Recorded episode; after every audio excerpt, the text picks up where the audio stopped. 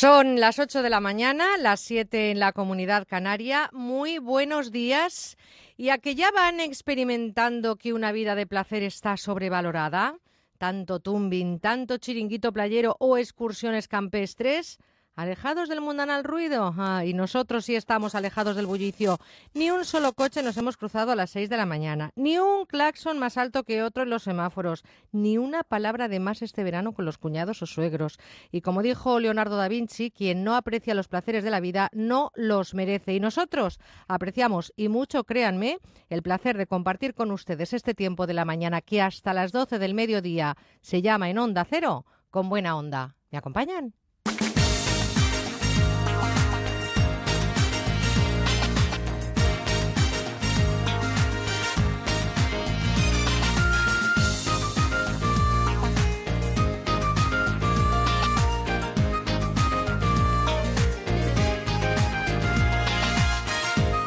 Con buena onda, Merche Carneiro.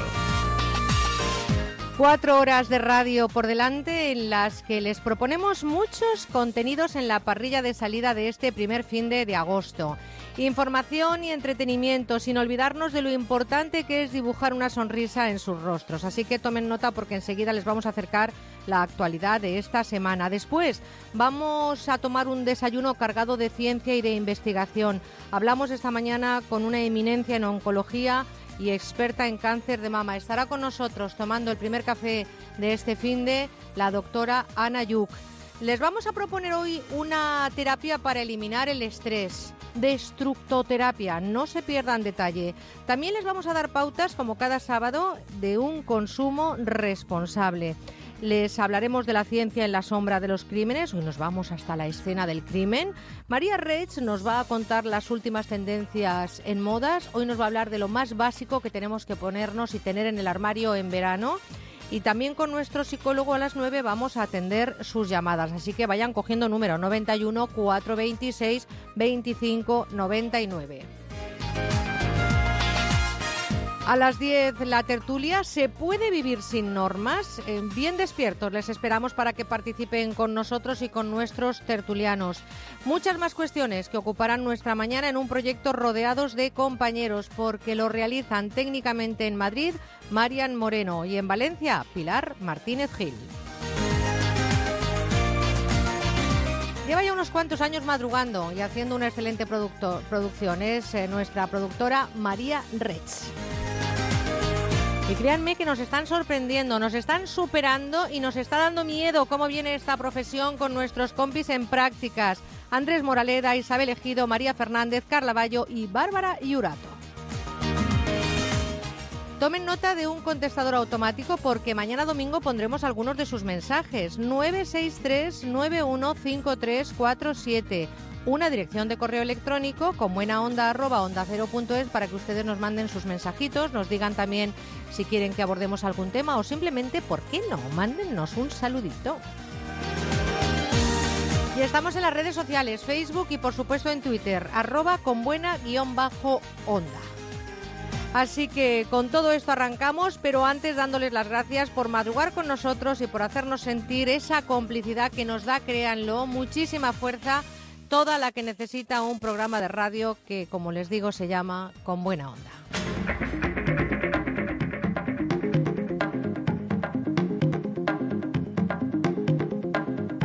Los sonidos de la semana.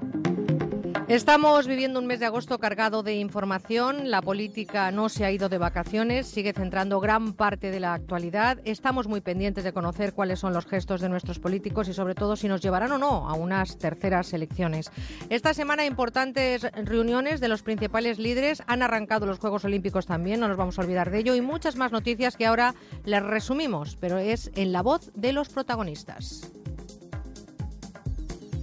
Buenos días a todos. Bienvenidos a este apasionante mes de agosto. Empieza hoy aquí en la sede de Ciudadanos y en toda España. Estamos decididos a cumplir con el mandato democrático que surgió de las urnas el pasado 27 de septiembre. Ciudadanos se va a oponer siempre a que se le otorguen privilegios a los que quieren romper España. Los datos de paro son unos datos récord en un mes de julio. El empleo es vida. Certifican que hemos pasado el Ecuador de la recuperación en España. Por tanto, alegría y esperanza presidente en este día. Estos datos demuestran que se extiende la precariedad laboral en el empleo. Yo lo que le digo al señor Rajoy es que se pongan de acuerdo las derechas. Ya sabe que no le vamos a apoyar, pero que sí que hay un espacio común, que es el espacio común de una oposición responsable, de una abstención. Hoy ya me voy de aquí sabiendo que puedo negociar algo.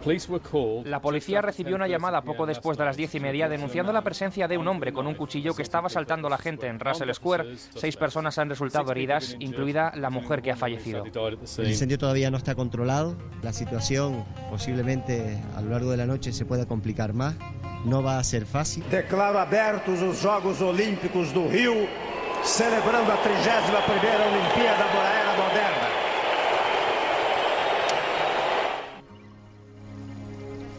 Sonado esta semana. Hemos escuchado algunas de las voces de los protagonistas que, como no puede ser de otra manera, las han escuchado aquí en Onda Cero. A partir de las 9 volverá la información con nuestros compañeros de los servicios informativos, las 8 en Canarias. Pero ahora todavía tenemos un tiempo para que ustedes tranquilamente sepan cómo vienen las principales, las portadas de los principales eh, periódicos. Es el tiempo de repasar esos titulares del país, La Razón, ABC y El Mundo. Andrés Moraleda, buenos días. Hola, buenos días, Merche. Isabel Ejido, buenos días. Muy buenos días, Merche. ¿Habéis amanecido bien, compañeros? Muy bien. bueno, pues tenemos mucho por delante en estas ocho horas de radio que arrancan y que van a compartir con eh, nuestros oyentes, también nuestros compañeros en prácticas, cuatro horas el sábado y cuatro horas el domingo. Isabel, ¿qué destaca en su portada el diario La Razón? Pues Merche, La Razón abre su tirada reflejando la disputa del PSOE ante el bloqueo de la investidura de Rajoy.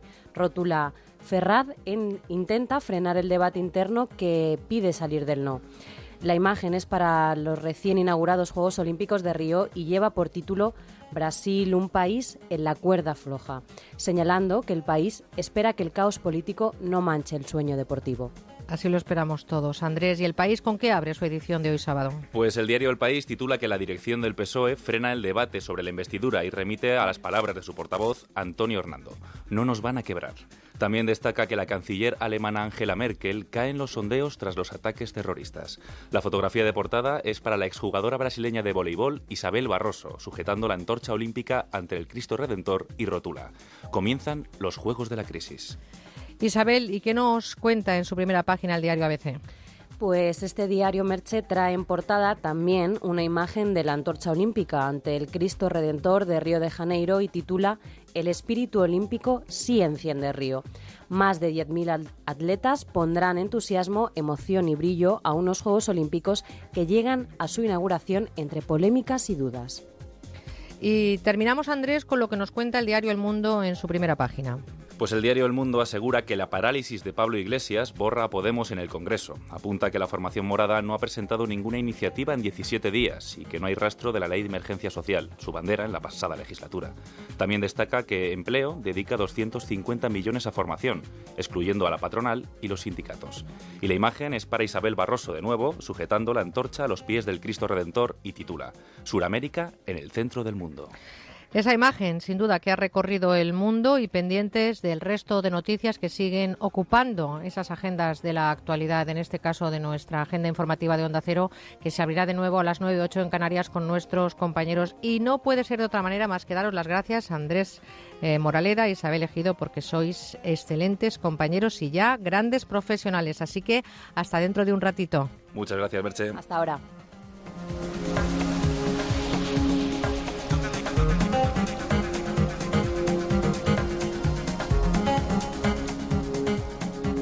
Seguimos con buena onda.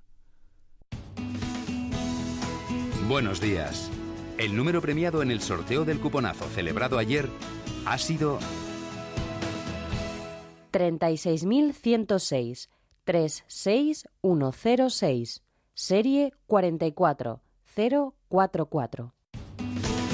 Este número ha obtenido un premio de 9 millones de euros, 15 millones si se ha jugado al cuponazo XXL. Puedes consultar el resto de los números premiados en juegos11.es. Hoy tienes una nueva oportunidad con el sueldazo del fin de semana. Disfruta del día y recuerda, con los sorteos de la 11, la ilusión se cumple. Más de 200 equipos lucharon por llegar hasta aquí. Ahora solo dos lucharán por ganar la Supercopa de Europa. Real Madrid Sevilla. El martes a las 8 de la tarde, la Supercopa de Europa. Champions Total en Antena 3. Buenos días. La combinación ganadora en el sorteo del Eurojackpot celebrado ayer ha sido 5, 11, 12, 30, 40, 2, 5. Eurojackpot, la nueva loto de Europa. Pídeselo a tu vendedor habitual de la 11, también en estancos, kioscos, gasolineras y demás establecimientos autorizados. Recuerda, todas las semanas hay botes millonarios.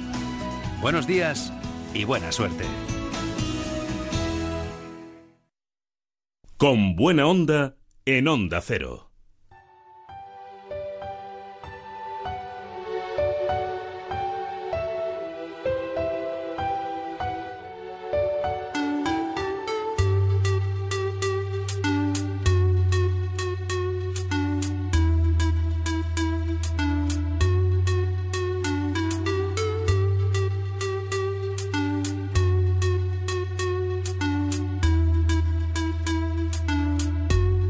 Hoy desayunamos con...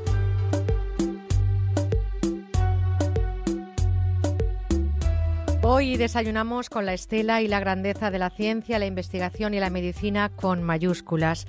La vocación y la dedicación junto con la sabiduría y la entrega.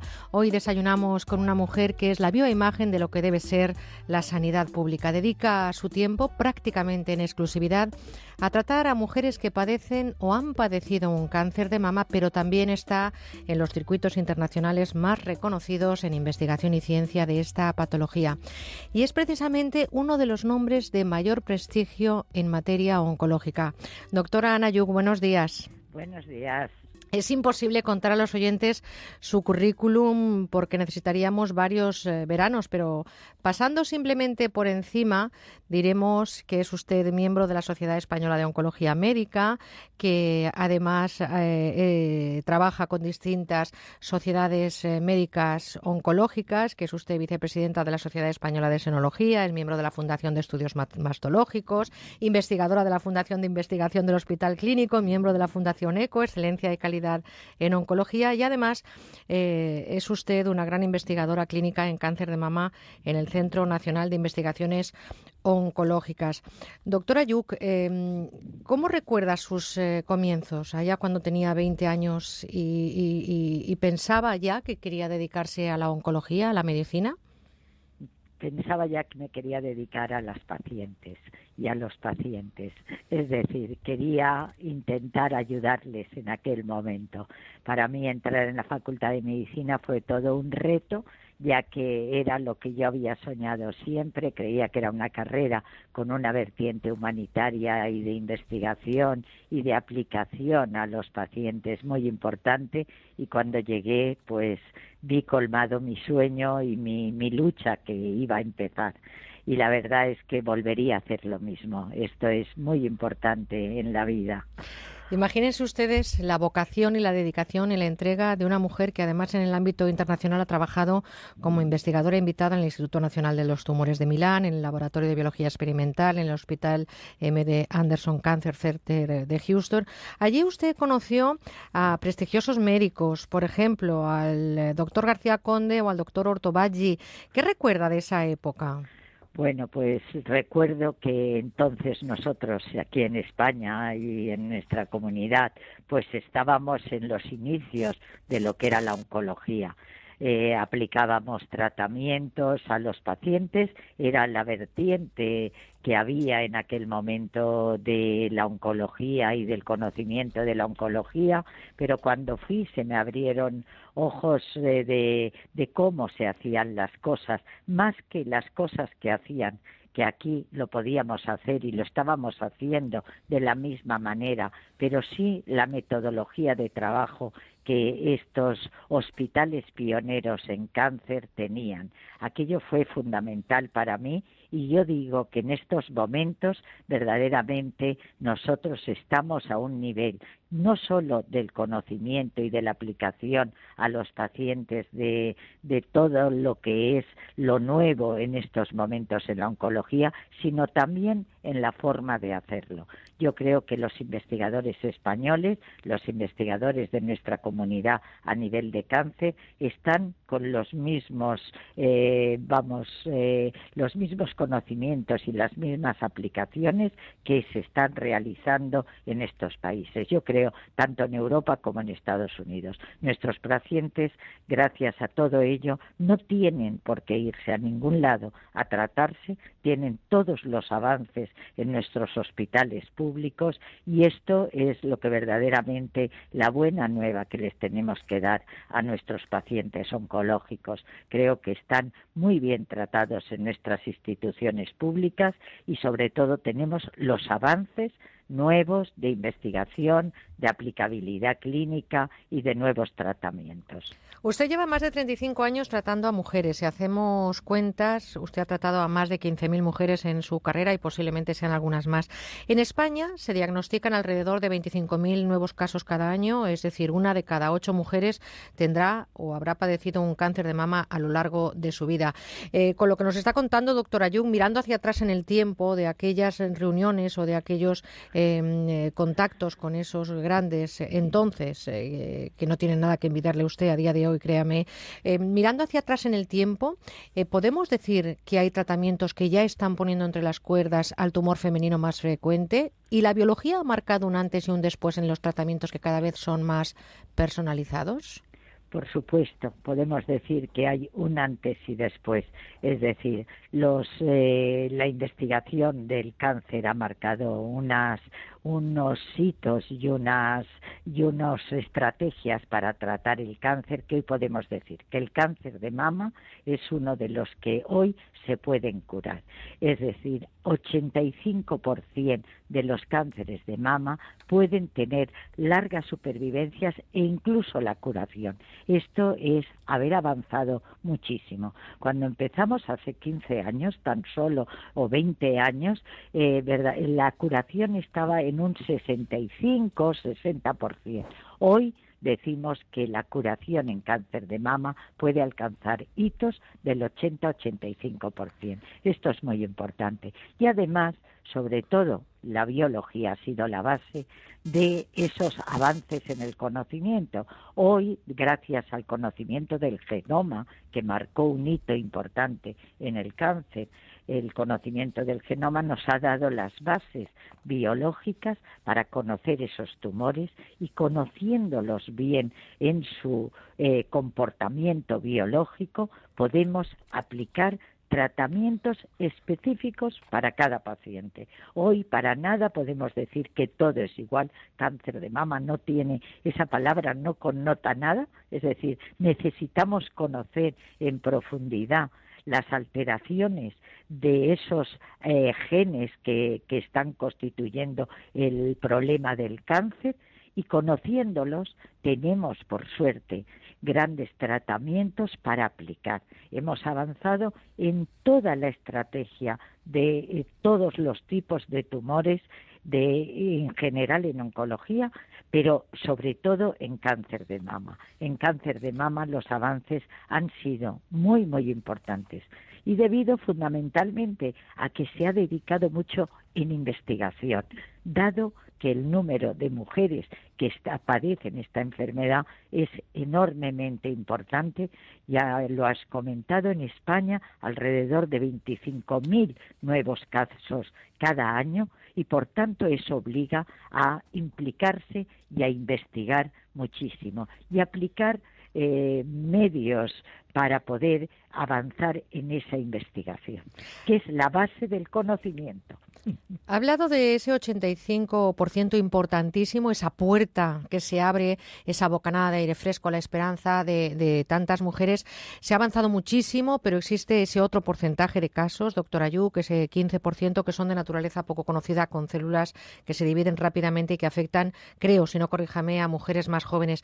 ¿Qué dice la ciencia hoy a estas mujeres? Bueno, pues a estas mujeres que estamos aplicando mucha investigación, que estamos invirtiendo todo nuestro esfuerzo en la investigación de esos casos, que fundamentalmente son casos que son agresivos, que además producen resistencias, que es la clave de no poder curarlos, producen resistencias a los tratamientos y estamos haciendo investigaciones importantes en gente joven, porque es donde se dan fundamentalmente esos casos más agresivos y verdaderamente yo creo que en un futuro próximo podremos también darles buenas nuevas.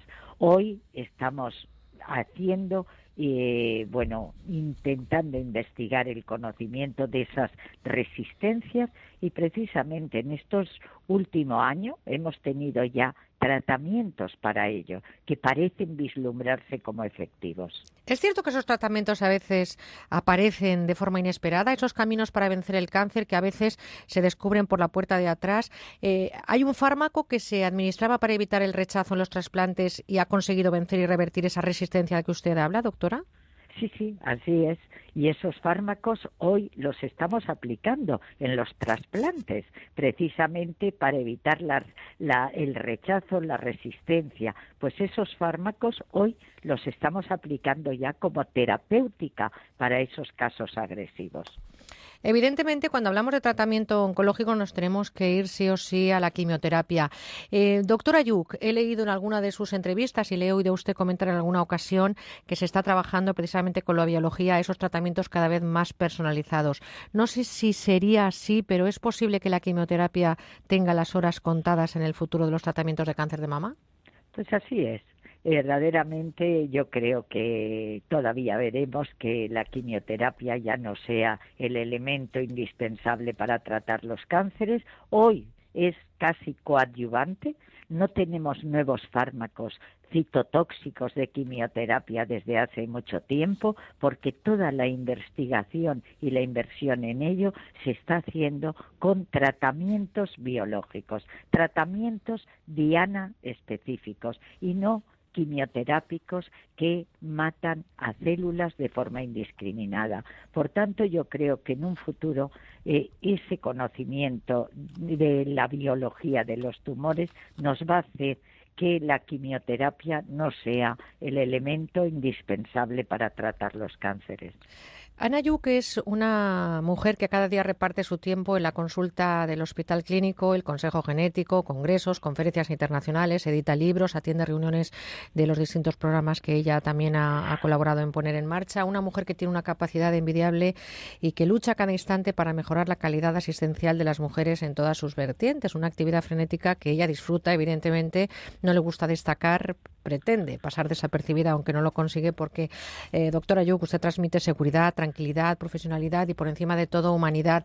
No sé si después de tantos años, después de 35 años ejerciendo la profesión, eh, usted ha aprendido de alguna manera a dar esas malas noticias. No siempre eh, se encuentra uno con, con, esa posibilidad. No sé cómo se integra, cómo se dan las malas noticias, doctora Yuk. No me he acostumbrado, ni me acostumbraré, creo que jamás, porque el día que me acostumbre es que no tendré ya que continuar al frente de, de mis pacientes. Quiero vivir con ellas esas malas noticias, me cuesta mucho poderlas dar, sobre todo porque sé lo que comporta para los pacientes el que les digas que, que ha tenido una recaída o que tiene una enfermedad de nuevo que ha, vuelto a aparecer. Esto cuesta mucho porque sabes todo lo que comporta a esa paciente, pero yo creo que los oncólogos tenemos claro que siempre nuestro objetivo va a ser intentar curar y cuando no podamos intentar curar en ese grupo de pacientes que estamos investigando, pues a ellas tienes que acompañar tienes que acompañarle en ese proceso tan importante que también podemos decir hoy que la calidad de vida durante todo ese proceso es buena, que hemos conseguido aumentar la vida incluso de las que no podemos curar y que yo siempre digo lo que hay que intentar es que sobrevivan mucho tiempo porque puede aparecer en cualquier momento algo que si hoy no podemos curar, mañana podamos decir que la podemos curar. Y eso yo creo que es lo que debemos hacer. Y nos queda mucho por aprender de los pacientes y de la comunicación. En nuestra carrera de medicina y yo como bueno, pues docente para los estudiantes, creo que es algo que les debemos enseñar, que es la comunicación. La ciencia es importantísima, tenemos que tener siempre evidencias científicas, pero al mismo tiempo saber comunicar con los pacientes, integrar en ellos ese proceso de enfermedad y acompañarles en todo momento. Pues fíjense que la doctora Anayuk ha recibido reconocimientos nacionales e internacionales de las grandes instituciones, eh, evidentemente que reconocen una labor científica y médica y de investigación como hace la doctora Ayuk. Es una defensora de la sanidad pública, ustedes la han escuchado. No hay mejores tratamientos al otro lado del charco. A ella en una ocasión la tentaron para que se fuera a un gran hospital de Estados Unidos y decidió quedarse con nosotros en España, cosa que le agradecemos porque gracias a ella se curan se curan muchísimas mujeres. Em, doctora Yuk, ¿qué deben desayunar las mujeres que tienen cáncer de mama? ¿Alguna mm, alimentación especial? ¿Alguna reflexión en voz alta para aquellas personas que ahora nos estén escuchando? Nada, una dieta sana, una dieta mediterránea y yo diría que no hagan muchas cosas de las que salen en los medios de mm, alimentaciones raras, alimentaciones quitándose la leche, tan importante que es, y tantas cosas como hay en estas medicinas que verdaderamente cuando no hacen daño bien, pero no deben de procurar cosas extraordinarias ni cosas raras. Bueno, pues para terminar, doctora Yuk, una reflexión muy breve de 30 segundos. ¿Qué les decimos a esas personas que están esperando el diagnóstico o les acaban de diagnosticar con un cáncer de mama? Que cáncer no es igual a muerte en absoluto en estos momentos y que verdaderamente tienen que luchar, tienen que eh, hacer caso a sus profesionales y verdaderamente las probabilidades de curación son muy altas. Por tanto, no tienen que hundirse, sino tirar hacia adelante, luchar, porque mucha gente es la que espera esto de ellas.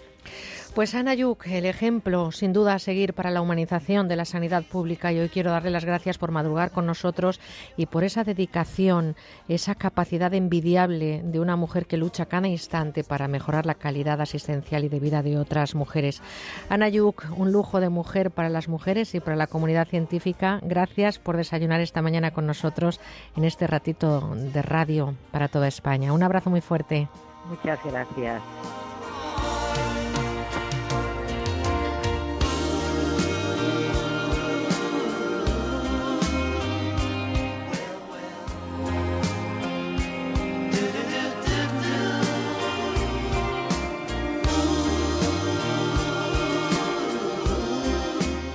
Siempre un lujazo hablar con eh, mujeres de este calado personal y profesional y sobre todo abrir de par en par esa puerta a la esperanza de algunos eh, diagnósticos complicados, como son en este caso eh, de lo que hemos hablado hace unos minutos, el cáncer de mama. Son 8 y 28, 7 y 28 en Canarias y ahora no se pierdan porque llegan los mejores consejos del mundo de la radiodifusión española. ¿Qué digo española? Mundial.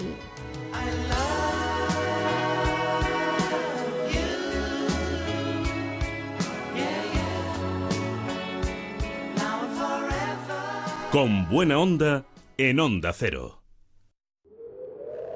Este fin de semana en el corte inglés, límite 48 horas. Hay que ser muy rápido para hacerse con las mejores ofertas. Consigue un 15% de descuento adicional sobre precios ya rebajados en muebles de salón comedor, dormitorios, sofás, terraza y jardín. Ven y atrapa las ofertas más rápidas de nuestro aniversario. Límite 48 horas solo en el corte inglés. afternoon, Beth. A pint of your finest. Hello? No hace falta que hables el inglés de Shakespeare. Lo importante es que consigas comunicarte. El inglés es imprescindible para tu futuro. Fundación A3 Media y tú, juntos por la educación.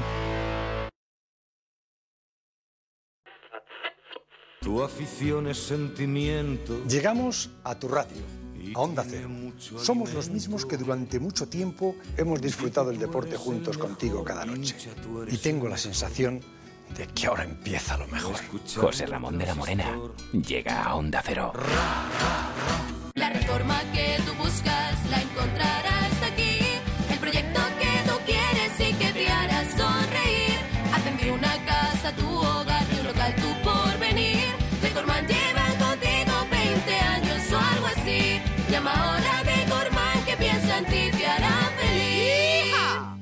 Estas son opiniones reales de clientes de Devuelta Conductor. Por no tener que pagar las cuatro multas, eh, me he ahorrado unos 2.000 euros. Para mí es eficaz al 100%.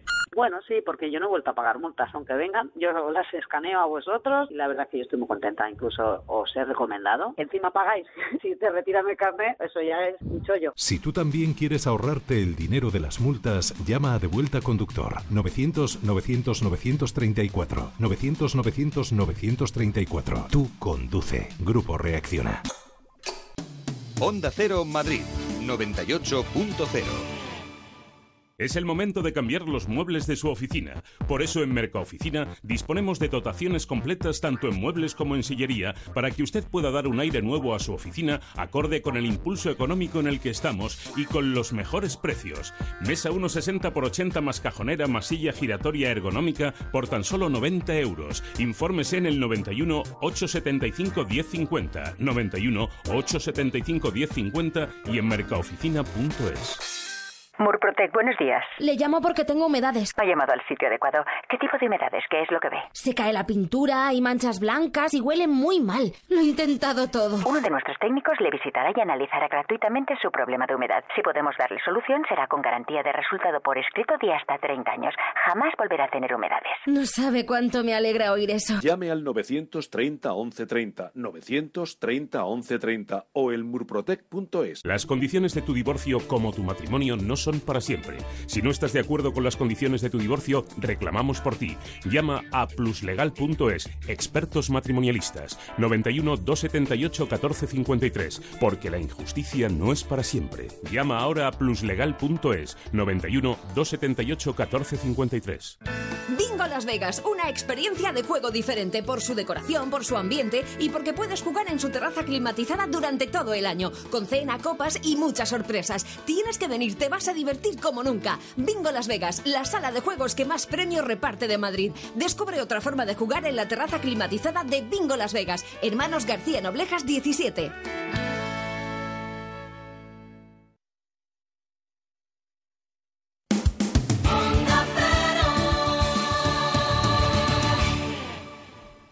Y estos meses vamos a encontrar mosquitos en muchos lugares de veraneo, pero si los podemos mantener alejados de nuestra piel, pues mucho mejor. Escuchen, porque nos lo cuenta el doctor Bartolomé Beltrán con Normopic de Normon.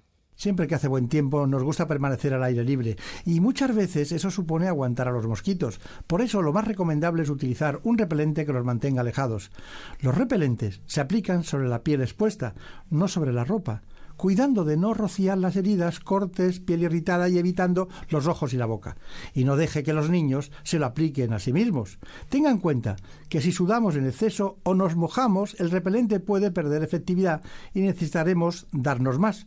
Escoja siempre un repelente que contenga DEET o bien IR3535, como Normopic, en sus variedades en forte, rolón e infantil. Y hasta aquí este consejo de Normon. Los familiares de los mosquitos que están siendo atendidos deben quedarse en la sala de espera. Doctor, ¿podré picar algo entre horas? Ni se le ocurra, eso es incompatible con Normopic. Normopic Forte, Rolon, infantil y calmante, la gama completa para repeler y aliviar las picaduras eficazmente. Normopic de Normon, la barrera antimosquitos. Utilice los biocidas de forma segura. Lea siempre la etiqueta y la información sobre el producto antes de usarlo. Estás con Merche Carneiro. Estás con buena onda.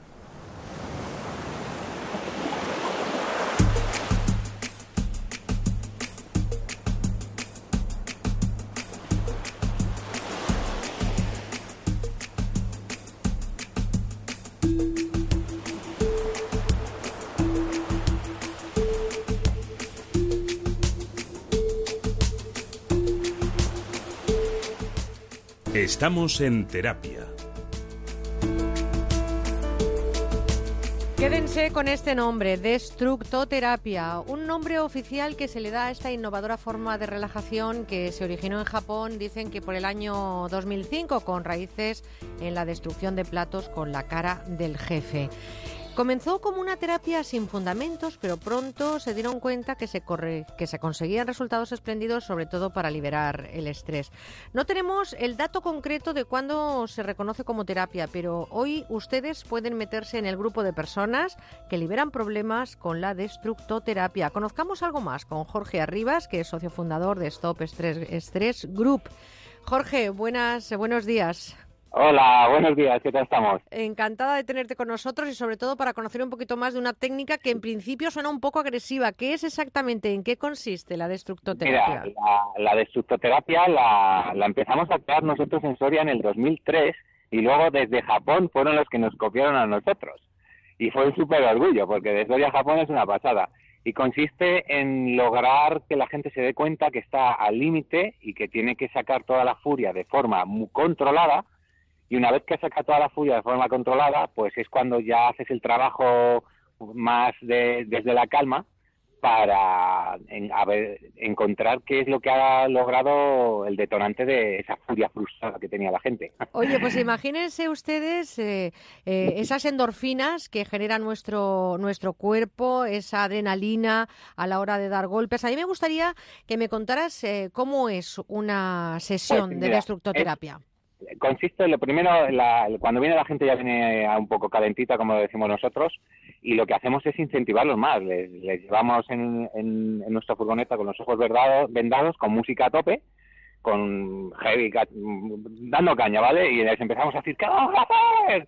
Y empiezan a decir, romper, romper. Y ya cuando llegan al sitio donde van a romper y, se, y ven el coche, les damos los mazos y dependiendo, a veces tenemos un grupo de música rock en directo, pues se vienen arriba. Por lo tanto, a los tres minutos están devorados. Ordenadores, móviles y coche. Si te hicieran en esos momentos un electro, verías que tienes todos los niveles del, del cuerpo desbocados. O sea, tendrías la, la, adrenalina, hasta, fíjate, hasta el ácido úrico, ¿vale? Se sube con el estrés. Oye, ¿cuánto sí, dura? Sí, ¿Cuánto dura una sesión?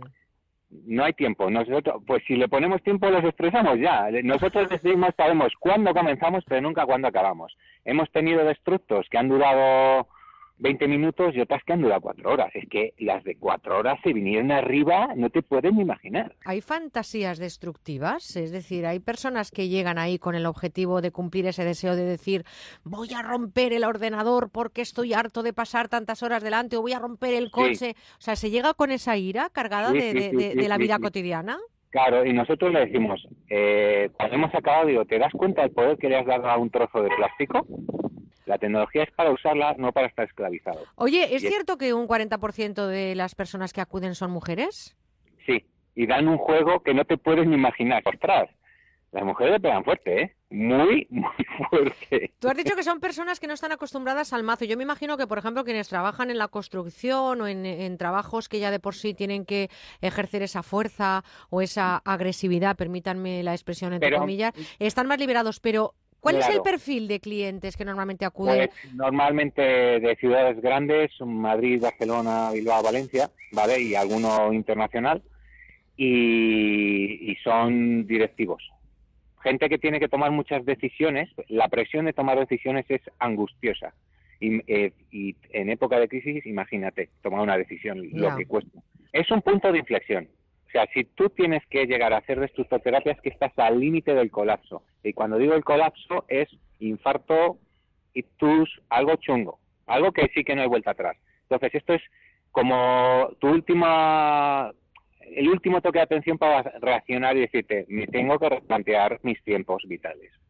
Y a partir de ahí es cuando haces todo el trabajo. Por lo tanto, es recomendable, pero esta práctica, la destructoterapia, eh, eh, tiene contraindicaciones, es decir, hay personas que no la puedan practicar, hay alguna patología que diga no puedes No, hacer no, eh, este esfuerzo con tu cuerpo, llevarlo a ese límite. Hombre, a ver, eh, mi, mi pareja que está embarazada, pues no. Claro. pero, pero no, no, no, no, porque mira, lo que adaptamos mucho siempre es la, el- el- los mazos y la- los materiales al- a la fuerza física de la persona. Si me viene un vikingo de dos metros, le doy un mazo de cinco kilos. Si me viene una chiquita finita, pues le doy uno de dos. ¿Sabes lo que les pasa a mucha gente? Que nos llaman y dicen, hacía años que no dormía también. Digo, claro, estás devorado de las agujetas y no te puedes ni mover. Pues ya ven ustedes, una forma original y divertida de romper, y nunca mejor dicho, con la rutina y con ese estrés acumulado. Evidentemente, con la destructoterapia se viven emociones y, por supuesto, que sensaciones de lo más variopintas. Y dicen que luego, además de tener que coger la escoba para limpiar lo que queda, ¿eh? hay una grata sensación de bienestar, disminuye la ansiedad y además, además uno, además de las agujetas, ¿verdad, Jorge? Tiene una relajación porque uno ha fulminado una todo aquello que ha querido y eso es importantísimo con la destructoterapia, ¿no? Sí, sí, sí, haces una higiene mental. O sea, de repente, cuando bajas a tus instintos más primarios, esto es lo que antes te parecía importante, ahora es menos importante. Nos vamos a ir a la época de las cavernas. Volvemos hacia atrás en muchas cosas en el tiempo para recuperar ese progreso que hemos conseguido. Eh, pues Jorge Arribas, muchísimas gracias por haber estado esta mañana con nosotros. Y un día de estos vamos a tener que hacer esa destructoterapia. Un abrazote muy fuerte. Pues nada. Cargado de cariño, no de fuerza, ¿eh? Vale, os esperamos. Hasta luego, Venga, chao. hasta luego. Gracias.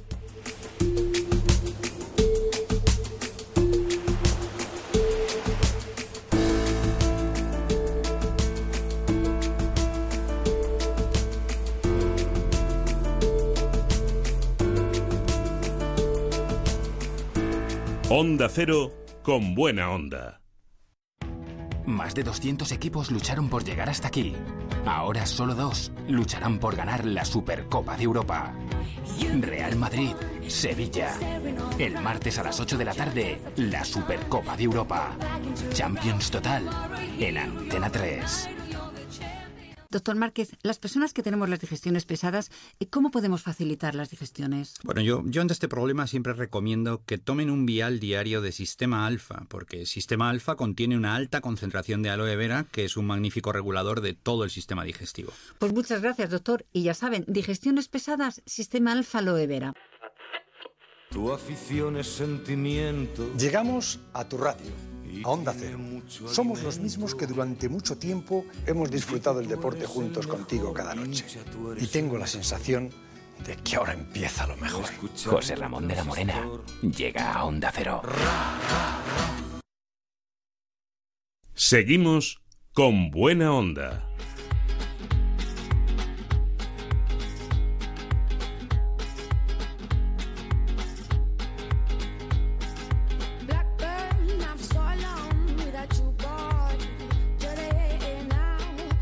Tendencias con María Reich. Pues ya hemos llegado a las 7 y 42 minutos en Canarias, una horita más en la península. Llega María Rech, a mí me, me tiene siempre expectante para saber qué me va a proponer. No sé si me mira de arriba abajo cada vez que entra en el estudio. Por las mañanas es toda una asignatura que no sé si paso debidamente, no sé si progreso adecuadamente, si necesito mejorar, si saco algún cum laude de vez en cuando. Querida María, buenos días. Buenos días. Tú siempre eres perfecta. Tú siempre también Ay, perfecta. además te vale no decir otra cosa. Bueno, ya Oye, los tengo aprendido. Ya, ya, ya. No, ella progresa adecuadamente en protocolo con la jefis. Oye, ¿de qué hablamos hoy? Pues mira, te voy a hablar de los básicos más basiquísimos de este verano. Tú imagínate que tienes que hacer la maleta, que es pequeñísima y que solo puedes meter ocho cosas. ¿Ocho? A mí me dices tú que yo para irme meta, me, debo- Bueno, me voy diez minutos, entonces. Y a mí, y a mí. Tú imagínate, te puede pasar eso o te puede pasar que decides irte a vivir a una mini casa que tienes que desprenderte de muchísimas cosas y que solo te puedes quedar con ocho para este verano. Creo que no hablas conmigo, Lo pero te voy a escuchar. mal, te voy a ¿cierto? escuchar. Bueno, sí, yo fatal, pero cuéntame entonces, ¿esas ocho cosas cuáles serían? Pues mira, te voy a dar los tips para saber cuáles van a ser estos básicos con los que solo podemos sobrevivir. Vale. Imaginémoslo. Bueno. Pues mira, empezamos por los pies. Las alpargatas tradicionales con un poquito de cuña. Perdón, son una opción muy cómoda y muy chic. Además, las hay de muchísimos colores, estampados, para que puedan encajar con cualquier situación. Que yo sé Yo ahí ya que tendría un problema. alpargatas- No, yo te he visto con alpargatas. Ya, pero por eso te digo que tendría un problema, Ah, vale. porque tengo bastantes. Entonces, ¿tengo que elegir una solo? Unas que le vayan con Eso es un problema para mí ya. ¿De las alpargatas de los piececitos para dónde subimos? Al vestido, porque todas tenemos uno en el armario al que no cambiaríamos absolutamente por nada. Y si es de aire romántico y bohemio, pues mejor que mejor. Aunque sabes que este año se está llevando mucho el hombro al aire. Pero un vestido como el que te he descrito es totalmente atemporal. Es verdad, lo de los hombros está muy... ¿eh? Sí, lo llevo yo hoy Lo puesto. llevas tú hoy, le iba a decir, lleva ella, pero yo ya sabes que no desvelo No, no. nunca ningún secreto. Yo la vida personal de cada una ya sabes que me la mantengo. Oye, además de ese vestidito, ¿solamente me puedo llevar un vestido en la maleta? No, mira, te voy a dejar que te lleves otro Oh. vestido de estilo camisero esta vez. Es decir, un vestidito pues eh, que quiere ser camisa o esa camisa que quiere ser vestido, ya sabes, entre Sí. una cosa y otra. La cuestión es que sea una prenda para cualquier plan estival, que de lo mismo te lo puedas llevar. O sea a que un estamos a con unas alpargatas y dos vestidos. Uno que es de aire romántico y bohemio y el otro que es camisero. A mí me viene un poco mal llevarme tan pocas cosas, pero bueno, yo te voy a hacer caso. ¿Por dónde seguimos? Pues mira, por si acaso la camisa es demasiado corta, te propongo que lleves un short o un pantalón corto. En castellano te lo digo. Sí, porque si no tu madre te va a pegar una colleja cuando llegues a casa. Es verdad, los Sí, anglicismos. sí. Oye, pero eh, el pantalón corto, a mí... mm, Cuidado, exacto. ni demasiado corto, A mí me da ni un poco de demasiado miedo. largo. Y además... Ni una bermudita, ni un short, que digo yo, cinturón largo. Y esto que llevan los, los bolsillos por fuera ahora, que yo mm, dices, madre mía, mm, no sé cómo han podido hacer el corte al, al pantalón corto, o sea que salen... Bueno, yo solo, yo solo te voy a decir que yo no me lo pondría. Ni yo tampoco. Vale. Bueno, eh, pantalón cortito añadimos a esa mini maleta y ¿con qué lo acompañaríamos? Mira, aún no te las he nombrado, las camisetas, porque tú y yo sabemos que nunca se tienen suficientes, nunca vamos a tener bastantes Además eh, son buenísimas, hay camisetas Todas, que son súper, súper divertidas. Pero mira, eh, te, te reto a elegir Oye, a mí no me una- retes tú, te reto. ¿eh? A mí no me ¿Cómo que retes, no? que te Sí. reto. Anda ya. A saber elegir una básica, que te la puedas poner también, para todo, tienes que saber. Pues echando cuentas me quedan tres cositas, no sé qué para dónde me llevas, pero Mira, yo con tres cositas más creo Te que no digo- paso un te verano. lo digo rápidamente. Un capacito, preferiblemente en tamaño mini, porque si no también luego nos pesa y nos duelen los hombros, en fin, un rollo.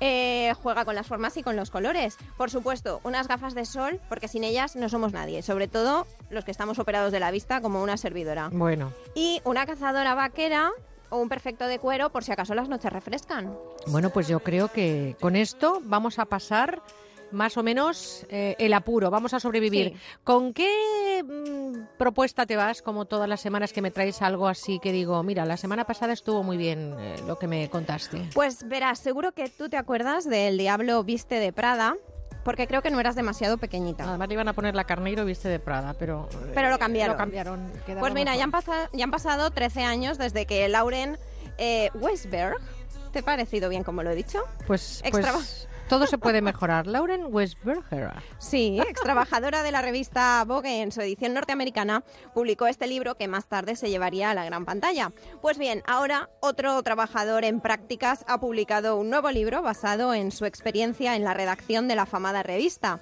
Eso sí, esta vez no ha sido Anna Wintour el centro de su argumento, sino André León Taley, exdirector, exeditor, perdón, del medio. El libro se llama An Innocent Fashion y lo firma RJ Hernández. ¿Y cómo se traduce esto? Porque tu madre si no nos va a poner... Pues mira, no te lo voy a traducir y ¿sabes por hija, qué? ¿Cómo estás hoy? No, Ah, ya no, pasó, te ya lo pasó, digo. ya pasó, María. Porque si quieres solo te lo puedes leer en inglés. Ah, de bueno, momento. de Aunque momento. quién sabe, dentro de poco lo podremos leer en castellano. Incluso ir a verlo al cine. ¿Y en castellano no me recomiendas nada? En castellano te voy a recomendar un libro que ya tiene algunos añitos, pero que para pasar una tarde es ideal. Es eh, El aire de Chanel de Paul Morand.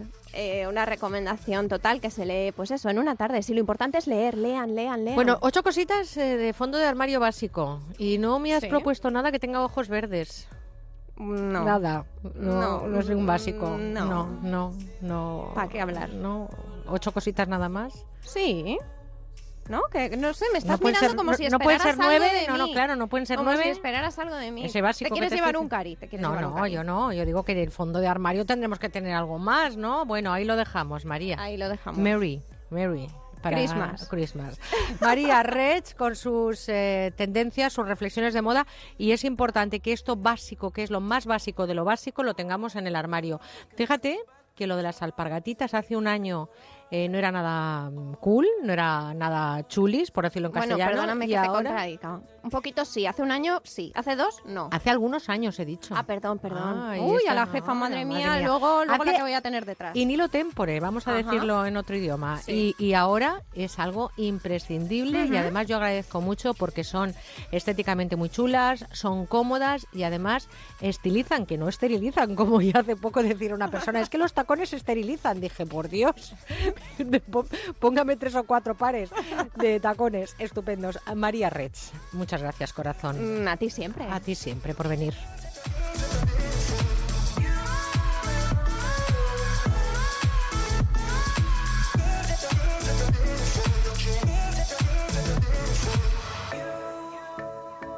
Onda Cero con buena onda.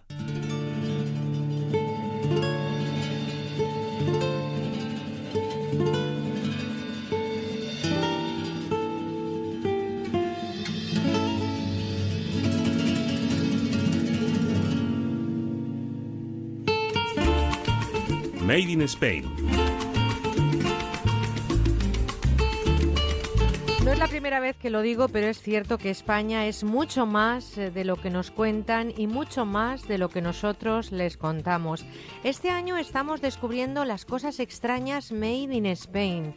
Nos vamos a ir a esta hora hasta el norte de la provincia de Soria, concretamente al corazón del espacio natural de la Sierra de Urbión, a una laguna que está situada entre los municipios de Vinuesa, Covaleda y Duruelo de la Sierra. Conozcamos la historia de lo que se conoce como la Laguna Negra. Alberto Abades, alcalde de Duruelo de la Sierra. Alcalde, buenos días. Buenos días. Gracias por estar con nosotros esta mañana. A 50 kilómetros de Soria, nada más, eh, muy cerquita, se encuentra una laguna con una historia cargada de leyendas o realidades. ¿Qué ocurre exactamente en la Laguna Negra de Urbión, alcalde? Hombre, yo creo que son leyendas, porque se ha demostrado, porque ya han venido algunos técnicos buceadores, y de lo que se decía de que no había fondo, parece ser que sí tenemos fondo. La leyenda decía que, que estaba que estaba con cuevas y corrientes subterráneas que se comunicaban con el mar, y la verdad se ha dicho que cuando vinieron pues hay una profundidad de 8 o 10 metros. Se decía que no había fondo porque como tiene una profundidad negra, de ahí le viene el nombre de Laguna Negra, pues parecía que era infinito. O sea, que lo que se decía de que las aguas eran saladas, que el flujo y reflujo del mar con el que estaba en directa comunicación, parece que los técnicos esto lo están cuestionando ahora, ¿no? Sí, sí, los técnicos ya han venido y han visto que no es así. Bueno, también se hablaba de eh, pues extrañas tormentas de agua y de piedra que muchas veces parece que han sido la causa directa de la devastación de cosechas que ha llevado incluso desolación y ruina a, algunos pueblos de esa zona. ¿Eso eh, tiene alguna vinculación con la laguna? Hombre, yo creo que sí, porque si no, esas formas que tienen tan espectaculares tienen que venir de alguna erosión, como bien dicho, así una, for una fortaleza inmensa, ¿no? El deshielo, no lo sé, no lo sé el qué, pero algo tiene que haber. Porque nada más entrar en la Laguna Negra, ver esas paredes, esos cortados, eh, en las piedras, cómo lo han situado el, los hielos, las aguas, las erosiones, es un fenómeno que no, no puede ser explicable si no es por esa por ese sistema. Hombre, los técnicos de momento ya están diciendo que sí tiene pozo la laguna, algo que parece que, se estaba cuestionando hace apenas unos años. Pero se habla también de monstruos submarinos, parece que nadie los ha visto, son invisibles, pero sí que eh, dicen las leyendas, o al menos eh, esa, esa voz que va convirtiéndose al final en la que marca a veces la historia de un lugar, que, eh, ataban al pozo reses muertas y que aparecía después, desaparecía el cuerpo de la res, que estaba, que estaba lleno de invisibles monstruos submarinos. No es que la fauna todavía está por determinar lo que hay ahí, ahí, debajo, ¿no? Porque como tiene tantas piedras, tantos escondites, pues tampoco poder determinar. Lo que está claro, por ejemplo, hay que truchas. Truchas seguras que hay, porque las ves todos los días, ¿no? Pero luego, como tiene tantas cavidades, tantas cuevas interiores y tantas, pues tú tampoco puedes determinar todavía la cantidad de, de, de, de seres vivos que hay ahí abajo.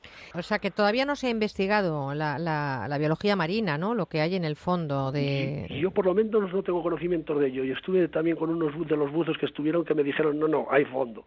Por cierto que eh, allá por el 1890 y tantos eh, hubo un crucero, el Reina Regente, que se perdió en el estrecho de Gibraltar y hay gente que asegura que sobre las aguas de esta laguna se ha visto flotar algunos restos de este crucero. ¿Usted tiene constancia de este hecho? Yo de lo que más tengo constancia es del escrito del Antonio Machado, de la leyenda de los hijos de Álvaro González. Estamos hablando, por lo tanto, una vez más de esas conversaciones, casi tertulias de café, que van engordando las historias de los pueblos. Mañana es el primer domingo de agosto y ahí se concentran un gran número de nadadores. A pesar de todo lo que se escucha sobre la laguna, los valientes se lanzan a nadar, ¿no? Alcalde, ahí el primer domingo de agosto, el primer domingo de agosto ustedes montan una buena en la laguna. Sí, señor y nunca mejor dicho lo de los valientes, porque no es por lo de las leyendas, sino porque la temperatura que tiene el agua. Eso sí que hay que ser valientes para nadar ahí un rato. ¿eh? ¿Cuánta gente suele concentrarse ahí en la laguna un día como mañana? El año pasado me parece que acudieron más de 200 nadadores. Madre mía, y, a pesar de que es negra porque tiene el fondo precisamente de ese color, no da y con esas eh, leyendas que hablan de que las reses han desaparecido, que hay monstruos invisibles, la gente no tiene miedo, la gente se lanza a la laguna y a nadar, ¿no? Cuando hablas con los nadadores, lo primero que te dicen, miedo a la leyenda no, yo lo que nado es muy deprisa para que no quedarme congelado, porque ¿cómo está? pues alcalde, yo le agradezco mucho. Dicen que esta laguna, la, la, laguna negra de Urbión, es tan mística como bella y tan visitada como temida. Es la laguna que, por cierto, nos ha comentado el alcalde que sí tiene fondo, que eso ya se ha verificado, y que están pendientes de saber cuáles son los animales marinos que están conviviendo ahí en ese fondo negro. Es una laguna negra, la de Urbión, y ¿por qué no visitarla? ¿Y por qué no lanzarse mañana al agua? Como todos esos valientes. Así que espero y deseo que mañana pasen ustedes un gran día. Gracias, alcalde de Duruelo de la Sierra, por haber estado esta mañana con nosotros. Señor Abad, que disfruten mañana de esa travesía a nado. Muchísimas gracias. Además de disfrutar de la Laguna Negra, podemos disfrutar de todos los entornos de alrededor. Y además, es un día de placer porque transmitimos esa paz que no se tiene por muchos sitios. Pues lo que yo decía al principio, alcalde, que España es mucho más de lo que nos cuentan y mucho más de lo que contamos. Gracias por haber estado esta mañana con nosotros. Disfruten de este fin de agosto. Un abrazo. Muchas gracias a vosotros y es que están todos invitados a participar o por lo menos a, a visitarla. Yo me animo más a tomar un aperitivo, eso de meterme mañana en el agua fría y con un fondo negro y no sabiendo si hay monstruos marinos, créame que me da un poquito de miedo, pero en cualquier caso un lugar magnífico para ser visitado. Un abrazo, alcalde. Muchísimas gracias. Hasta pronto.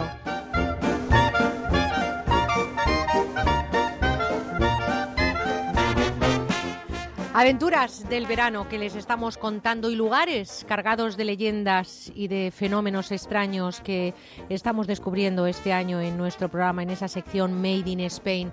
Estamos acercándonos a las 9, las 8 en Canarias. Enseguida llega nuestro compañero Ismael Terriza con toda la información. Pero les recuerdo primero que se den una vueltita y después que nos manden a con buena onda arroba onda cero punto es, eh, sus correos y nos dejen sus mensajes en el 96 3 91 53 47 y vayan pidiendo número 91 426 25 99 porque enseguida está en este estudio Manuel Ramos, nuestro psicólogo de cabecera. Con buena onda en Onda Cero. ¿Por qué todo el mundo cada año limpia sus alfombras y cortinas en los Fernández? A ver, ¿por qué? Pues tiene que ser porque lo hacen bien, por precio, son serios, ah, y porque son muy amables. Los Fernández, en toda la comunidad de Madrid. General Martínez Campos 29, 91 308 5000. ¿Necesita conocer el valor oficial de su casa, finca, empresa o negocio? TIRSA, Sociedad de Tasaciones homologada por el Banco de España, especialistas en tasaciones de ámbito nacional. TIRSA Llámenos al 91 540 0633 o visítenos en Jorge Juan 45. Presupuesto sin compromiso. Onda Cero Madrid. 98.0 FM. Ahora me alimento bien y no engordo. En Adelgar cuidamos tu nutrición. Confeccionamos tu tratamiento para que adelgaces con salud y no recuperes los kilos perdidos. Adelgar. Adelgazar en la clínica referente de Madrid en agosto tiene un 50% de descuento. Llámenos 91 577 44 77. Onda Cero. Es el momento de cambiar los muebles de su oficina. Por eso en Mercaoficina disponemos de dotaciones completas tanto en muebles como en sillería para que usted pueda dar un aire nuevo a su oficina acorde con el impulso económico en el que estamos y con los mejores precios. Mesa 1,60 por 80 más cajonera más silla giratoria ergonómica por tan solo 90 euros. Infórmese en el 91 875 1050, 91 875 1050 y en mercaoficina.es. Murprotec, buenos días. Le llamo porque tengo humedades. Ha llamado al sitio adecuado. ¿Qué tipo de humedades? ¿Qué es lo que ve? Se cae la pintura, hay manchas blancas y huele muy mal. Lo he intentado todo. Uno de nuestros técnicos le visitará y analizará gratuitamente su problema de humedad. Si podemos darle solución, será con garantía de resultado por escrito de hasta 30 años. Jamás volverá a tener humedades. No sabe cuánto me alegra oír eso. Llame al 930 1130, 930 1130 o el murprotec.es. Las condiciones de tu divorcio como tu matrimonio no son para siempre. Si no estás de acuerdo con las condiciones de tu divorcio, reclamamos por ti. Llama a pluslegal.es, expertos matrimonialistas, 91 278 1453, porque la injusticia no es para siempre. Llama ahora a pluslegal.es, 91 278 1453. Onda Cero Madrid, 98.0 FM. Si quieres escuchar los audios de nuestros programas, entra en ondacero.es. Bingo Las Vegas, una experiencia de juego diferente por su decoración, por su ambiente y porque puedes jugar en su terraza climatizada durante todo el año, con cena, copas y muchas sorpresas. Tienes que venir, te vas a divertir como nunca. Bingo Las Vegas, la sala de juegos que más premios reparte de Madrid. Descubre otra forma de jugar en la terraza climatizada de Bingo Las Vegas, Hermanos García Noblejas 17.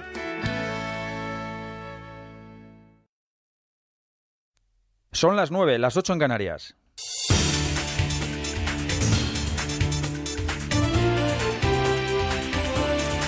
Noticias en Onda Cero. Buenos días. A las 5 menos 10 de la madrugada, el exmaratoniano Vanderlei Lima ha prendido el pebetero en el estadio de Maracaná. Ha sido el último portador de una antorcha olímpica que ha recorrido 26.000 kilómetros desde que partiera hace tres meses de Grecia. El momento más apoteósico de la ceremonia inaugural de Río 2016, ya con todos los atletas en el recinto y el pistoletazo de salida a los primeros Juegos que se celebran en Sudamérica. Minutos antes de que se elevara la llama olímpica sobre el mítico Estadio Carioca, el presidente interino Michel Temer pronunciaba las palabras de rigor. Declaro abertos os Jogos Olímpicos do Rio, celebrando a 31ª Olimpíada da Era Moderna. La inauguración oficial se ha producido a las tres horas y media del inicio de los fastos, la ceremonia inaugural tras el desfile de los deportistas, los discursos de los presidentes del COI, Thomas Bach, y del comité organizador, Carlos Nussmann, y la entrega del laurel olímpico al keniano Kip Keino por su labor social. En total han sido cinco horas de luces, fuegos artificiales, pasado precolombino de Brasil y presente como una de las musas de la noche, la modelo Giselle Butchken. Y mucha música en el país de la samba y la bossa nova con epílogo de dos grandes, dos de los grandes, Gilberto Gil y Caetano Veloso. Pero por encima de todo, un mensaje al mundo que los organizadores han tenido presente en toda la gala, el respeto al medio ambiente. Río ha reivindicado en varios momentos, incluso en la explosión final de los aros olímpicos convertidos en árboles, un mensaje de salvemos el planeta. Y en el desfile de atletas, muchas estrellas abanderando a sus delegaciones, como Michael Phelps al frente de Estados Unidos, Andy Murray en vanguardia de los británicos o Rafa Nadal encabezando al equipo español que rompía Maracaná a las 2 y 34 minutos de la madrugada, con ovación del público y gran ambiente festivo. Muchos olímpicos españoles desfilando, pero no todos. Caso de Alejandro Valverde o Mireia Belmonte, que este sábado, junto al judo, representan nuestras primeras opciones de medalla. ¿Cuál es la agenda para este primer día de competición? Equipo de enviados especiales a Río.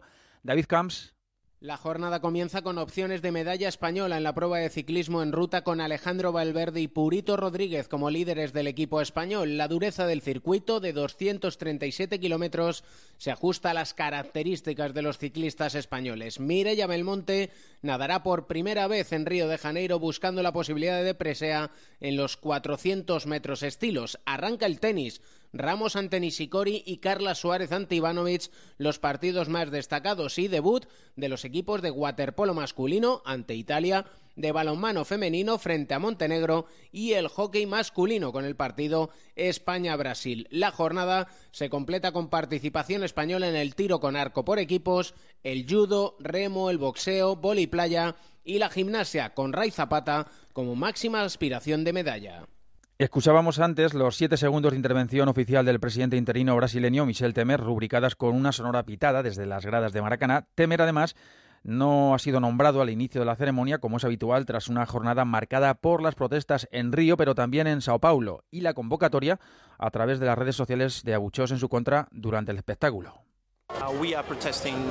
Estamos protestando básicamente contra toda la exclusión creada, no solo a causa de los Juegos Olímpicos, pero sí su uso como justificación. La gente está utilizando los Juegos Olímpicos como justificación para excluir a las personas, a los pobres en la ciudad. Tenemos una ciudad muy desigual, una ciudad muy dividida, y después de los Juegos Olímpicos vamos a tener una ciudad aún más dividida y segregada.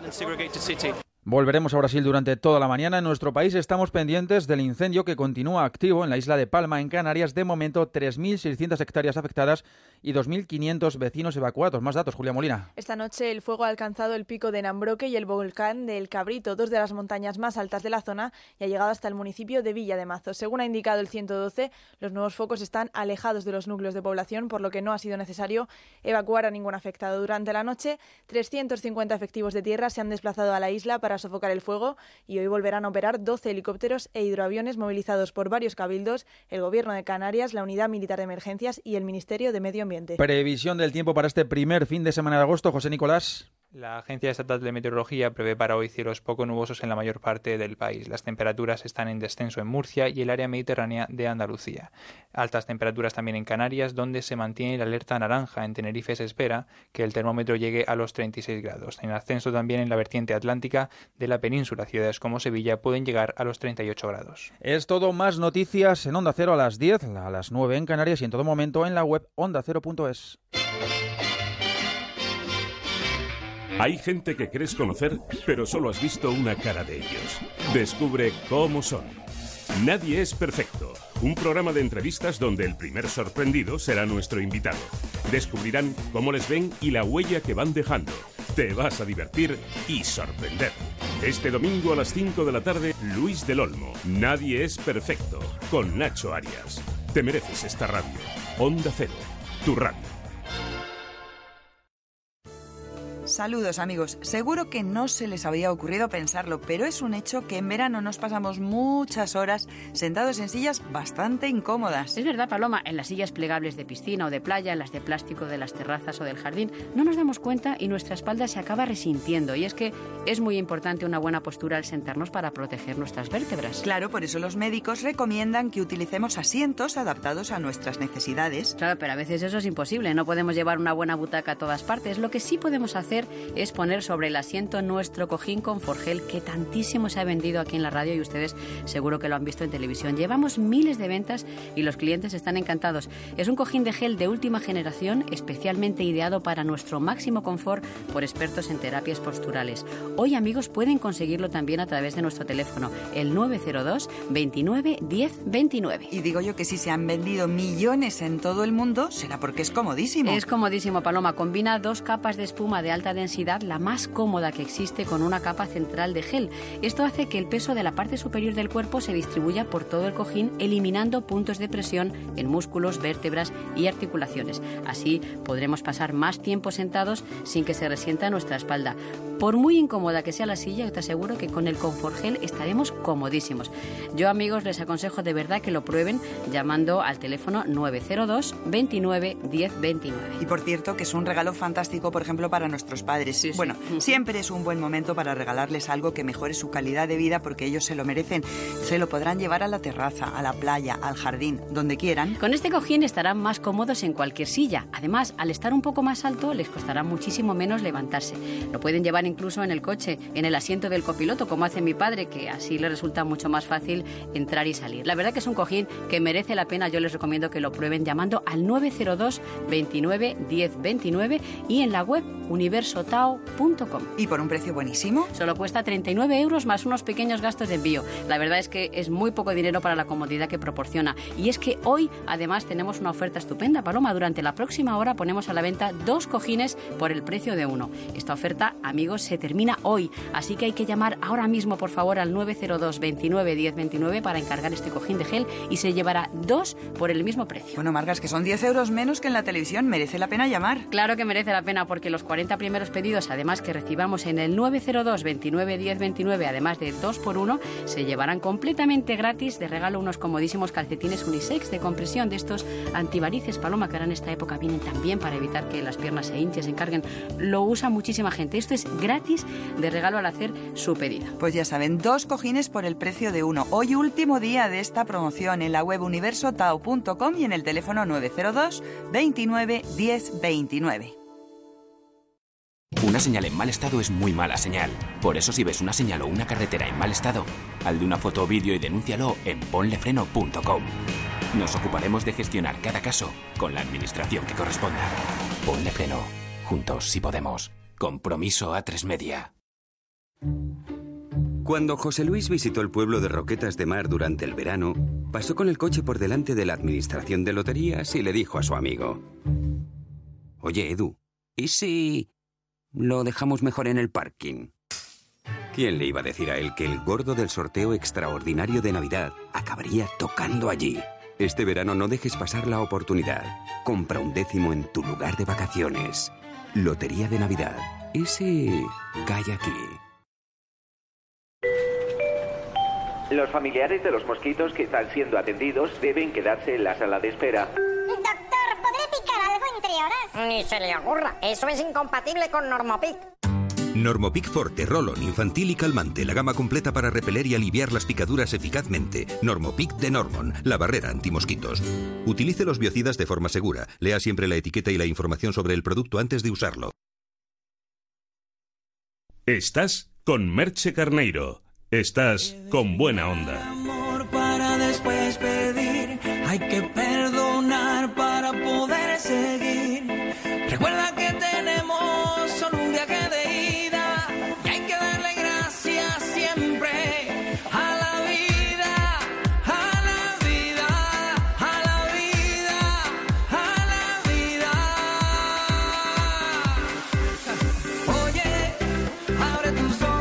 Para que luego digan que esto de trabajar no es bueno en cualquier época del año. En verano todavía más. No saben cómo están de contentos este equipo. Una sonrisa en el rostro todo el tiempo.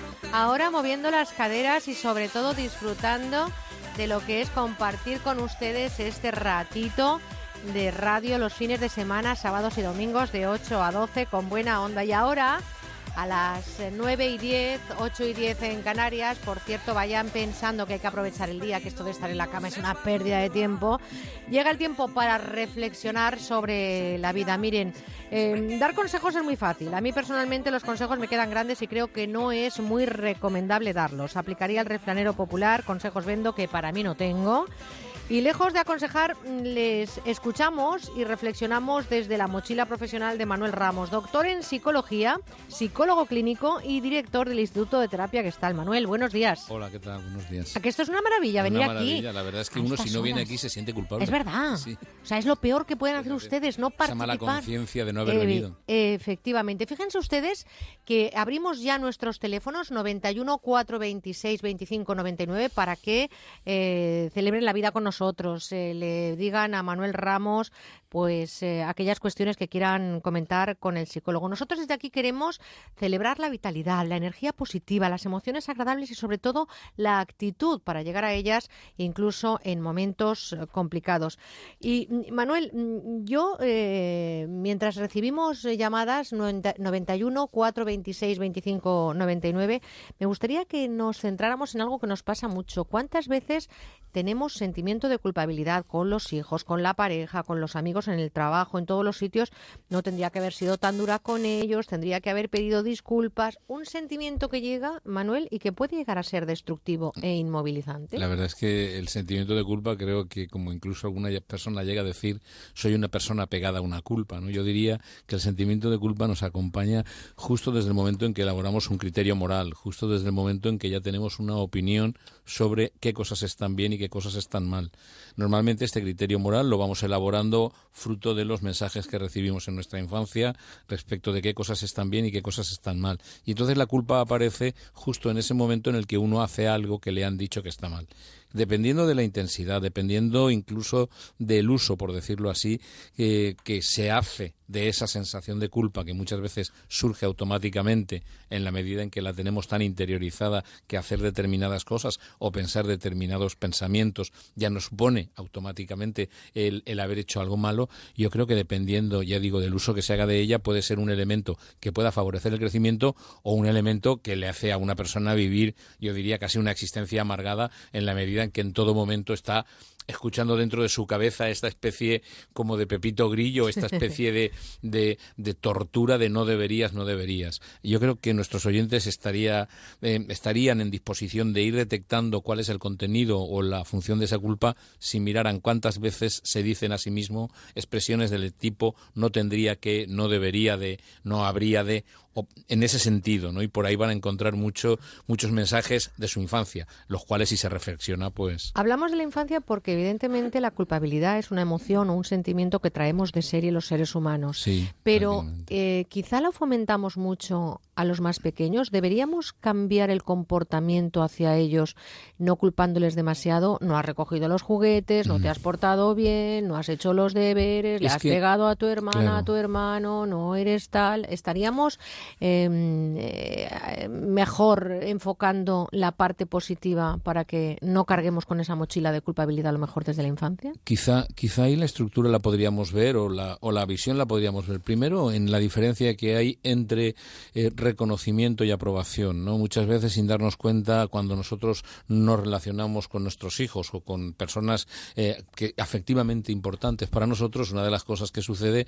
es que en lugar de manifestarles nuestro reconocimiento, te quiero porque eres tú, mm, sin darnos cuenta, decimos algo así como te quiero porque te portas bien. ¿no? En ese sentido, es cuando nosotros podemos distinguir que ahí empieza a aparecer la culpa, por aquello de si no me porto bien, si no hago aquello que debo de hacer, eh, probablemente perderé el amor, no me querrán, dejaré de ser el destinatario del afecto de las personas importantes en mi vida. De ahí que en la crianza sea muy importante partir del reconocimiento y de que las acciones sean, eh, por decirlo así, eh, valoradas, consideradas o entendidas desde una perspectiva solo con la acción y no tanto con la persona. De ahí que entonces se podía prevenir la culpa. Eh, Manuel, quizá si aceptáramos, tenemos llamadas de forma muy breve, si aceptáramos que somos seres imperfectos, integraríamos más eh, la vida, en lugar de entenderla, la viviríamos y no cargaríamos con esos sentimientos negativos. Sí, yo creo que hay una cuestión que es importante y es darnos cuenta hasta qué punto el perfeccionismo es fuente de una gran eh, cantidad de culpa. 91 426 25 99 también con buena onda arroba onda cero punto es. Vamos a saludar a Juani que nos llama desde Madrid. Juani, buenos días. Buenos días. Hola, buenos días, Juani. Un saludo, ¿qué tal está? Muy bien. A ver, Mira. pues cuéntenos. Yo mm, le llamaba para porque yo todos los días le doy gracias a la vida, ¿no? Porque yo soy una persona transexual. Yo he tenido muchísimos miedos, lo he pasado muy mal y llevo 11 años practicando yoga. Entonces la, la vida me ha cambiado muchísimo. Y no que me ha cambiado, que me sigue cambiando, porque yo sigo practicando todos los días. Entonces, mm, ahora pues me siento muy segura, vamos, segura de mí misma. He ganado muchísima paz interior porque he aprendido a relajarme, vamos, relajar el cuerpo, la mente y el alma. Entonces, pues, eh, para mí eso es un regalo de lo más grande que me ha podido dar mm, Dios, ¿no? Pero déjeme que le diga una cosa, Juan, y usted también ha hecho mucho. Es decir, es aquello de adiós rogando, pero con el mazo dando. Eh, creo que cuando se habla de culpa, cuando se habla precisamente de, esta sensación de que hacemos algo mal, una cuestión que es importante también es que nosotros podamos ver nuestra parte de responsabilidad. Yo creo que es muy útil darnos cuenta y distinguir aquello que vivimos como culpa y aquello que vivimos como responsabilidad. Que usted haya decidido optar por una vía de relajación, por una vía de autoconocimiento, por esa fuente de salud integral que sería el yoga, yo creo que demuestra que también nuestras manos tenemos cosas para salirnos de ese círculo vicioso muchas veces. Juan, y yo le diría además que en el caso de la transexualidad, en el caso de eh, una sexualidad más en, en, la, en el género humano, a veces, y me atrevería a ser un poquito más dura, eh, siempre la culpa es de la sociedad que no lo, que no lo admite. ¿eh? A mí no me gustaría que personas que nos estén escuchando y que tengan una disforia de género ahora mismo estén eh, pasándolo mal. Yo creo que está dando usted un ejemplo de que la vida es como es, hay que vivirla y sobre todo respetando a todos los seres humanos, Juani.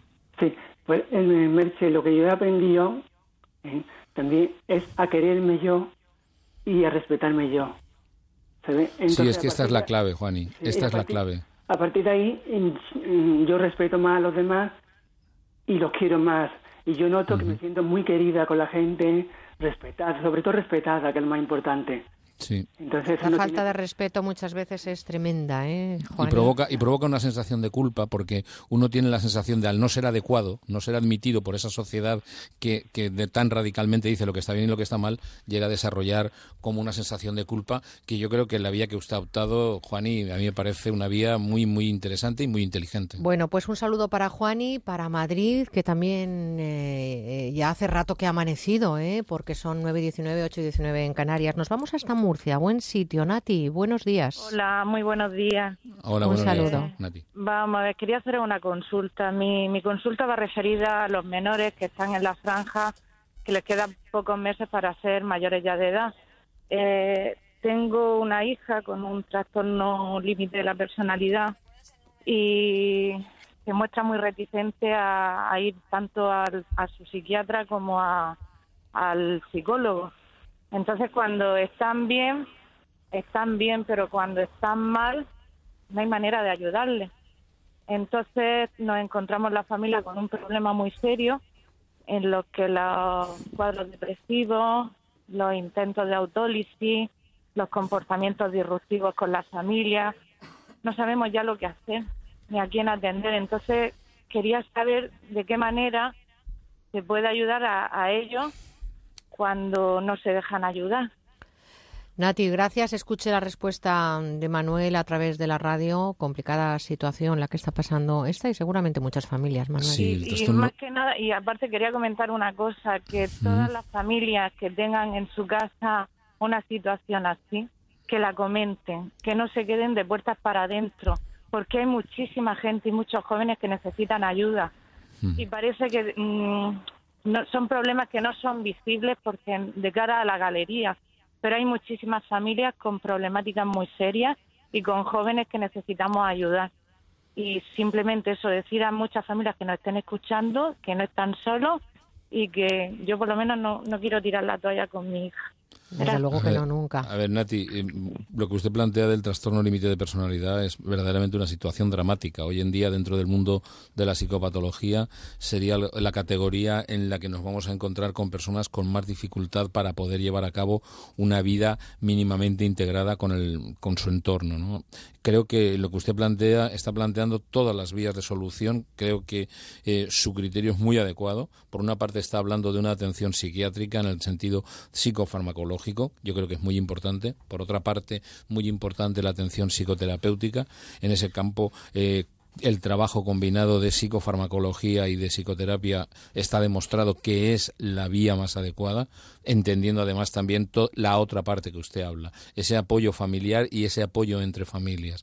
Muchas veces el conocimiento y compartir las experiencias, familias en la en una situación similar ayuda no tanto a aquello de mal de muchos que no viene al caso, sino ayuda a esa comprensión, a esa especie de solidaridad que muchas veces permite la flexibilidad, que situaciones conflictivas que se crean en el marco de la familia o en el entorno de, de nuestros, de nuestros hijos o de las personas que padecen en este caso el trastorno límite de personalidad, es muy importante que haya ese, ese apoyo entre familias e incluso no tengo, no le puedo, le estoy hablando de memoria, estoy seguro que tanto en Murcia como en otras muchas ciudades hay asociaciones de familiares mm, que permiten ese apoyo. Creo que esa combinación psiquiatría, psicoterapia, apoyo familiar y apoyo social es la clave para dar un marco más adecuado a estas personas.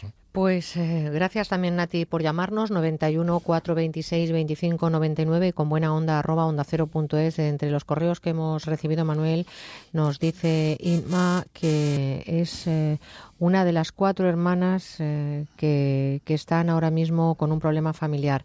Tenemos a mi padre en fase terminal de una enfermedad larga que ha sido dura y que incluso ha separado a la familia. Ahora mismo somos cuatro hermanas, de las que, eh, bueno, pues eh, no quiere entrar en nombres ni es un poco largo el correo. En definitiva, Manuel, lo que dice este correo es que está cargando ella, cargando entre comillas, con la cura de su padre y la atención a su padre, porque hay tres hermanas que ya el agotamiento las han distanciado totalmente y que ella evidentemente no lo va a dejar. Esto ha deteriorado mucho la relación familiar y que la fase terminal igual pueden ser dos días que seis meses. ¿Cómo afrontar esta situación en un momento en el que la fatiga personal y emocional ya está al límite? Y si debo o no em, eh, obligarles a mis hermanos, a mis hermanas en este caso, a que a que cuiden al padre. Bueno, una lo, situación primero, lo primero que yo diría es cuando se da una situación de la, una enfermedad terminal en el seno de una familia, esto va a poner a prueba los vínculos, es decir, va a poner a prueba, va a tensar, va a conllevar una necesidad, una, por decirlo así, una eh, tensión que va a poner a prueba las dificultades y la disposición de cada uno de los miembros. Por lo que cuenta Irma, yo lo primero que sí que haría sería, por una parte, tratar de mantener los vínculos en la medida de solicitar. Ella habla de obligar. Hay una cuestión cuando se genera una situación en la que hay que obligar a alguien, la resistencia va a aparecer, pero no obstante, si ella está entendiendo que eh, las hermanas no están llevando a cabo, digamos, una distribución equitativa, yo trataría de mantener el diálogo. Y solo por poner una, una reflexión, a lo mejor las circunstancias no se lo permiten, pero las personas que están cuidando a personas que están en un proceso terminal o en un proceso crónico necesitan momentos de respiro, necesitan momentos donde alguien que no sea de la familia pueda estar al cuidado de esa persona para poderse eh, relajar un poco. Muchas veces, esto que estamos hablando hoy de la culpa, uno se siente culpable por no estar las 24 horas del día con esta persona que está en ese proceso. Pero como bien dice Irma, este es un proceso que no se sabe cuánto va a durar. Esto es más una maratón que una carrera de 100 metros. Es una cuestión de fondo y en ese sentido es muy importante considerar, por una parte, solicitar el, digamos, el regreso de las hermanas y por otra parte, buscar, si ello es posible, alguna alternativa que le permita a Inma tener algún tiempo de respiro, una mañana Es complicado, ¿no? Tener una situación así, evidentemente lo es, sin duda, pero es complicado eh, llegar a entender esa fatiga, ese cansancio del cuidador, esa situación que no todos aceptan por igual y no todos entregan por igual. no se puede pedir aquí el 33% de tres para una historia humana. Eh, ese es el problema. En este caso concreto, cuatro hermanas, el 25%. Pues entonces, a partir de ahí, no, no, no podemos hacer una división matemática. También va a intervenir cuál ha sido la relación de cada una de las hermanas con la persona que está enferma, en este caso con el padre.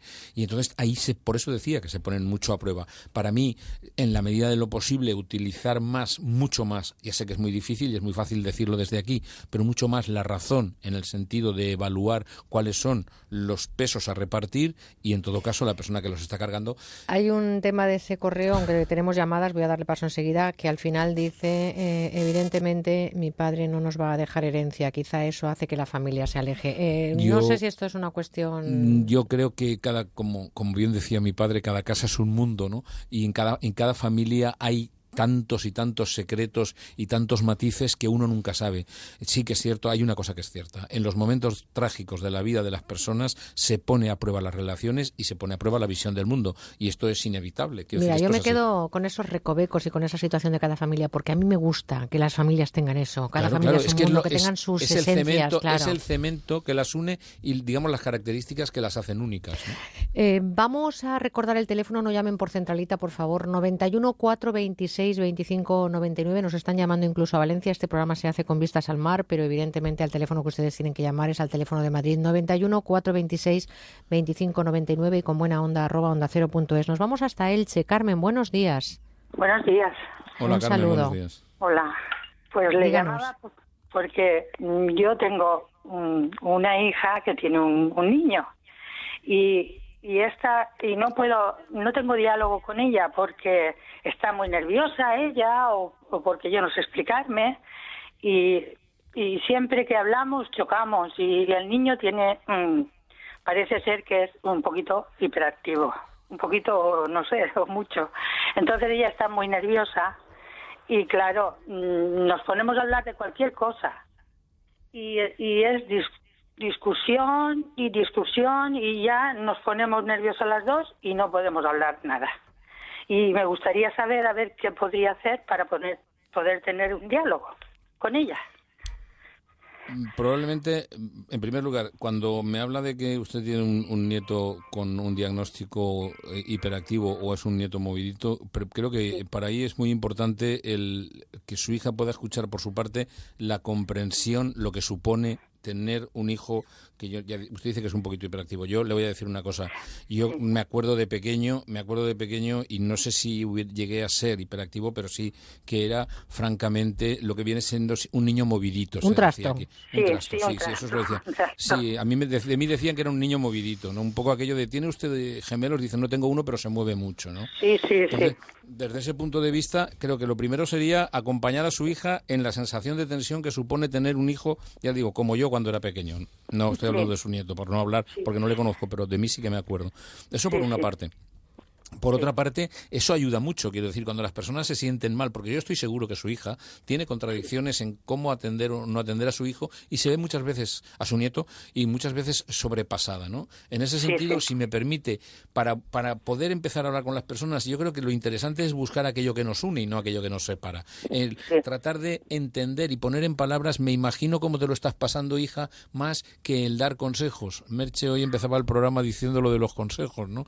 Mi padre decía que más vale, que más vale, como era aquello, más vale un billete de 500 euros que un buen consejo, Ahí que también me enseñó, que, también. que me enseñó también Merche, ¿no? Entonces, desde Sí, aquí, sí. si me lo permite y con toda la humildad del mundo, no le quiero dar ningún consejo porque si no estaríamos en las mismas. Ahora, reflexionando, yo creo que para buscar y para encontrar el diálogo, sobre todo entre un madre e hija, y en una situación en la que además su hija mm, tiene la tensión de atender a, a- a un chaval movido como es su nieto, yo Sí, creo sí. que ese apoyo y esa comprensión y decir algo así como, hija mía, ¿cómo lo debes estar pasando? No tanto darle consejos, porque muchas veces cuando las personas estamos en un callejón sin salida y nos dan consejos, todavía más aumenta más la frustración. Porque es decir, aquello de no soy capaz y vienen a decirme algo que ya lo he intentado o que creo que lo he intentado y no me sale. A mí personalmente le tengo que decir que una cosa que me ayuda mucho es cuando la gente de mi alrededor acepta cómo me siento más que me dice cómo me tendría que sentir. Creo que por ahí podría ser una vía, Carmen, que le podría ser útil. Pues muchas gracias. A usted por llamar. Gracias por Muchas llamarnos, gracias, Carmen. gracias, Un gracias. abracito a Elche también, Gracias. esa ciudad preciosa con un palmeral que es patrimonio de la humanidad y un lugar también mágico como todos esos Y rincones. aquí cuatro días, la Nid del Alba. La NID del Alba, sí señor. Eh, tenemos eh, llamadas 91 426 25 99, enseguida le vamos a dar paso, pero déjame que de forma rápida comente un eh, correo que me manda Jesús de Cádiz. Dice, habéis empezado el programa con el psicólogo hablando del sentimiento de culpabilidad. Dice, yo tengo la mala suerte de que todo el mundo me echa la culpa de todo. Creo que incluso fui yo el culpable de matar a Manolete en lugar del famoso toro. Eh, ¿Qué pasa? ¿Cómo reaccionar? Y, si es que hay perfiles que acaban siendo ese cajón desastre de la culpa ajena. Vale, eh, eh, siempre se necesita, cuando habla Jesús, lo primero decirle que se necesita siempre un roto para un descosido. O a lo mejor también es un trasto como tú, ¿eh? Bueno, no, no, no, no me cabe la menor duda. Eso, que yo, que yo lo era. Eh, por unas veces, por algunas veces nos encontramos con la situación de que siempre hace falta un roto para un descosido. Me explico. Hay personas que sistemáticamente eh, ponen la culpa en su entorno, es algo así como soy ladrón por culpa de la propiedad privada, y hay otras personas, en cambio, que lo que hacen es algo así como asumir todas las culpas. пасом. Jesús habla de que mm, incluso él tiene que ver algo con la muerte de Manolete. Yo conozco gente que parece como que eh, la pregunta que yo les hago incluso es si mm, la edad que tienen por saber si fueron los que mataron a Kennedy, que es algo que muchas veces lo hago como un poco como señalar la, cantidad de, culpa que uno echa. Yo creo que la clave está en aquello que decía Epíteto, distinguir qué depende de nosotros y qué no depende de nosotros, ¿no? Es decir, cuando cuando se habla cuando se habla de una responsabilidad o de una culpa que me la están poniendo a mí yo no he tenido nada que ver, lo primero que tengo que tener claro es, para mí, decir, yo no, yo no he tenido nada que ver. Y la segunda parte, y para mí también muy importante, es devolverle al otro. Es decir, algo así como, dile, dime a mí lo que tienes de problemático conmigo y si, yo te diré si tengo que ver o no. Yo creo que en ese sentido Jesús también puede empezar a mirar a ver si toda la culpa que le tiran, cuando se la tiran, él se la queda o se la devuelve al otro diciendo, no, perdona, eso es tuyo. Pues eh, fíjense ustedes que es verdad, el sentimiento de culpabilidad, esas cosas que pasan en la vida y que, y que no siempre uno tiene que ser el responsable. Nosotros aquí tenemos eh, cada sábado y cada domingo a Manuel Ramos con nosotros. Si alguien hay que echarle la culpa de cualquier cosa que pase en estas cuatro horas de radio sábados y cuatro domingos, pues es a mí, Manuel. Échame a mí la culpa. Vaya. Sabes mejor que nadie que me fallaste. Que lo que prometiste se te olvidó. Sabes a ciencia cierta que me. Estaba cantando Manuel, puedes hacerlo perfectamente. creo que no lo has hecho nunca. Yo creo que deberías estrenarte ya como ese gran cantante que Era un trasto de pequeño y aquí hoy en día es fundamental para que este ratito que compartimos con ustedes a través de la reflexión en antena y también a través de los correos electrónicos podamos, evidentemente en un programa de radio no podemos eh, diagnosticar y tratar, pero sí ayudarles a que de alguna manera abran un poquito más de par en par esa bocanada de aire fresco que necesitan los problemas. Manuel Ramos es doctor en psicología, es psicólogo clínico, director del Instituto de Terapia Gestal y también tertuliano, ¿verdad? Sí, dentro de nada, dentro de nada. Le dejamos que haga un pipí, se tome un café con leche, unos bollos y enseguida que esté de vuelta, ¿eh? De acuerdo. Manuel, gracias. Manuel Ramos, enseguida estará con nosotros en una tertulia que además hoy abre la persiana con un tema vivir sin normas, interesante. Así que si quieren también pedir su turno para participar con nosotros en la tertulia, 91 426 25 99 y por supuestísimo que también a través de nuestra dirección de correo electrónico, que ya saben que es eh, con buena onda arroba onda es. En vez de infierno encuentres gloria y que una nube de tu memoria me borre a mí. Y allá en el Onda Cero con buena onda. Y tomen nota porque les voy a hablar ahora de Star Nordic. Le ofrece en exclusiva Nuquita Seca, la almohada japonesa que respira. Se acabaron ya las noches en vela, sudando y sudando. Nuquita Seca refresca sus horas de sueño. Solo la puede conseguir en publipunto.com en el teléfono 902 180 190. Ramiro, buenos días. Buenos días, Merche. Un saludo muy cordial igualmente, este fin de semana. ¿eh? Igualmente, un placer. Oye, ¿y cómo es esta revolucionaria almohada? Pues es fruto de la investigación, como tú decías, de Star Nordic sobre las posibilidades de los materiales que se han utilizado en el espacio, cuyas innovaciones se aplican en nuestra vida diaria. No nos olvidemos que el velcro, por ejemplo, y las cremalleras antes se, utilizaban en el espacio, ¿no? Es la primera vez que se ha conseguido una almohada totalmente transpirable gracias a un nuevo material que es el viscogel 3D termorregulador. Este material permite que circule el aire por su interior como si sopláramos a través de una toalla y sale el aire por otro sitio. Tú pruebas hacerlo con una viscoelástica y ya verás que parece que eso parece una bolsa de plástico. Sin embargo, me parece una maravilla, pero ¿qué es lo que conseguimos realmente, Ramiro, con Nuquita Seca? Pues mira, en primer lugar, evitar la absorción del calor corporal, transmitiéndonos una sensación de frescura total. Por tanto, no sudar mientras dormimos. Yo estoy cansado de oír todos los días, mira, he pasado una noche malísima, la almohada empapada, no podía dormir, me he tenido que levantar, salir al balcón. Bueno, eso pasa a la historia.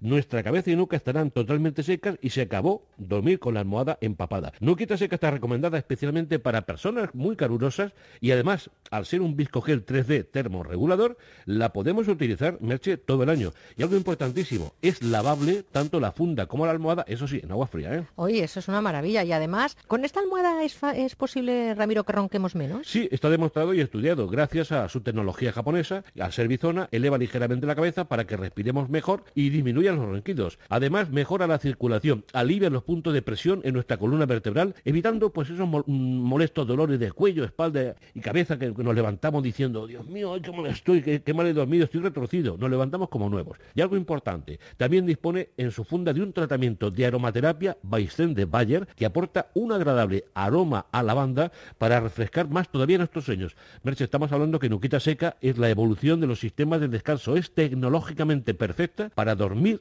mejor y más fresco. Desde ahora usted puede disfrutar de un sueño profundo, sin interrupciones, porque la almohada está empapada. Fíjense que Nuquita Seca es la almohada que respira y elimina el calor. Solo está en publi.com, les recuerdo, 902, 180, 190. Y Ramiro, ¿cuál es su precio? Y dime si hay alguna oferta ahora mismo para dormir fresquitos este verano. Por supuesto, en el fin de semana ni, te cuento. El precio internacional es de 90 euros y hoy vamos a poner 50 unidades a tan solo 49,99. Todo un regalo por dormir bien y fresco. Pero por solo 25 euros más, usted se puede llevar la segunda unidad, que yo se lo recomiendo. Además, los que se lleven esta segunda unidad van a recibir totalmente gratis el No me moleste mosquito, ¿eh?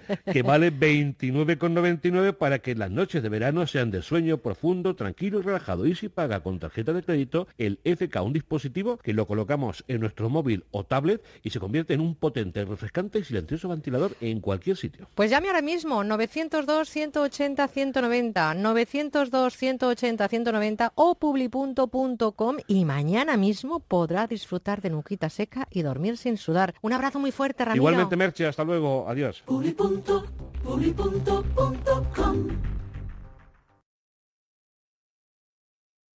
Atención, si es usted víctima de una hipoteca multidivisa, no dude en defender sus derechos. Cada vez más tribunales dictan sentencias a favor de consumidores obligando a las entidades financieras a recalcular en euros las cuotas desde el inicio del préstamo y a devolver el dinero indebidamente cobrado por su falta de transparencia, información y buena fe. Infórmese gratis en bufeterosales.es o en el 91 550 1515. 100% de éxito en sentencias ganadas. Buenos días, Victoria. Hola, buenos días, Begoña. 50% de descuento en la campaña de verano de tratamientos de adelgazamiento en Adelgar. Muy bien, así es. Todo seguido le he dicho. Muy bien. pues claro, ¿qué, ¿qué ventaja? ¿Qué ventaja aporta ir a Adelgar? Victoria, di la verdad, para adelgazar. Muchísimas. Hmm. Pero eh, la más importante, adelgazar, conseguir adelgazar, conseguir mantenerlo, aumentar el metabolismo eh, conseguir adelgazar con salud y, por supuesto, eh, con estética, porque nosotros en Adelgar, aparte de la nutrición que enseñamos a comer a todo el mundo, ponemos tratamiento, nuestro tratamiento del método Adelgar localizado en aquellas zonas donde más se acumula el problema, donde más se acumula la grasa a cada persona, unos abdomen, otros mujeres más caderas, cartucheras, glúteos, pues depende de cada caso ya ponemos el tratamiento y luego todos los beneficios que tiene hacer un tratamiento en una clínica de más de 22 años. Pues hay que llamar al 91 577 44 77 91 577 44 77delgar.es. Ven a la Plaza de las Ventas. Ven a los toros en agosto. Domingo 7 a las 7 de la tarde, toros del Ventorrillo para Ricardo Torres, David Galán y Pepe Moral. Venta de entradas en las taquillas de la plaza, en internet las-ventas.com o llamando a Tauro Delta 91 725 1488. Las Ventas. Experiencias por vivir. Onda Cero Madrid 98.0. Las condiciones de tu divorcio como tu matrimonio no son para siempre. Si no estás de acuerdo con las condiciones de tu divorcio, reclamamos por ti. Llama a pluslegal.es, expertos matrimonialistas 91 278 1453, porque la injusticia no es para siempre. Llama ahora a pluslegal.es 91 278 1453. Bingo Las Vegas, una experiencia de juego diferente por su decoración, por su ambiente y porque puedes jugar en su terraza climatizada durante todo el año, con cena, copas y muchas sorpresas. Tienes que venir, te vas a divertir como nunca. Bingo Las Vegas, la sala de juegos que más premios reparte de Madrid. Descubre otra forma de jugar en la terraza climatizada de Bingo Las Vegas. Hermanos García Noblejas 17. Atención.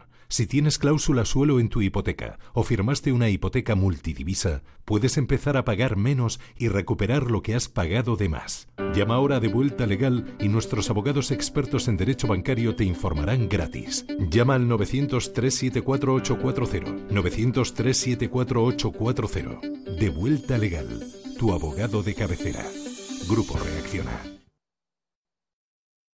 Doctor Márquez, el exceso de medicación a veces produce problemas gastrointestinales. ¿Cómo podemos mejorarlos? Lo primero que hay que hacer es proteger la mucosa gástrica tomando un vial diario de sistema alfa aloe vera. Con sistema alfa protegemos todo el tracto gastrointestinal y mejoramos esas molestias. Pues gracias, doctor. Y ustedes ya saben, problemas digestivos, sistema alfa aloe vera.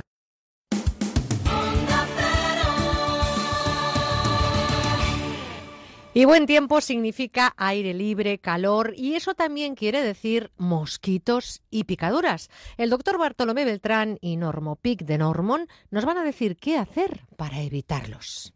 En estos meses que vienen vamos a ser el blanco de los mosquitos, sin duda.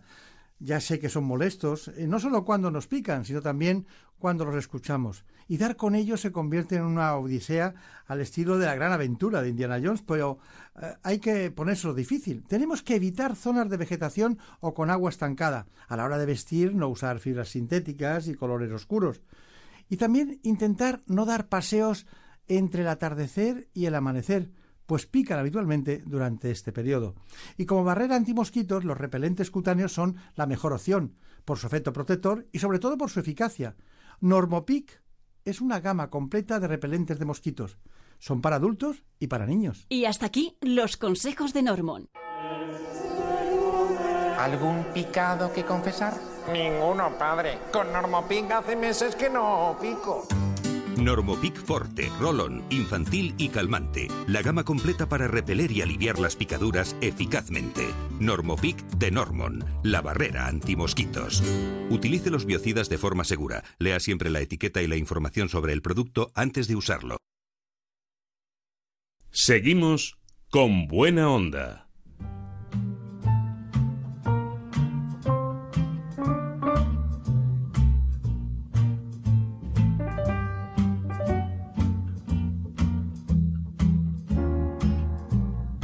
Nuestros crímenes.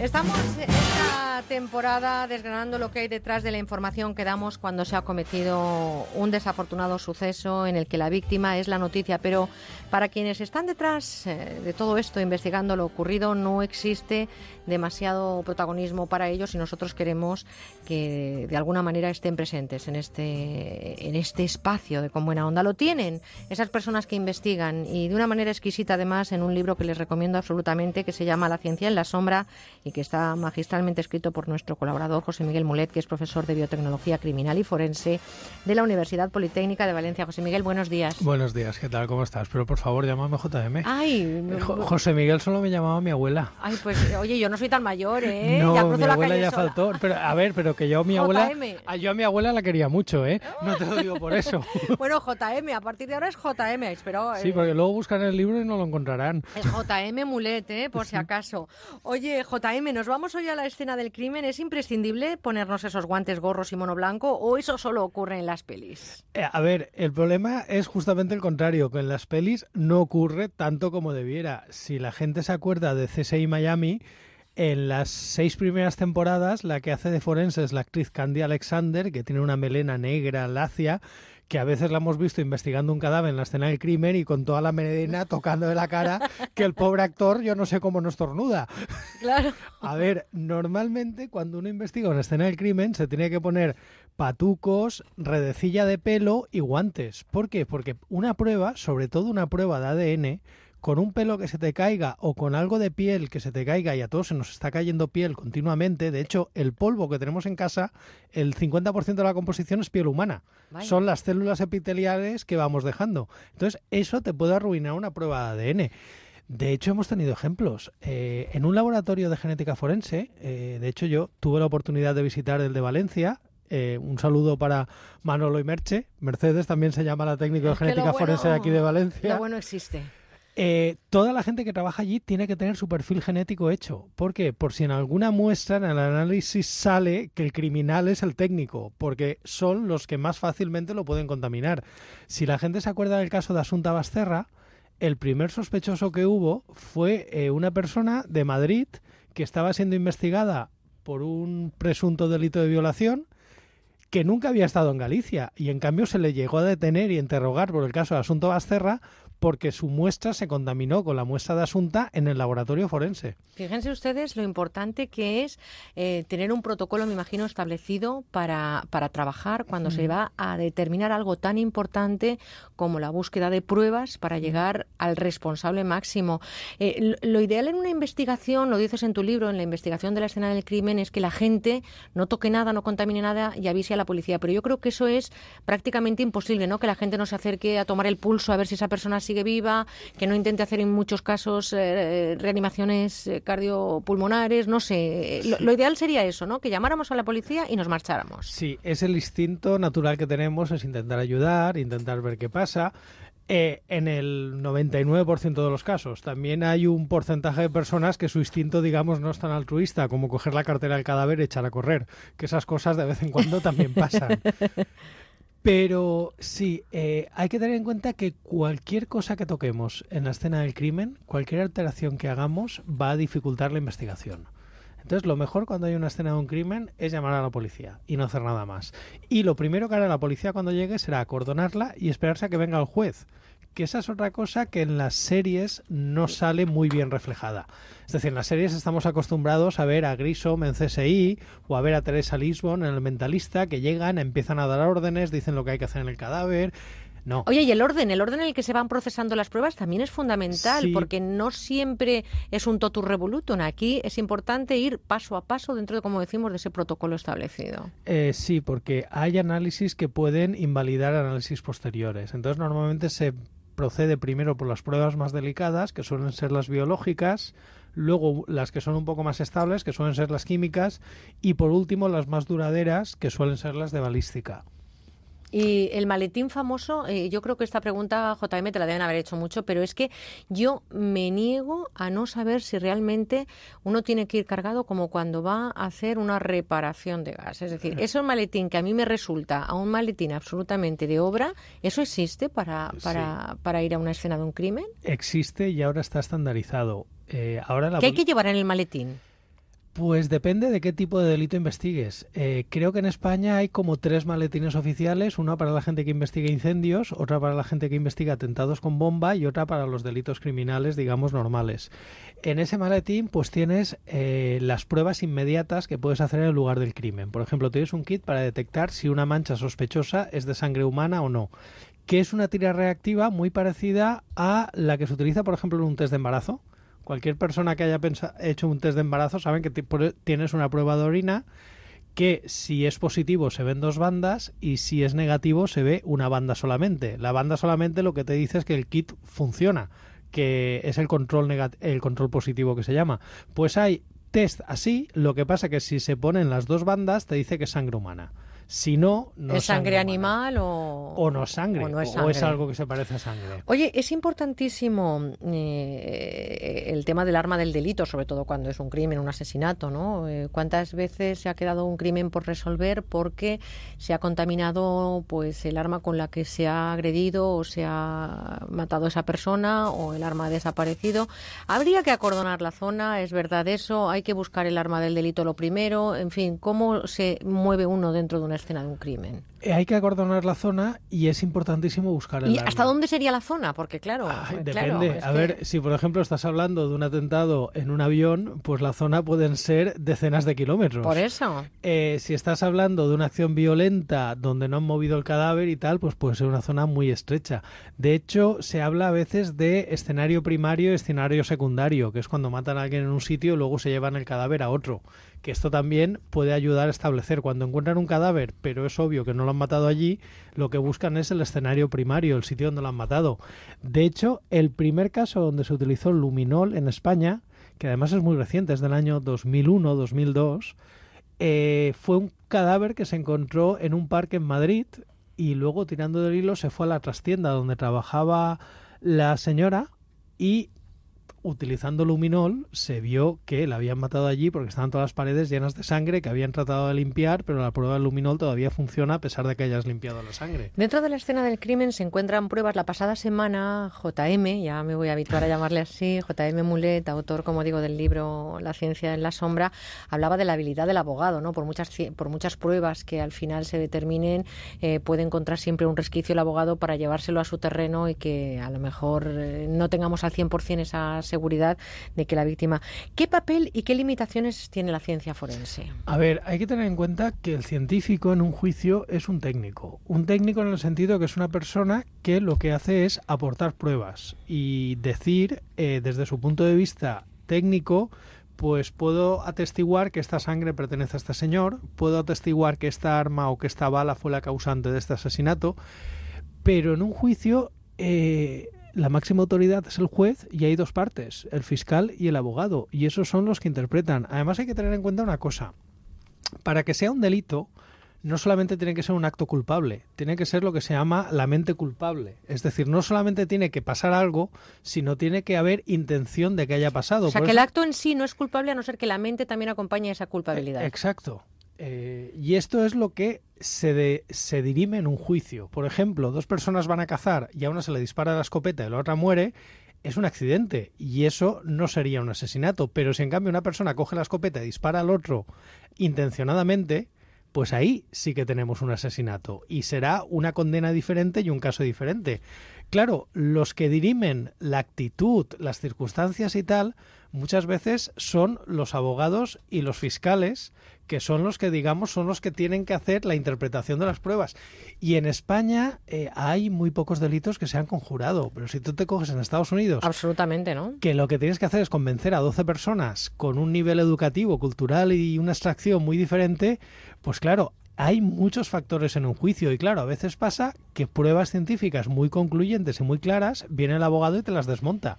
Eh, terminamos hablando de las técnicas. Eh, eh, eh, son, como hemos contado ya en el programa anterior, técnicas muy novedosas. La ciencia forense lleva poco tiempo, pero camina rápida la ciencia forense. Estamos frente a pruebas muy determinantes y hacia dónde se está abriendo ese campo de la investigación de la ciencia. Camina rapidísimo. Ten en cuenta que los métodos de química analítica, por ejemplo, cada vez son capaces de detectar cantidades menores de restos. Las bases de datos cada vez son más grandes. Y a nivel de, por ejemplo, las pruebas genéticas, pues se está adelantando eh, una barbaridad, como decía la zarzuela. Entonces, a partir de ahí, cada vez va a ser más difícil que los crímenes queden impunes. Pues fíjense que lo dice su libro y además lo dice de forma magistral. Es una realidad forense, solo se puede determinar los actos, pero no las intenciones. Por lo tanto, como estamos diciéndoles, el acto no hace una persona culpable, sino que tendría que ir acompañado de que su, man- su mente tuviera esa intencionalidad de cometer ese acto, ¿no? Es lo que los abogados llegan el actus rea y el mens rea. Fíjense, es decir, acto estamos- culpable, mente culpable. Pues hoy hemos visitado, eso sí, de forma virtual lo que ocurre en la escena del crimen. Si ustedes quieren hacer alguna pregunta a JM, pueden hacerlo también a través de nuestro Twitter, arroba con buena guion bajo onda, arroba con buena guion bajo onda. Y también tu Twitter, si Y quieres. el mío que es arroba jmmulet. Arroba JM Mulet. ¿Vas a contestar a los oyentes si hacen alguna Sí, pregunta les sobre contestaré. ciencia? Venga, pues ahí está ese compromiso. Es eh, La ciencia en la sombra de JM Mulet. No duden en leerlo. Profesor de biotecnología en la Universidad Politécnica de Valencia y colaborador este verano de este ratito de radio que estamos disfrutando contigo, querido JM. Hasta la próxima semana. Hasta la semana que viene, pero no me apaguéis el aire. No, no. Leaves kisses on your collar. Lily, Lily, Lily, Lily, stay. Lily comes when you stop to call her. Lily runs when you look away. Lily leaves kisses on your collar. Lily, Lily, Lily, Lily, stay. One day she passed him by, a twinkle in her eye. He said she was meant for me. But when he turned around, he lost what he'd found. Oh, where can his Lily be? Lily comes when you stop to call her. Lily runs when you look away. Pues estamos eh, ya llegando a las 10, 9 en Canarias. Ismael Terriza nos va a traer la última hora de la actualidad enseguida, lo que ocurre en España y en el mundo. Y lo que ocurre en España y en el mundo también es que estamos rodeados de normas. ¿Podríamos llegar a vivir sin ellas? Ese es el tema que planteamos en nuestra tertulia que está a punto de empezar después de la información con Manuel Ramos y Santiago Calvo. Ya lo saben nuestros colaboradores, nuestros contertulios con quienes analizamos o reflexionaremos y espero que con ustedes también llamando al 91 426 25 99 esa cuestión que hoy ponemos a debate. ¿Se puede vivir sin normas? ¿Vivimos en un mundo cargado de prohibiciones y de normativas? ¿Qué opinan ustedes? 91 426 25 99 y también con buena onda arroba onda cero punto es la información con Ismael Terriza. Pressed up against the glass. He prays that she will pass. Now he's living with his mother. Onda Cero con buena onda. Junto a ti, al pasar las horas, oh mi amor, hay un rumor de fuentes de cristal Plácido Domingo es el mejor tenor del mundo, lo dice la crítica, pero también lo confirma el éxito que ha tenido esta colección que traemos a la radio. Se llama Los 100 mejores momentos de Plácido Domingo y son seis discos con 100 temas de ópera, zarzuela, baladas y boleros que hoy se terminan.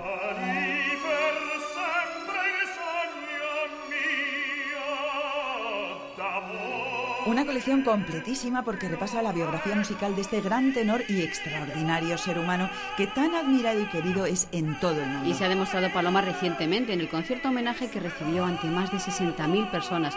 Rodeado de grandes artistas, Plácido consiguió emocionar a su público interpretando Paloma todo tipo de estilos musicales. Claro, como los que hemos reunido en esta colección. Así que si quiere tener una gran muestra de su variado repertorio y unirse a este gran homenaje a Plácido Domingo, consiga una de las últimas unidades que nos quedan llamando al teléfono de la buena música al 902 29 10 29. la culpable de todas mis angustias y todos mis Y además es una colección que ha sido récord de ventas en el 902 29 10 29. Claro que sí, por eso se está terminando, amigos. Lo bueno se termina. Hoy es el último día si quiere conseguir esta gran colección de Plácido Domingo con sus áreas de ópera.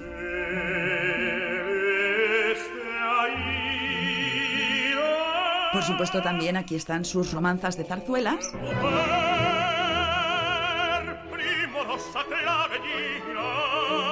Y no podían faltar sus baladas y boleros. Descubran amigos lo mejor del repertorio de Plácido Domingo. Pidan hoy mismo esta colección de 6 CDs que se acaba. Llamen por favor al 902 29 1029 o entren en nuestra web musicadesiempre.com. Y además son seis discos por el precio de tres. Se mantiene la rebaja de 44 euros, que es lo que cuestan los seis CDs, a solo 33. ¿eh? Vale la pena. Con unos pequeños gastos de envío se los mandamos a casa. Aproveche por favor esta oferta pidiéndolos hoy, último día, en el 902 29 10 29.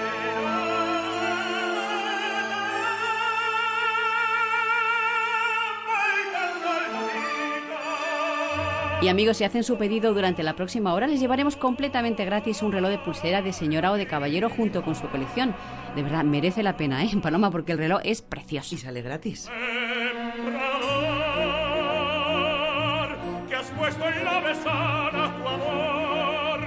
Ácido Domingo, hoy último día en musicadesiempre.com y en el teléfono 902 29 10 29.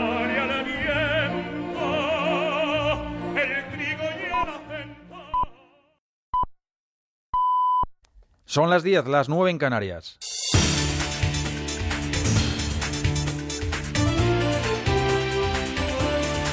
Noticias en Onda Cero. Buenos días, y son las 5 de la madrugada en Río de Janeiro, duerme la ciudad carioca a pocas horas de que arranque la competición oficial de los Juegos Olímpicos después de una ceremonia inaugural que ha durado cuatro horas.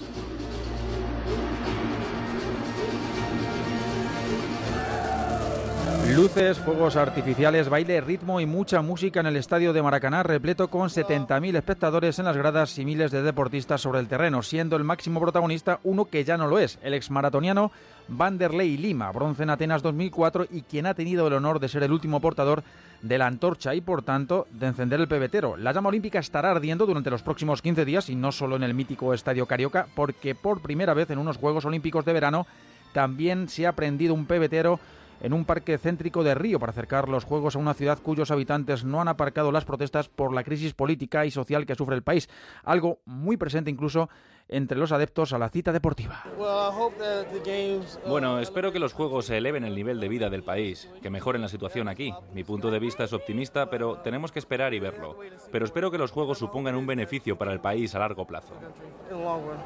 Dentro de Maracaná, la delegación española, que acude a Brasil como la décima más numerosa, 306 deportistas, ha estado abanderada por Rafa Nadal, muchos de los nuestros desfilando, pero notables ausencias, motivadas por sus obligaciones con la competición, porque 19 deportes arrancan este sábado la disputa de 12 finales y las primeras opciones de medalla para la delegación de nuestro país, Pablo Valentín Gamazo. Opciones de metal en la prueba de ciclismo en ruta con Purito Rodríguez y sobre todo Alejandro Valverde como máximo favorito. Mireia Belmonte debuta en los 400 estilos, la primera de las pruebas que nadará en estos Juegos. En tenis primera ronda, cita difícil para Albert Ramos contra Nishikori, también para Carla Suárez que se mide a la Serbia Ivanovic.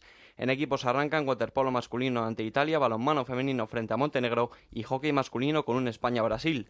Los nuestros también se estrenan en tiro con arco, boxeo, vóley, playa, remo, judo y gimnasia con aspiraciones de medalla para Ray Zapata. Del resto de eventos destacar el debut en baloncesto del Dream Team de Estados Unidos ante China a las 12 de la noche. La actualidad aquí en España tiene el foco principal en Canarias. Han ardido más de 3.600 hectáreas ya en la isla de Palma. El incendio sigue activo y lo peor es que no hay novedades. Última hora, redacción en las islas. Gustavo de Dios. El fuego ha llegado a un tercer municipio, el de Mazo, pero aún lejos de núcleos habitados, con lo que no hay previstas de momento nuevas evacuaciones de vecinos, mientras los que tenían que abandonar sus casas de forma preventiva el pasado jueves van volviendo muy poco a poco a sus viviendas. Ya están en el aire las 12 aeronaves que tratan de contener las llamas en el frente norte del incendio en el paso, llamas que están perimetradas y próximas a ser controladas en las próximas horas del día, mientras que en el sur se sigue tratando de frenar el incendio que ya ha llegado a la dorsal de la isla, en la cumbre de La Palma, punto en el que se trata de parar desde el aire ya que es de muy difícil acceso. Hay casi 400 efectivos en tierra, mientras que el único detenido por este incendio, un alemán de 27 años, residente en la isla,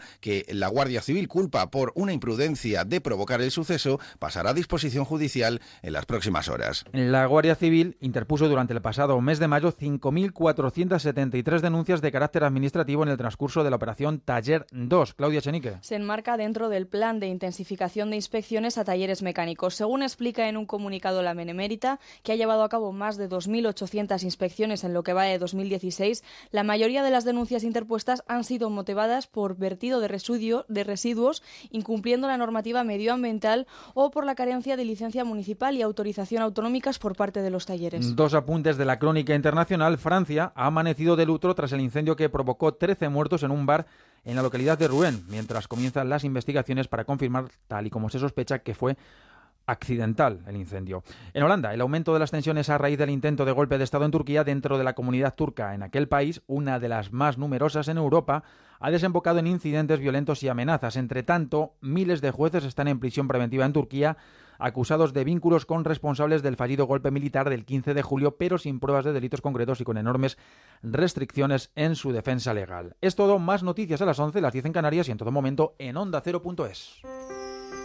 Si quieres saber qué se esconde detrás de la mirilla, tendrás que mirar. Hablamos de medio ambiente, de solidaridad, de proyectos interesantes, noticias curiosas. Javier, ¿qué es la neurociencia? Bueno, pues eh, en realidad es un conjunto de disciplinas que... Bueno, hace queremos años- contar también eh, durante esta edición de la Mirilla en verano aquellas rutas que son accesibles a todas las personas. De lunes a viernes, desde las ocho y media de la tarde, La Mirilla, con Raquel Sánchez. Te mereces esta radio. Onda Cero, tu radio. Y si tienes el pelo encrespado o rizado y te encantaría alisarlo sin necesidad de ir a la peluquería y sin complicaciones, presta mucha atención. American Shopping nos presenta el increíble Hollywood Star, un cepillo alisador que ahora puede ser tuyo llamando al 902 206 216. Esther, buenos días. Hola Merche, muy buenos días. Cuéntanos, ¿cómo es Hollywood Star? Pues mira, te lo puedo contar porque además yo que lo utilizo estoy encantada con este cepillo, porque por fin alguien piensa en nosotras, en las que tenemos el cabello rizado o encrespado y la verdad es que no hay manera de peinarlo y sobre todo ahora en verano. Y bueno, si no te pasas horas en la peluquería, que el pelo no lo llevas bien. Así que Hollywood Star es un cepillo alisador que nos permite alisar nuestro cabello en segundos. Nos aporta hidratación, brillo y suavidad gracias a su revolucionaria tecnología iónica combinada con la cerámica.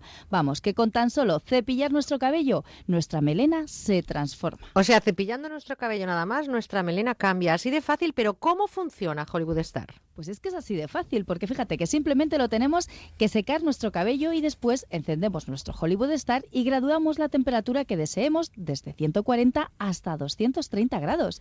Según tengamos el pelo, pues menos temperatura si tenemos el cabello más fino y delicado, una temperatura media para el cabello normal y la máxima para los cabellos más rebeldes o encrespados. Y luego, pues ya está, nos cepillamos pasándolo por cada mechón y así de fácil. Además, gracias a su cable extra largo y su exclusivo sistema de giro 360 grados, con una sola mano vamos a llegar a las zonas más difíciles. Vamos, que por lo que me cuentas es como si tuviéramos un 2 por 1 ¿no, Esther? En un solo producto tenemos cepillo y planchas. Así es, Merche. Y fíjate, lo que más me gusta de Hollywood Star es que hasta las más torpes, como yo, que no se me da nada bien esto de arreglarme el pelo, pues nos vamos a dejar una melena perfecta y lo mejor de todo en la comodidad de casa, del apartamento, de la playa, del hotel o de donde estemos. El secreto está en su diseño innovador de celdas extra anchas de cerámica vidriada y se combina con la tecnología iónica. Esas celdas se calientan, pero las púas se mantienen frías. Así puedes diseñar tu peinado de una manera precisa, sin riesgos y lo más importante, sin dañar tu cabello. En una sola pasada pasas de un cabello rizado o encrespado a uno liso y sedoso. Vamos, que ahora en verano es imprescindible. Pues ya lo habéis oído, si queréis lo último para lucir una melena perfecta de una manera cómoda, fácil, cuando y donde queráis, vuestro producto es Hollywood Star. Solo nos queda saber, Esther, el precio y si hay alguna oferta especial para los oyentes que entren ahora mismo en americanshopping.es o llamen al 902 206 216. Por supuesto que sí, Merche. Fíjate, es otra de las ventajas de este cepillo alisador. Su precio es de 99 euros y en este momento ponemos 50 unidades a tan solo, atención, 59,95 euros. Sí, sí, habéis oído bien, 59,95 euros. Y además esos 50 primeros pedidos recibirán de regalo una práctica bolsa de viaje para guardarlo y llevarlo siempre con nosotras. Es el momento de hacer tu pedido en americanshopping.es o llamando al 902 206 216. Pues ya lo han escuchado, cepillo alisador Hollywood Star, no podrás pasar sin él. 902 206 216 o americanshopping.es es. Yo no me lo pierdo, Esther. Un besito muy fuerte. Que tengas buen día. Ofertas. ¿Listos? Con el maratón de ofertas de MediaMark pasarás olímpicamente de las de los demás. Encuentra la mejor tecnología a unos precios imbatibles ya en tu tienda y en MediaMark.es. Ser feliz cuesta muy poco. MediaMark. Más de 200 equipos lucharon por llegar hasta aquí. Ahora solo dos lucharán por ganar la Supercopa de Europa. Real Madrid, Sevilla. El martes a las 8 de la tarde, la Supercopa de Europa. Champions Total en Antena 3. Estás con Merche Carneiro. Estás con buena onda.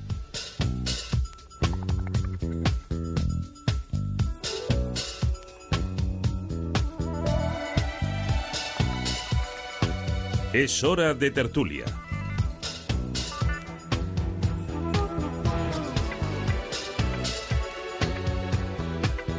Dice el diccionario de la Real Academia de la Lengua que norma es la regla que se debe seguir o ajustar las conductas, tareas, actividades, etc. Pueden ser también el precepto jurídico o el conjunto de criterios lingüísticos que regulan el uso considerado correcto. Vivimos actualmente en una sociedad en la que las normas facilitan la coordinación social para que, en teoría, y en teoría todos ganemos. Pero ¿tenemos demasiadas normas en esta sociedad del siglo XXI?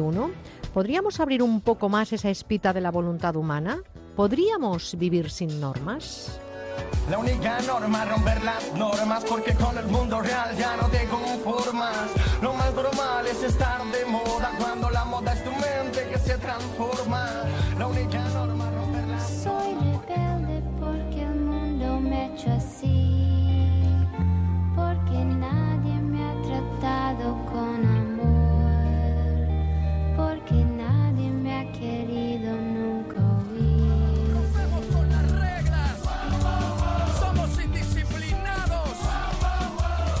Tenemos por delante una hora para debatir con ustedes y con nuestros contertulios que tienen una cara de felicidad tremenda por compartir la sombrilla de Onda Cero este verano.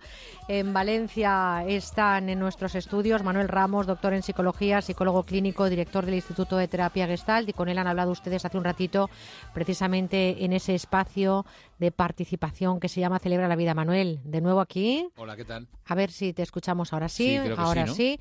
Y ya saben que contamos este verano con Santiago Calvo, licenciado en Derecho, máster en Asesoría Jurídica de Empresa, está formándose actualmente en Auditoría Laboral y letrado de Pedrosa Abogado. Santiago, has vuelto, eso es que la semana pasada no lo pasaste mal del todo, ¿no? Buenos días, sí, la semana pasada estuvo bien, así que repito. Buenos días, eh, Santiago. Y yo no sé si, si tendríamos que vivir sin normas. Lo que sí que quiero es que ustedes eh, participen con nosotros. No es una norma, no es una obligación, es simplemente la voluntad de contarnos qué opinan de esta situación eh, que a veces está cargada de obligaciones, de compromisos, de prohibiciones. Ustedes eh, llámenos al 91 426 25 99 y participen de esta tertulia abierta, evidentemente, a lo que ustedes nos quieran contar. También tenemos una dirección de correo electrónico con buena onda arroba onda cero punto es y opínennos, eh, opinen sobre el tema que hoy ponemos a debate.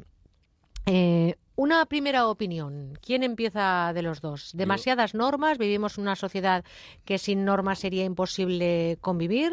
Y quiero, lo primero que preguntar es dónde está teoría, ¿no? Porque todo el mundo dice que en teoría podríamos vivir sin normas, que en teoría las personas somos capaces. Lo que quiero saber es dónde está teoría. A mí me parece que vivir sin normas es algo así como abandonar cualquier tipo de referencia que nos permita eh, saber por dónde va la convivencia. O sea, yo creo que son nor- unas normas son mínimas y sobre todo lo que tengo claro es que a más normas menos peso sobre la responsabilidad personal. Así que si educamos a las personas o si fomentamos la responsabilidad personal, no harán falta tantas normas. Pero parece que las normas son necesarias porque la responsabilidad personal, como el sentido común, es el menos común de los sentidos. Sin normas no habría derecho, ¿no, Claro. Eh, Santiago? No hay derecho. No, efectivamente. Buscamos a teoría, pero buscamos a derecho también, ¿no? Claro.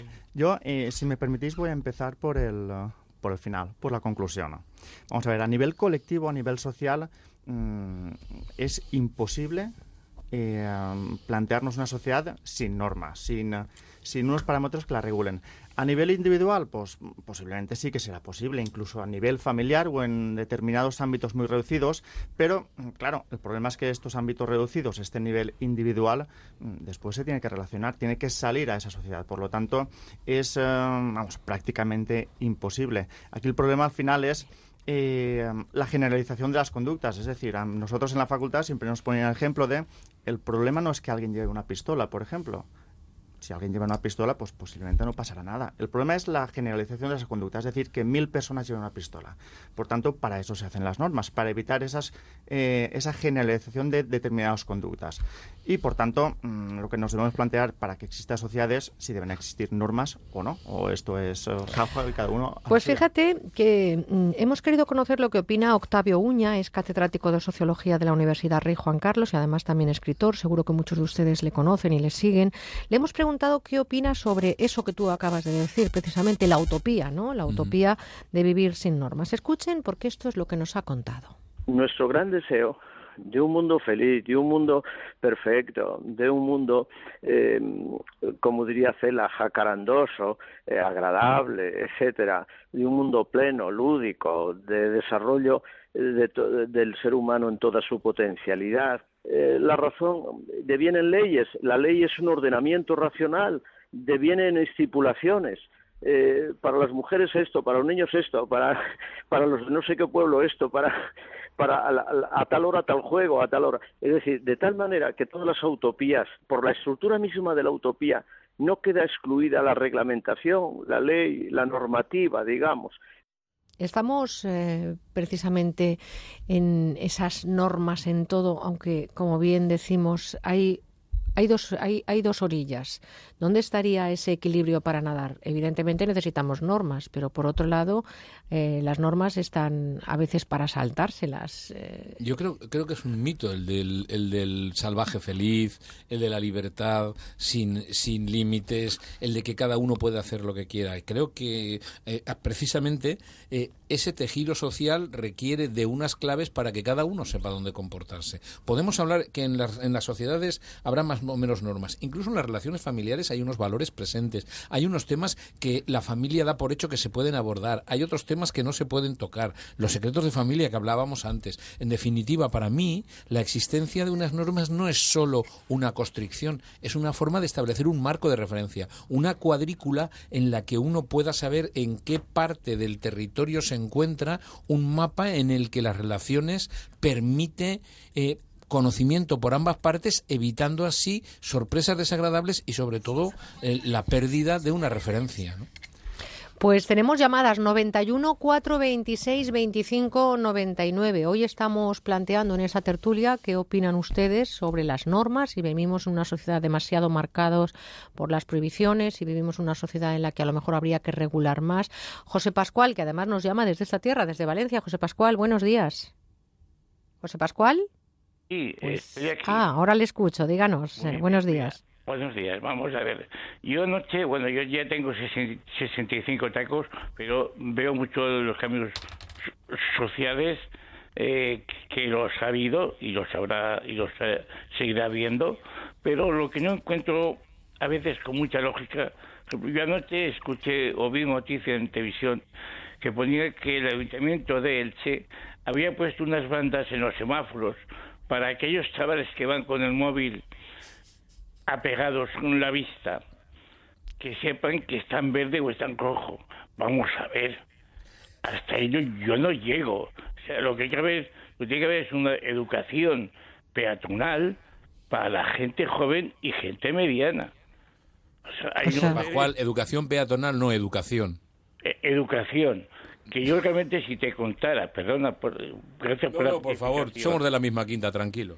Sí, entonces yo realmente, yo soy un, un peatón, un, un viandante, que a veces subo al autobús y te puedo decir que de 80 personas que suben con la tarjeta de bono oro, dos dicen buenos días al conductor. Dos personas. Está usted refiriéndose principalmente a las normas de conducta, entiendo, ¿no? Más que de la normativa que debemos marcar. Pero hay unas normativas que se han perdido valores. Entonces hay normativas que si no fueran por las normativas, esto sería un desastre. Lo veo bien las normativas. O sea, siempre estamos con nuestros de- derechos. Yo tengo un derecho a esto o lo otro, pero nuestros deberes en las normativas parece que nos saltamos. Parece que eso no tiene im- importancia. Y sí la tiene, porque una sociedad con unas normativas bien llevadas se puede convivir perfectamente. Bueno, pues esa es su opinión, querido José Pascual. Le agradezco mucho. Muchísimas Dígame, gracias dígame. no, no, nada, eso. no, que, que muchísimas gracias por, por atenderme. Pues nada, usted por llamarnos y a cada uno de ustedes que está ahí detrás compartiendo con nosotros la radio, este mundo apasionante en el que la participación de ustedes es fundamental para saber lo que opinan. 91 426 25 99. Es que claro, eh, Santiago, como letrado, como persona que está en el ejercicio, eh, eh, hablar de normas es hablar de mucho, de forma generalizada. Este señor se refería más a las normas de conducta, ¿no? A lo Claro, que a lo que viene siendo el comportamiento educado de las personas en una sociedad en la que tenemos que tener en cuenta Aquí que estábamos hablando de normas sociales o usos sociales, lo que pasa es que esas normas, ese conjunto de usos, al final acaba traspasándose al, al, al ámbito del derecho o a su positivización de alguna forma, ¿vale?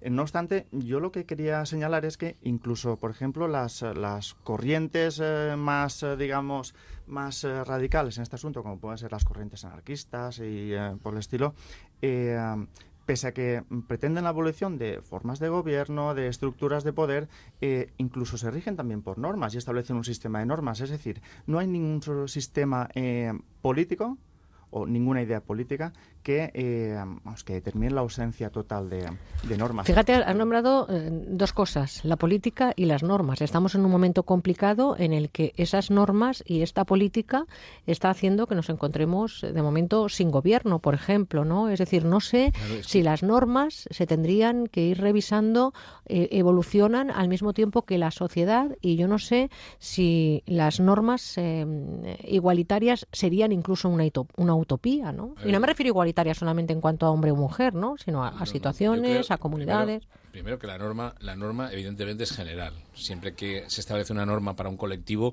tiende o hay un componente de generalización. Por otra parte, creo que precisamente lo que no se puede pretender es un grupo humano. No, no ya hablo ya de grupos humanos, incluso estamos hablando de grupos de animales como las hormigas o como otro tipo de, animales que viven en, en, colectivos, tienen unas normas, unas claves. Evidentemente no con la, misma, con la misma significación que los seres humanos, pero los seres humanos necesitamos normas. Yo necesito saber qué es lo que eh, toca hacer cuando llego a un determinado contexto. Y esto es lo que ayuda precisamente a la referencia. El problema es que muchas veces se han mitificado o se han utilizado normas de una forma, por decirlo así, excesivamente rígida o de una forma totalmente generalizada en cuanto que era café con leche para todos. Pero a mí cuando se habla de que se puede vivir sin ningún tipo de normas, estaríamos hablando, y empezamos entonces a utilizar el tiempo condicional, estaríamos hablando de un ser humano que es responsable. Eh, Pascual ha aludido a algo que yo creo que es importante. Una formación en valores, una, una base de valores hace que no sea tan necesaria la norma porque yo soy responsable de lo que hago y me siento responsable de lo que hago y de respetar al entorno. O sea, sería responsabilidad y respeto irían en detrimento, es decir, no harían falta tantas normas, pero muchas veces los seres humanos que no somos perfectos, aunque tendamos hacia el crecimiento, necesitamos unos límites. 91 426 25 99 Antonio, también desde Valencia. Buenos días, Antonio, paisano, díganos. Hola, buenos días. Hola, buenos días, Antonio. Buenos días. Pues sí, mire, eh, con lo que acaba de decir sobre las normas de educación, eh, usted y el compañero y el oyente que ha llamado antes, es cierto que sin normas de educación eh, no se pueden instaurar esas otras normativas o leyes, porque ya no es que que sea necesario, es que ayuda también a, a, seguir las leyes. Yo soy policía y, y, mi trabajo yo quiero siempre entenderlo como que estoy en la calle para ayudar a la gente. Sin embargo, narices, hay veces que te obligan a tomar el camino más duro y poner la sanción porque es que no, además de que no nos respetan a nada ni a nadie, es que no siguen ninguna puñetera norma, eh, solo van por el interés propio y no, no son capaces de esa empatía que deberíamos tener y ponernos en el lugar de los demás. Antonio, usted acaba de decir algo que, que, me parece muy interesante, lo de la educación, pero usted, por ejemplo, que es policía y que tiene un trabajo, permítame la expresión, sancionador por las normas que existen y porque usted tiene que, evidentemente, atenerse a ellas, ese comportamiento de cambiar la norma y ser más educado, me refiero al comportamiento social, siendo más educado, ¿usted evitaría las normas sancionadoras? Es decir, ¿existe ahí una flexibilidad por el comportamiento que nos encontramos en frente frente a una sanción que está tipificada en, el ámbito que usted se mueve? Pues ah, vamos a ver, evitarlas no, pero la norma debe de estar ahí. Pero yo le aseguro que cuando tengo delante a una persona educada es más fácil de que se salve de la denuncia que, que otro que es un mal educado y un borde con, conmigo y con el resto. Es decir, yo si intervengo en, en, una, en un enfrentamiento entre dos personas, la persona más educada de las dos, siempre, para mí, siempre va a tener las de, las de ganar. Es que la educación facilita el diálogo. Hay una cosa que creo que es importante. Incluso si nos vamos a nivel psicopatológico, hay un trastorno que es el trastorno desafiante, ¿no? Es decir, esta especie de cualquier norma se vive como una, como una, no como una restricción, casi, sino casi como una tortura, como una agresión. Yo creo, y ahí, mm, Antonio, tengo que reconocer, yo el primero que entono en mea culpa, eh, cuando uno comete una infracción, lo que más le molesta es que aparte de que le pillen, se lo digan. Y también es cierto y comparto con usted que cuando una de las dos partes empieza a utilizar la educación, la comunicación es mucho más fácil. Yo quiero recordar aquí las palabras de Winston Churchill, a mí no me molesta aprender, lo que me fastidia es que me enseñen. Y creo que en ese sentido usted se encontrará muchas veces en esa situación. Eh, Santiago, bueno, Antonio, un abrazo muy fuerte y gracias por llamarnos. Eh, mm, eh, Santiago, me llama la atención, ¿no? Cómo en un momento determinado las normas pueden recaer con más o menos peso dependiendo de cómo reacciona la persona. Nos encontramos también en juicios que a lo mejor a la hora de aplicar eh, el Código Civil o incluso el Código Penal em, eh, puede ser o no más flexible esa sentencia dependiendo de la actitud de la persona que tenemos delante? Claro, es lo que habíamos comentado antes. Las normas, las leyes se hacen de forma general para una generalidad, no obstante después mm, se deben de individualizar en cada caso concreto y en cada persona concreto.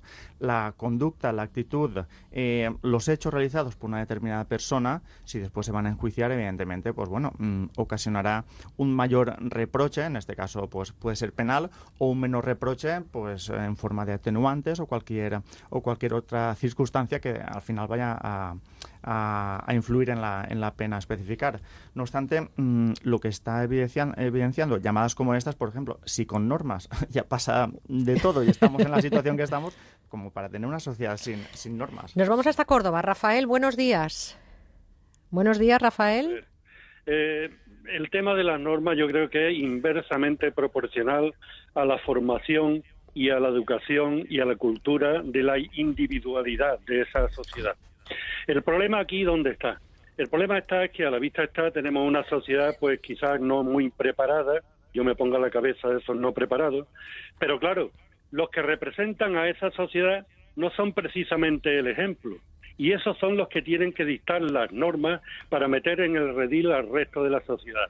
Y a la vista está, tenemos unas normas y tenemos unas leyes con las cuales están en la cárcel los pobres que han robado una gallina y los grandes saqueadores del poder están en la calle.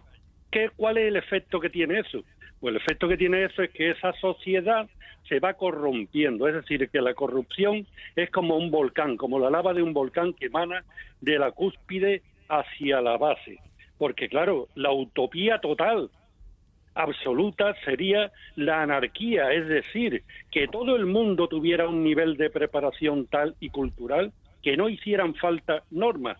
Pero aquí hemos invertido la escala de valores y tenemos abajo una sociedad no preparada y lo peor de esa sociedad en la cúspide de la sociedad. Rafael, usted tiene algo que hacer la semana que viene, ¿eh? No. Véngase a la tertulia, hombre, que le vamos a invitar.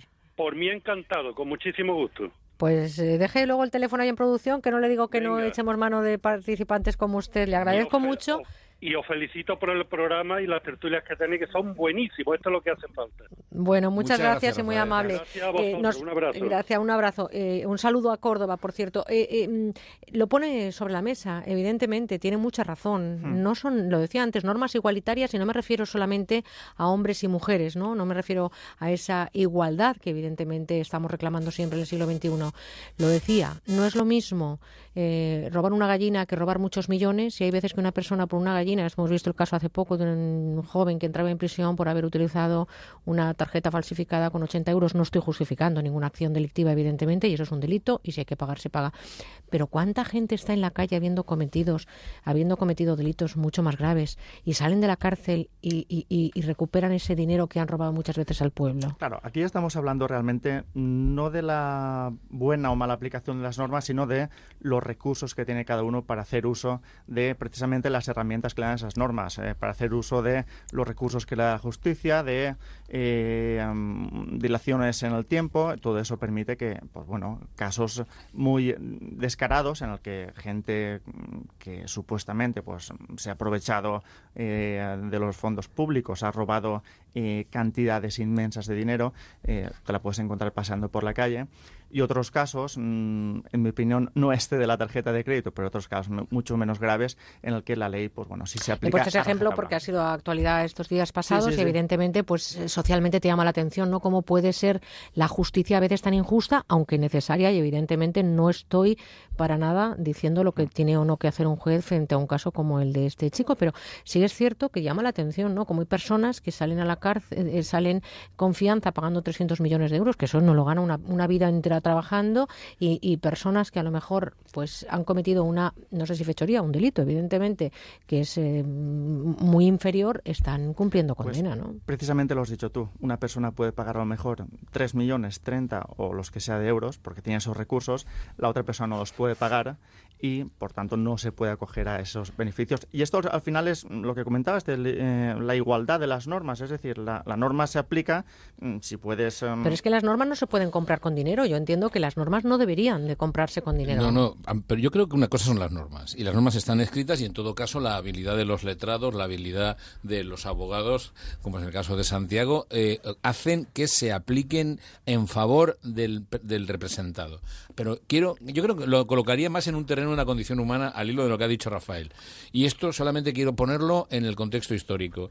Eh, George Philip List, George Christoph Lichtenberg, un hombre que ha escrito muchísimos aforismos, en el siglo XVIII ya decía, cuando los que mandan pierden la vergüenza, los que obedecen pierden el respeto. Es decir, aquí hay una responsabilidad personal de qué ejemplo damos cada uno de los ciudadanos, todos, cada uno en nuestro nivel, qué ejemplo damos en nuestro entorno. Cuando en un momento determinado uno tiene la oportunidad de comportarse de una forma, por decirlo así, con arreglo a, norma, o, a normas o con arreglo a ley o de una forma honesta, por llamarlo así, y la honestidad es un valor, Estamos hablando de que estamos dando ese ejemplo, pero no solo a nuestros hijos, a nuestros semejantes. Eh, eh, es la oportunidad de comprobar que si uno tiene en cuenta su ética, la norma no, no, tiene ya un efecto constrictivo. Claro, cuando hablamos luego de la utilización, creo que la palabra es torticera, de la ley, es decir, una, una, una, utilización interesada, retorcida, muchas veces estamos ya yendo muy lejos. Pero yo me quedo antes. Nos vamos muy lejos porque nos vamos a escuchar los anuncios. Llevamos a los compañeros en prácticas toda la noche, ¿eh? no han dormido, seleccionando los mejores anuncios. ¿Os acordáis de Juan Valdés? De ¿Os acordáis sí, de Juan sí. Valdés que eh, eh, escogía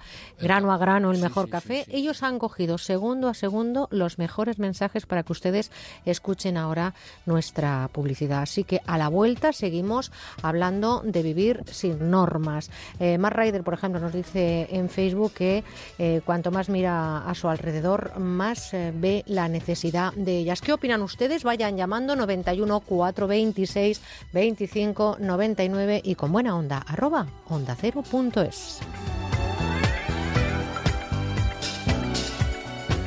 Este verano queremos escucharte. Déjanos tu mensaje en el 963 91 53 47. It's very clear our love is here to stay. Roy Orbison, Billie Holiday, Frank Sinatra. For a year, whatever and a day. Nina Simone, los Everly Brothers o Al Martino.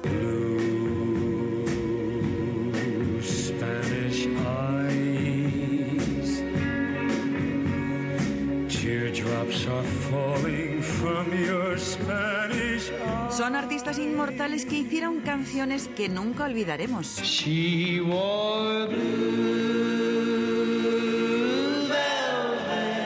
están en la colección Música Inolvidable. Una colección con las canciones inmortales que no deben faltar a los amantes de la buena música y que solo encontrarás en musicadesiempre.com o llamando al 902 29 10 29.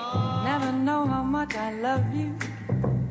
Never know how much I care. Artistas americanos y británicos que triunfaron en todo el mundo, pero también están aquí los grandes baladistas franceses.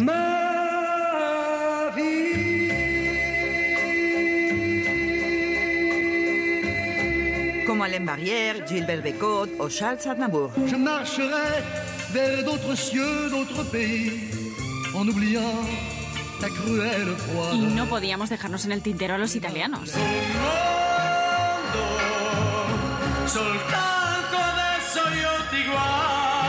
Y por eso también podemos escuchar a Jimmy Fontana, Rita Pavone o Gino Paoli. Sapore di sale, sapore di. Que tendremos para siempre si pedimos la colección Música Inolvidable. Ya saben, últimas unidades a la venta en el 902 29 10 29. ¿Qué me importa del mundo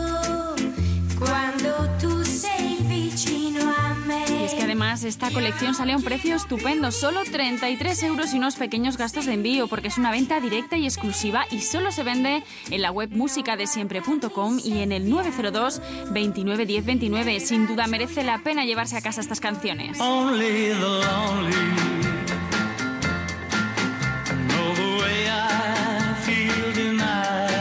Además de salir muy bien de precio, todos los oyentes que hagan su pedido a lo largo de la próxima hora, atención, solo durante la próxima hora, se van a llevar un regalo. Es un buen reloj, muy moderno. Lo tenemos además para elegir entre señora o caballero, el que ustedes quieran. Llame pronto al 902 29 10 29 o entre en musicadesiempre.com y llévese un reloj gratis al encargar esta música inolvidable. Recuerden música para no olvidar último día en el 902 29 10 29.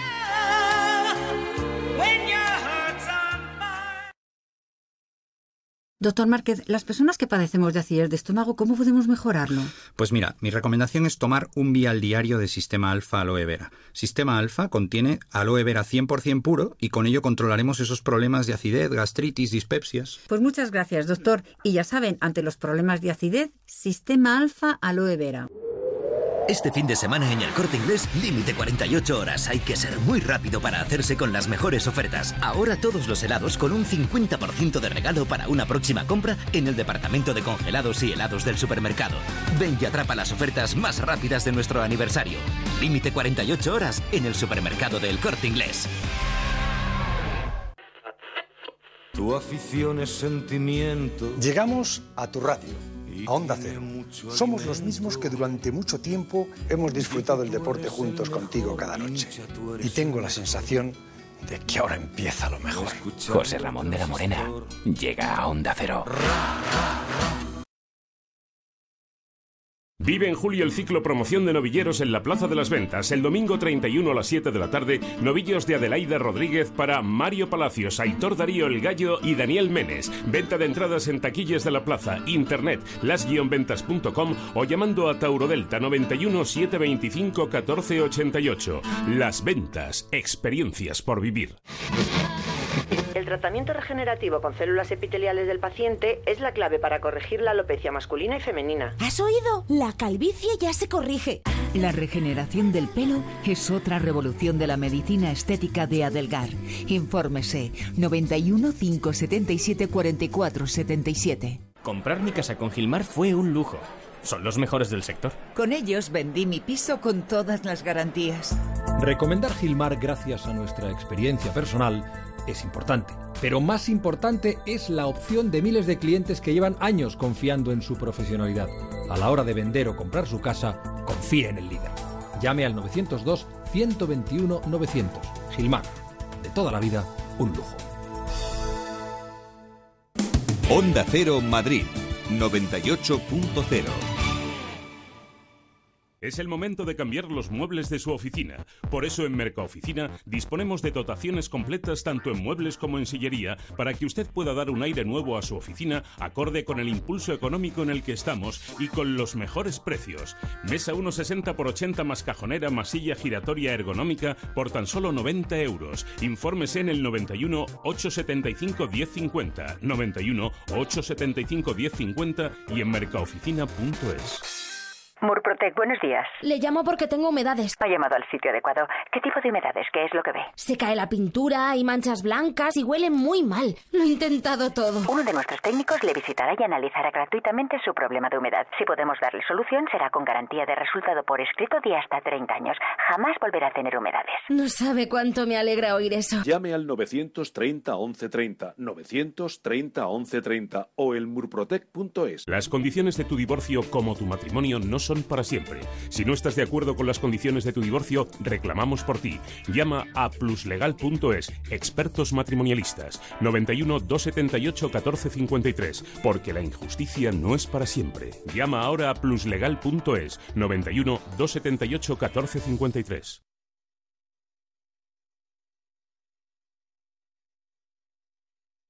Estás con Merche Carneiro.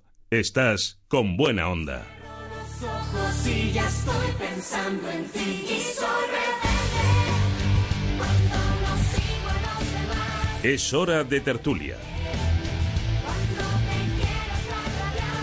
nadie me da a nadie le debo.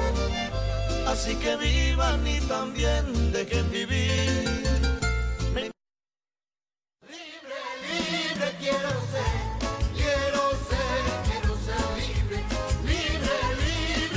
Eso le recuerda a Manuel sus eh, años mozos, eh, antes de se ríe Santiago. Es verdad, es que a Manuel le encantan estas músicas.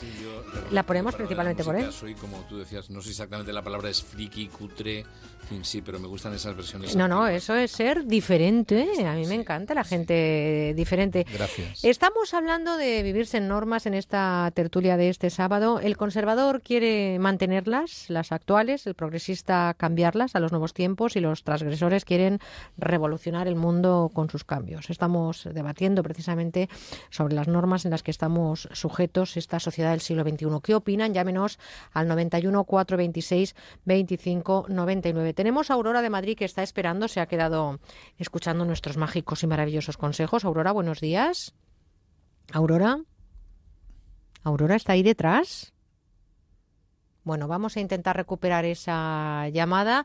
Estamos. La oigo, eh, la oigo ah, me la oye. Ay, Aurora, un abrazo. Disculpe, Ahora- ahora pero es que no la oíamos, no la oíamos. Yo sí a usted, sí. Bueno, díganos, Aurora, ¿qué opinas sobre lo que hoy estamos debatiendo en esta tertulia? En primer lugar, felicitarla por los programas que viene haciendo en verano, que, que la verdad es que me gusta, bueno, a Onda Cero me gusta en todo. Bueno, mm, Muchas gracias, muy amable, ¿eh? y también con los colaboradores que ha tenido, que son bastante ocultos. Yo no tengo tanta cultura, no pude acceder a ella, tengo 77 años, pero verdaderamente pienso que las normas no se pueden quitar. No se pueden quitar porque hay una inmensa mayoría muy buena que las cumple, pero hay otra todavía mayor que no las cumple. Porque yo vivo en una zona humilde.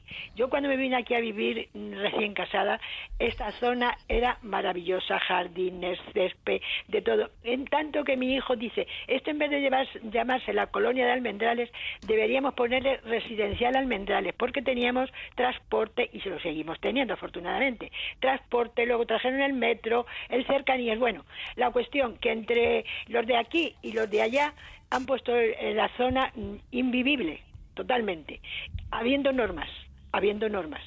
Lo que pasa es que no las cumple, entonces tampoco hay personas, porque necesitaríamos un guardia cada persona con una vara detrás de nosotros para hacernoslas cumplir, desgraciadamente. Y no soy una persona mm, pues antigua ni nada de eso, aunque tenga una edad. Yo me gusta eh, convivir, pero pienso que mi libertad termina donde empieza la de mi vecino.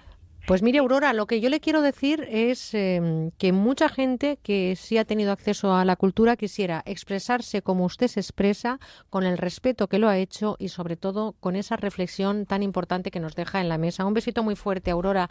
Eh, es verdad, eh, la, la libertad de un ser humano empieza donde acaba la del otro, ¿no? Y ahí se Qué necesita y ahí se necesita conciencia, ¿no? Conciencia, respeto, empatía, es decir, esos valores en los que se asienta la convivencia, ¿no? Es decir, para mí las normas son útiles para convivir.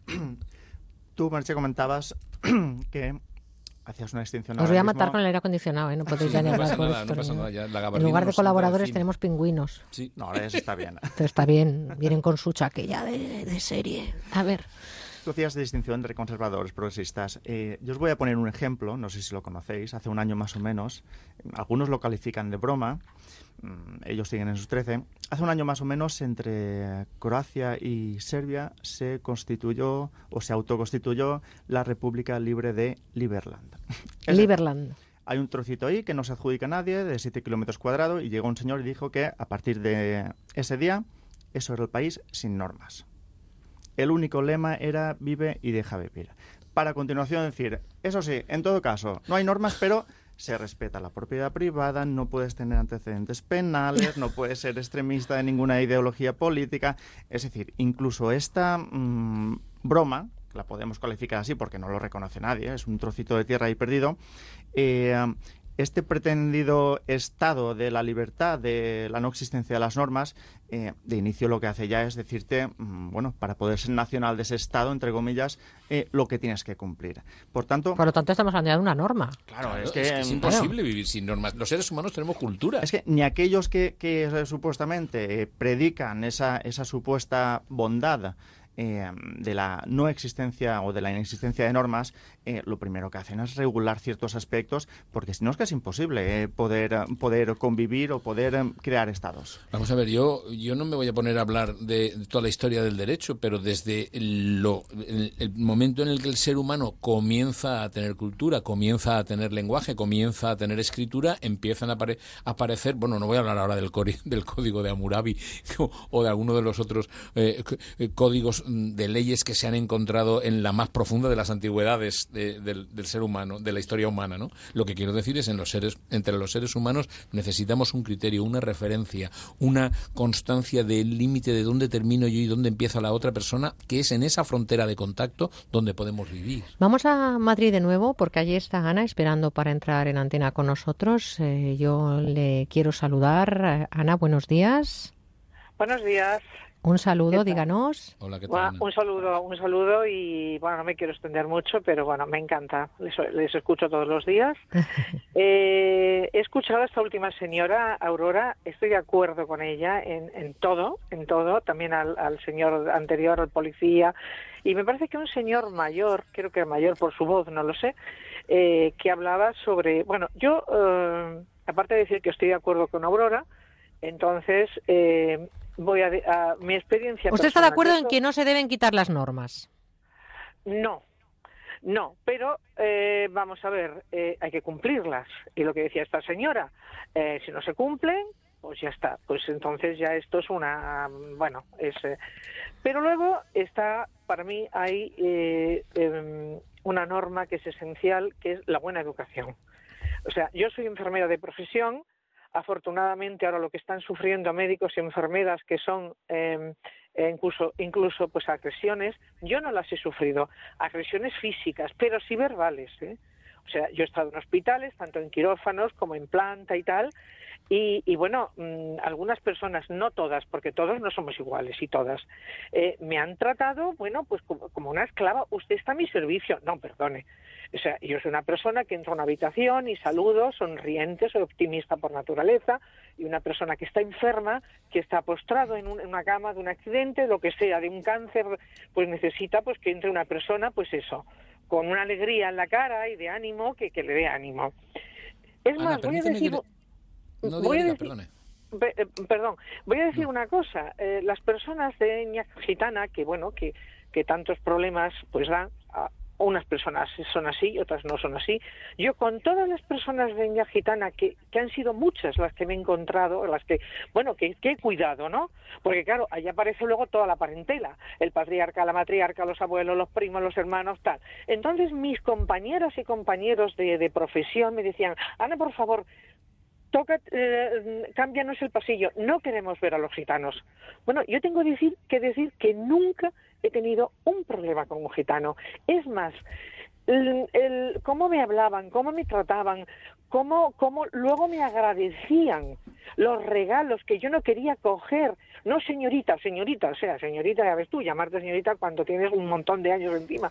Ana, pero lo que usted nos está comentando precisamente es que pone sobre la mesa algo que podíamos eh, empezar a debatir también aquí en el estudio, si le parece, y usted, si quiere escucharnos a través de la radio, eh, está poniendo sobre la mesa que a veces esas normas no escritas, aquí tenemos en Valencia el Tribunal de las Aguas, por ejemplo, que es uno de los más antiguos del mundo, donde se cumple en la rajatabla la palabra, ¿no? La, la, palabra como norma primordial. Eh, estamos hablando de culturas, por ejemplo, como la gitana, que tiene unas normas establecidas que no están escritas y que son sagradas, ¿no? Y que son intocables. Aquí lo que, lo que hay que distinguir es realmente entre eh, las normas positivas y lo que son los valores. Es decir, eh, por mucho que existan más normas, menos normas, si la gente no está educada en unos determinados valores, o si no se respetan los mismos, un mínimo de educación, pues bueno, hablar de normas al final es una tontería también, porque mm, si falla lo primero, que son determinados valores y determinada educación, pues bueno, el tema de las normas nos lo podemos pasar por, por donde queramos. Yo lo que quiero decir es que aquí a lo mejor estamos olvidando un término, que es un término un poco oculto, que si no recuerdo mal, tiene que ver con un autor que se que era el término anomia o anomía, que es la, la, no existencia de normas. Cuando se habla de anarquía hay unas normas también, como antes decía Santiago. Cuando ahora se habla de la etnia gitana del Tribunal de las Aguas, cuando se habla de cualquier colectivo que no tiene un código escrito, pero sí hay un, código de normas, de normas de relación, de normas de comprensión, de normas de que sustentadas en valores. A mí me parece que esto es muy importante, es decir, y en el fondo lo que estamos oyendo una y otra vez es la base de la educación. Uno aprende, una persona educada eh, tiene la posibilidad y la capacidad de entender las normas y de manejarse mucho mejor en las relaciones. Nos vamos hasta Barcelona. Maribí, buenos días.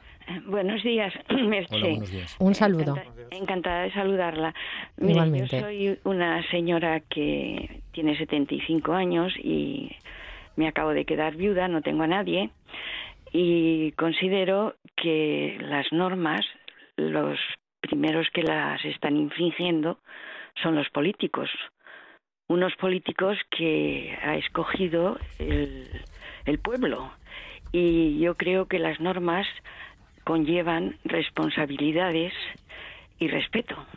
Y creo que estos señores, que los pagamos nosotros, se están comportando de una manera como si esto fuera un patio de colegio. No, yo no voy a decir que sí porque está este señor. No, yo no voy a dar un paso atrás porque a mí me ha escogido el pueblo y tengo más escaños. Considero que esto es una vergüenza. Yo he estado cotizando más de 50 años y me estoy dando cuenta de que eh, mi vejez, lo que me queda de vejez, no sé si podré tenerla, puesto que nos están saqueando las pensiones. Aquí nadie toma ninguna decisión, solo los políticos actuales solamente utilizan eh, palabras huecas, bla, bla, bla, bla, lo mismo me da de una sigla que de otra, pero no dan ninguna solución. Somos como si fuéramos borregos el pueblo. Yo creo que al menos el núcleo mayor que somos los jubilados, algo tendríamos que hacer. Ahora resulta que vamos a tener unas terceras elecciones, unas terceras elecciones que el pueblo no puede permitírselo pagar. Estamos Pues- pendientes de una crisis, estamos pendientes de una serie de multas de Europa. Estamos con un paro increíble. Esas son las normas a lo mejor en las que podíamos centrarnos ahora, querida Maribí. Yo le agradezco mucho porque además pone el acento. Gracias, Maribí. Eh, vamos a ver si nos diera tiempo a recibir una última llamada que está esperando también. Pone sobre la mesa algo importante, Maribí, ¿no? O sea, nosotros por cumplir unas normas que están establecidas en el juego de la democracia, estamos también sujetos a, eh, a aceptar unas sanciones de unas normas que son de la comunidad europea. ¿No tendríamos que tener un poquito más flexibilidad? Aquí me dirijo a ti, Santi, tú que eres el letrado. No, al final someterse a bueno, a lo que se llama el Estado de Derecho y todo esto que nos explican en, la facultad, toda la teoría general, eh, precisamente el, eh, el tener este tipo de sociedad, este tipo de, de sistema de normas, lo que implica es que cada uno pues, cede parte de su, de su autonomía, de su libertad, para precisamente poder hacer que la sociedad funcione de esta forma. ¿Y eso qué implica? Pues eso implica que a veces, aunque no nos guste, pues tenemos las consecuencias que nos están contando esta, en estas ocasiones los oyentes. Luis Miguel, espera, vamos a ver si, perdona Manuel, Vale, ya vale. sabes que no me gusta nada, mm, interrumpirte, pero tengo a Luis Miguel de Granada que no quiero que se quede fuera del programa y está esperando para entrar en la tertulia también. Le voy a pedir brevedad. Luis Miguel, buenos días. Eh, buenos días. Díganos, Luis Miguel. Pues yo quisiera, mm, en fin, comentar unas cuantas cosas. Una lástima que no tenga mucho tiempo. Deme una sola cosa, la razón principal por la que usted nos llama. Pues yo les llamo, por ejemplo, porque considero que los medios de comunicación tienen mucha culpa de- del grado de degradación donde vamos llegando. Yo me refiero, por ejemplo, un simple ejemplo, toda la historia esta de los ocupas.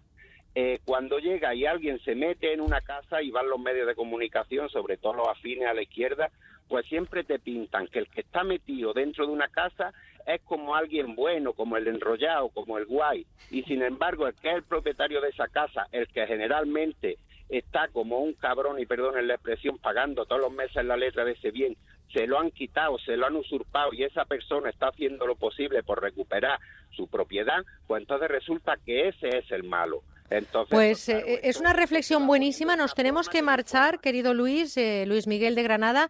Eh, ya le he dicho que me dejara una de las solas cuestiones por las que nos llamaba y tiene mucha razón. Me sabe mal cortarle, Luis, pero es que nos tenemos que marchar. Venga, le mando un, un abrazote muy fuerte a Granada, ¿eh? una tierra mágica también y cargada de historia. Eh, le esperamos la semana que viene en la tertulia. Si le apetece, deje su teléfono y le llamaremos, Luis. que querido ser hasta político, pero en fin, no, no me he podido abrirme, abrirme paso. Pues usted sería un buen político porque se ha expresado estupendamente. Ahora voy a intentar hacer algo. Tengo un partido político que establecí en el 2000. Vale, pues a ver si le votamos a las próximas elecciones que parece que están a la vuelta de la esquina, Luis. Vamos a reflexionar eh, como conclusión final, Manuel, eh, Santiago, es difícil evidentemente este tema, decir normas sí, normas no, eh, normas más actualizadas, más flexibles, están para saltárselas, como dice el refranero español también o los dichos populares. Sí, yo quiero decir un refrán, una frase de, del arroz fútbol que decía que establecemos reglas para los demás y excepciones para nosotros, que tengamos presentes este peligro porque si no, no es posible la convivencia. Yo, ya que estábamos antes con el eh, modo cultural puesto, por, poner un ejemplo muy gráfico y además, aunque es algo llevado al extremo, para que veamos hasta dónde puede llegar eh, algo sin normas. Eh, léanse, por favor, la, la carretera de Cormac McCarthy. Eh, cuenta la historia de un padre y un hijo en una sociedad devastada, todo caído. Ellos no tienen normas, a nivel individual funcionan muy bien, pero lo que se ve es que eh, el conjunto de la sociedad, que ya no existe como tal, sin normas, pues bueno, eh, es lo, lo que es, un, canibalismo puro y duro donde eh, sobrevive el más fuerte. Y eso es lo que, lo que sería llevado al extremo, pues bueno, una sociedad sin normas. Pues fíjense ustedes, una sociedad en la que se han quedado muchos oyentes fuera. Me vais a permitir que mande un abrazo muy fuerte y un besote enorme hasta, hasta Ibiza, porque allí están Pepita, José, José Luis, Carla, Daniela, Merche, en fin, hay mucha gente que nos está escuchando y que nos piden que les mandemos un abracito. Así que a todos un beso enorme. Gracias por estar ahí al otro lado. Y queridos Manuel y Santiago, queramos o no, seguimos marcados por las normas, por leyes y barreras que nos ponemos los humanos. Unas veces morales o éticas y otras jurídicas o contractuales. En cualquier caso, siempre os espero con la libertad que da esta radio y, por supuesto, con la libre opinión que manifestáis según el listón marcado por vosotros mismos. ¿eh? Eso es así. No hay normas estrictas, pero sí horario. No vengáis más tarde de las 10 el próximo fin de y tú, Manuel, no vengas más tarde de las 9 No, no, porque en tenemos. Celebra la Vida, ya de- lo de- sabes. De, cumplir con la norma. Manuel Ramos, doctor en psicología, psicólogo clínico y director del Instituto de Terapia Gestalt, y Santiago Calvo, licenciado en Derecho, máster en Asesoría mm, Jurídica de Empresa.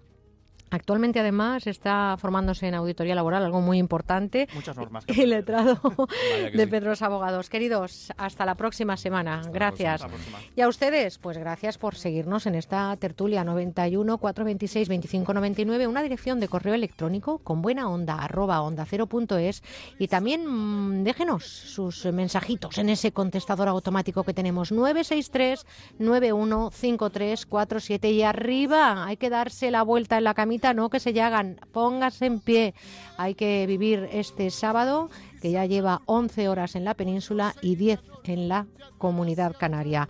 Le dejamos con Ismael Terriza y la información nacional e internacional. Enseguida estamos de vuelta. recordaré mi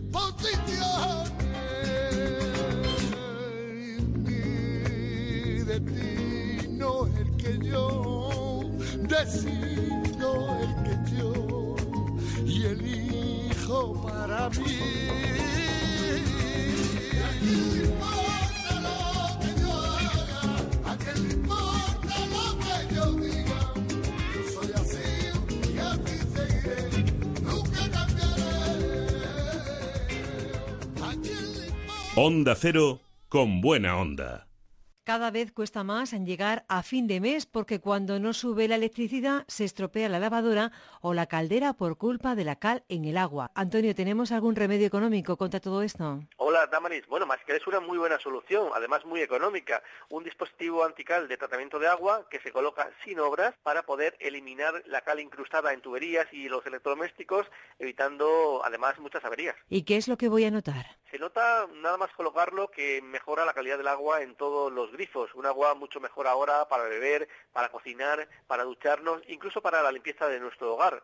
Podemos ahorrar en productos antical, en detergentes y en suavizantes también y recuperar recuperar ese caudal de agua perdido, consiguiendo también que nuestros electrodomésticos funcionen mejor, teniendo menos averías. ¿Y por qué pica también el cuerpo cuando me ducho, Antonio? La cal pica, claro, y cuando te duchas, pues eh, los poros de la piel se abren con el vapor de la ducha y algunas personas que tienen la piel más delicada pues notan un problema desagradable, picor, sequedad, etcétera. Algunos incluso cambian de gelo, piensan que es un problema dermatológico, pero no, es un problema de cal que tiene solución colocando el dispositivo en la tubería principal de casa. Pues merece la pena y además las garantías son impresionantes. Nosotros entregamos por escrito a todos nuestros clientes una garantía ilimitada de funcionamiento y lo dejamos a prueba un año y si no le convence por el motivo que sea, lo pueda devolver y recupere íntegramente todo lo que ha pagado. ¿Y qué pasa si lo pido ahora mismo llamando al 902-107-109? Si eres de los primeros pedidos, Damaris, de oyentes de Onda Cero, en el 902-107-109, por lo que cuesta un masical 99 euros, te llevas tres 3 al precio de uno, una promoción especial que llamamos Comparte y Ahorra, precisamente para que lo puedas compartir con dos amigos o familiares más y salga, salga cada unidad a tan solo 33 euros. Además, si nos dices que eres oyente de Onda Cero, los gastos de envío salen totalmente gratis. Bueno, pues a darse prisa, 902-107-109, también masical.es, 902-107-109. Son las 11, las 10 en Canarias.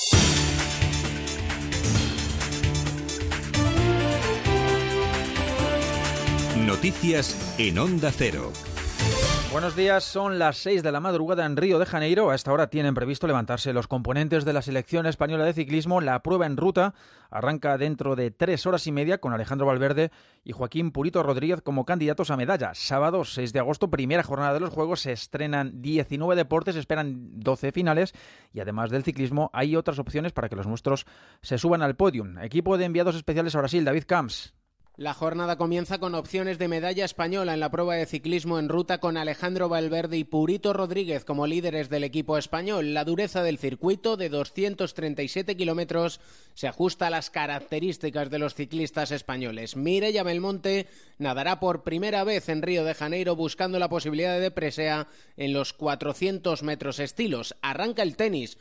Ramos ante Nishikori y Carla Suárez ante Ivanovic, los partidos más destacados y debut de los equipos de waterpolo masculino ante Italia, de balonmano femenino frente a Montenegro y el hockey masculino con el partido España-Brasil. La jornada se completa con participación española en el tiro con arco por equipos, el judo, remo, el boxeo, vóley playa y la gimnasia con Ray Zapata como máxima aspiración de medalla. Despierta Río tras dejar inaugurados los Juegos después de una ceremonia de cuatro horas, alejada de las excelencias tecnológicas precedentes, pero compensada con un derroche de color, estética, música y mucho ritmo, todo bajo la batuta del cineasta Fernando Meirelles y con solo un momento de tensión, cuando el presidente interino de Brasil, Michel Temer, pronunciaba la tradicional proclamación. Renunciaba a ser anunciado por la megafonía al principio de la ceremonia pero ha tenido que desde su palco dar por abiertos los Juegos casi ahogado en una sonora pita. Declaro abertos os Jogos Olímpicos do Rio, celebrando a 31ª Olimpíada Moderna.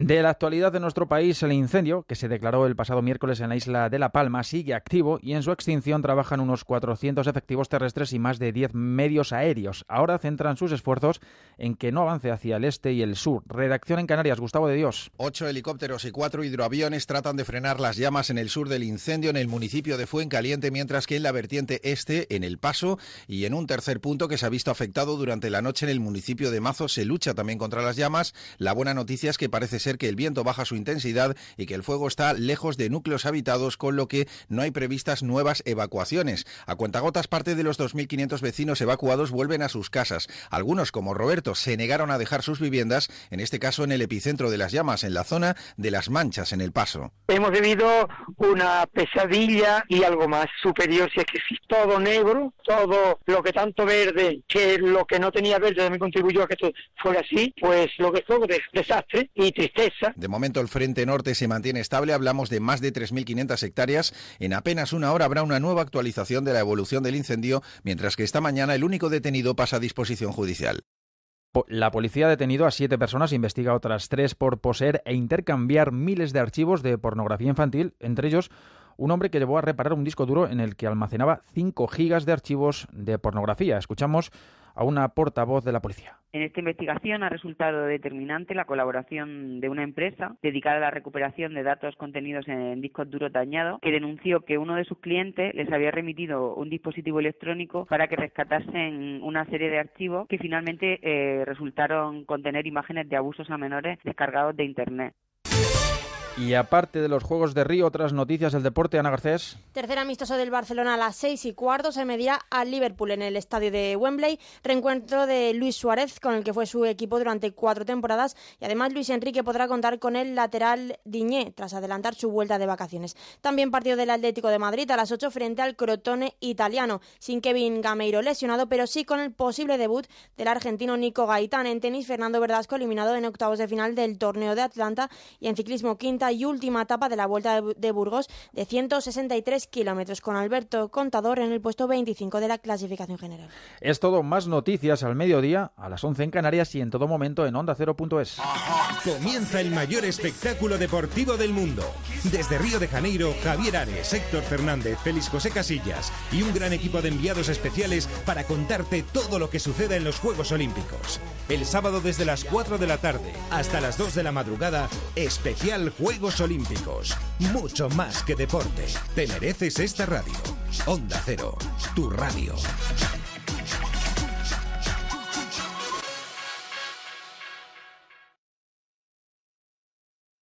Atención, si es usted víctima de una hipoteca multidivisa, no dude en defender sus derechos. Cada vez más tribunales dictan sentencias a favor de consumidores obligando a las entidades financieras a recalcular en euros las cuotas desde el inicio del préstamo y a devolver el dinero indebidamente cobrado por su falta de transparencia, información y buena fe. Infórmese gratis en bufeterosales.es o en el 91 550 15 15. 100% de éxito en sentencias ganadas. ¿Qué vas a hacer en agosto? Quedarme en casa. ¿Cómo? ¿Cómo lo oyes?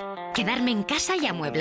Porque ahora con el mercadillo de muebles del corte inglés encuentras piezas únicas al mejor precio. Ven al mercadillo de muebles del Corte Inglés. Solo del 29 de julio al 15 de agosto en el edificio de muebles del Corte Inglés de Princesa 41. Comprar mi casa con Gilmar fue un lujo. Son los mejores del sector. Con ellos vendí mi piso con todas las garantías. Recomendar Gilmar gracias a nuestra experiencia personal es importante, pero más importante es la opción de miles de clientes que llevan años confiando en su profesionalidad. A la hora de vender o comprar su casa, confíe en el líder. Llame al 902 121 900. Gilmar, de toda la vida, un lujo. Onda Cero, Madrid.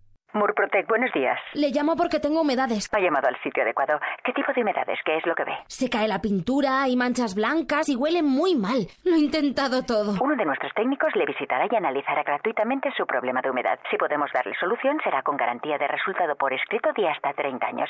Jamás volverá a tener humedades. No sabe cuánto me alegra oír eso. Llame al 930 1130, 930 1130 o el murprotec.es. La reforma que tú buscas la encontrarás aquí. El proyecto que tú quieres y que te hará sonreír. Atender una casa, tu hogar, tu local, tu porvenir. Decorman lleva contigo 20 años o algo así. Llama ahora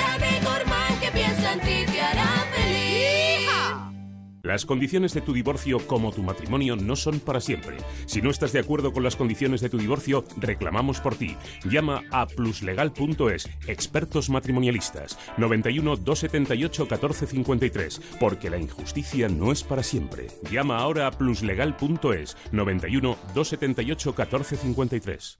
Si quieres escuchar los audios de nuestros programas, entra en ondacero.es. Bingo Las Vegas, una experiencia de juego diferente por su decoración, por su ambiente y porque puedes jugar en su terraza climatizada durante todo el año, con cena, copas y muchas sorpresas. Tienes que venir, te vas a divertir como nunca. Bingo Las Vegas, la sala de juegos que más premios reparte de Madrid. Descubre otra forma de jugar en la terraza climatizada de Bingo Las Vegas, Hermanos García Noblejas 17.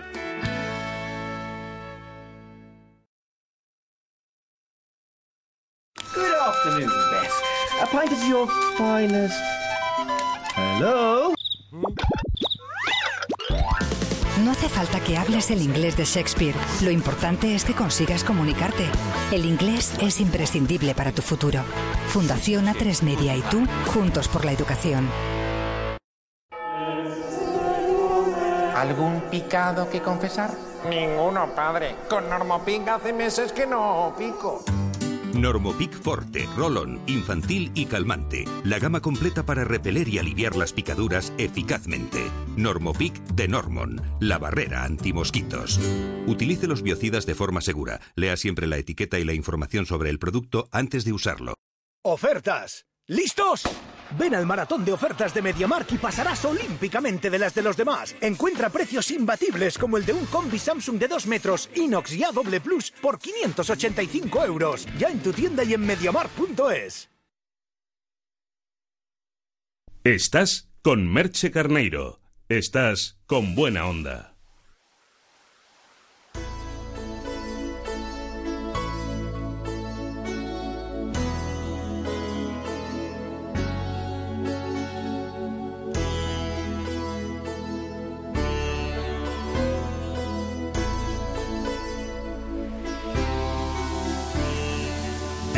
A tú con buena onda.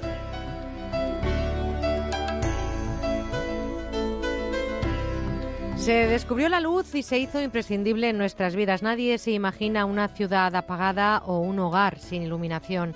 Ahora el desarrollo tecnológico no nos permite prescindir de un sinfín de aparatos electrónicos y que seguro que ustedes están de acuerdo conmigo, nos aportan comodidad y calidad de vida.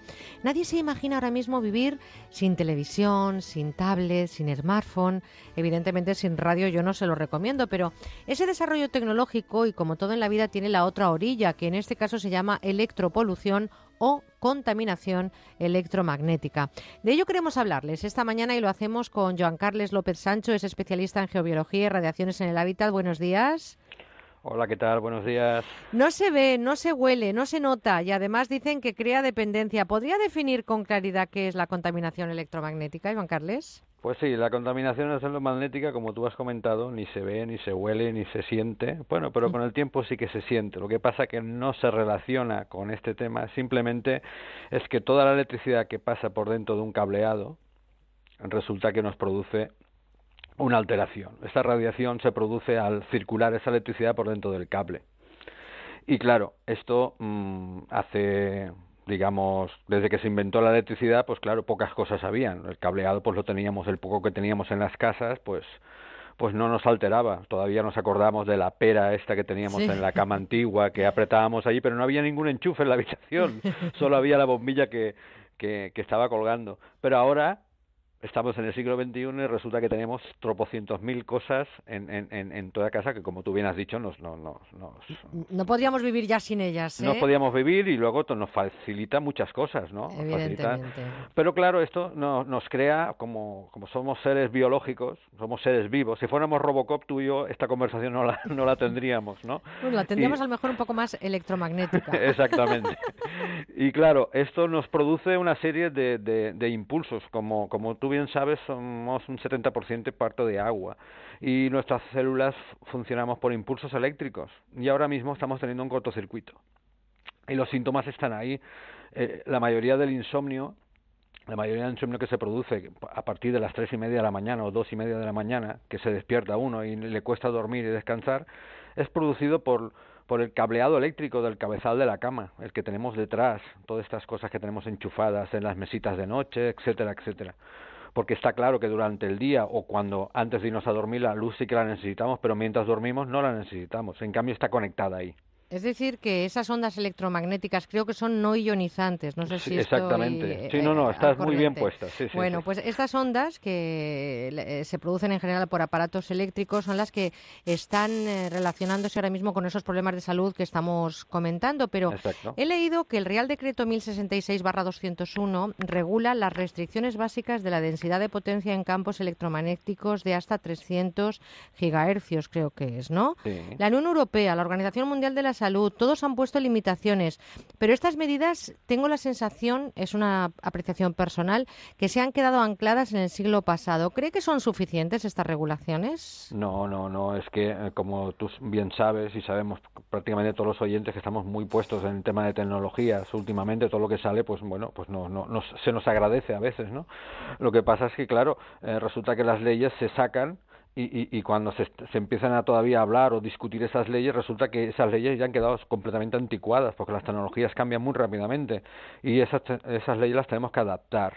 Y en el centro de Europa, pues la verdad, están muy adelantados y muy puestos al día sobre el, tema de adaptar estas, estas normativas que, son prácticamente anticuadas. Estamos hablando de, de, revisiones del año 96, ¿eh?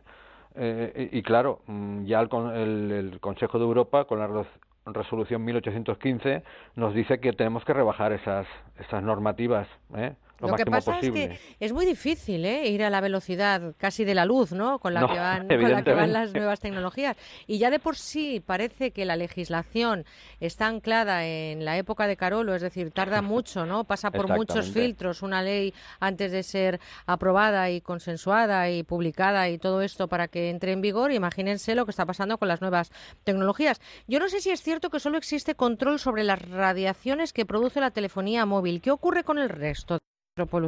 No, también hay, hay normativas por el tema de campos magnéticos y...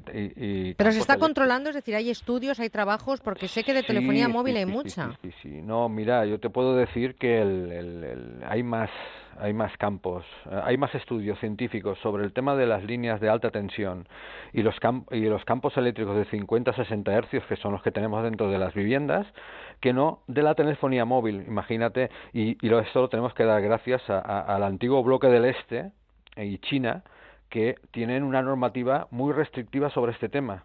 O sea, e, ellos no se puede construir a partir de 100 metros. Aquí, como puedes ver, muchas casas están cerca de las torres de alta tensión. ¿Quién no conoce urbanizaciones o la avenida de las torres o en fin, y luego también otra cosa, o sea, el, el microondas, por ejemplo, que conocemos, ¿eh? Lo prohibieron en el año 74, pero el tema de la perestroika pues se volvió cuando ya se fue el muro de Berlín abajo y todo eso cambió todo, pues el tema del, del mercantilismo, el capitalismo, de que se venda en todos lados, pues se volvió otra vez a, vender ese, ese microondas como, O sea que tú nos dices que, por ejemplo, el microondas no es conveniente eh, guisar no, no, en él. Por, por supuesto. Yo, con mi experiencia y que no es poca, yo os puedo decir que si el microondas lo utilizábamos como el wifi, mmm, te aseguro que no estaríamos hablando ahora mismo aquí. Oye, he leído un, eh, una investigación con más de 5.000 adultos que hizo la directora del programa de, de, radiaciones del Centro de Investigaciones de Epidemiología Ambiental, del CREAL, que hizo una investigación, eh, como digo, a más de 5.000 adultos con el fin de confirmar o descartar si el uso del teléfono móvil influye en la aparición de tumores cerebrales. No lo han podido demostrar de forma clara, pero sí que en las últimas décadas ha aumentado la detección de gliomas en el cerebro o en adultos, un fenómeno que también se atribuye a la mejora de los diagnósticos. Hay gente que dice que también, gracias al diagnóstico por imagen tan avanzado, hoy en día se detectan cosas que antes era imposible detectarlas.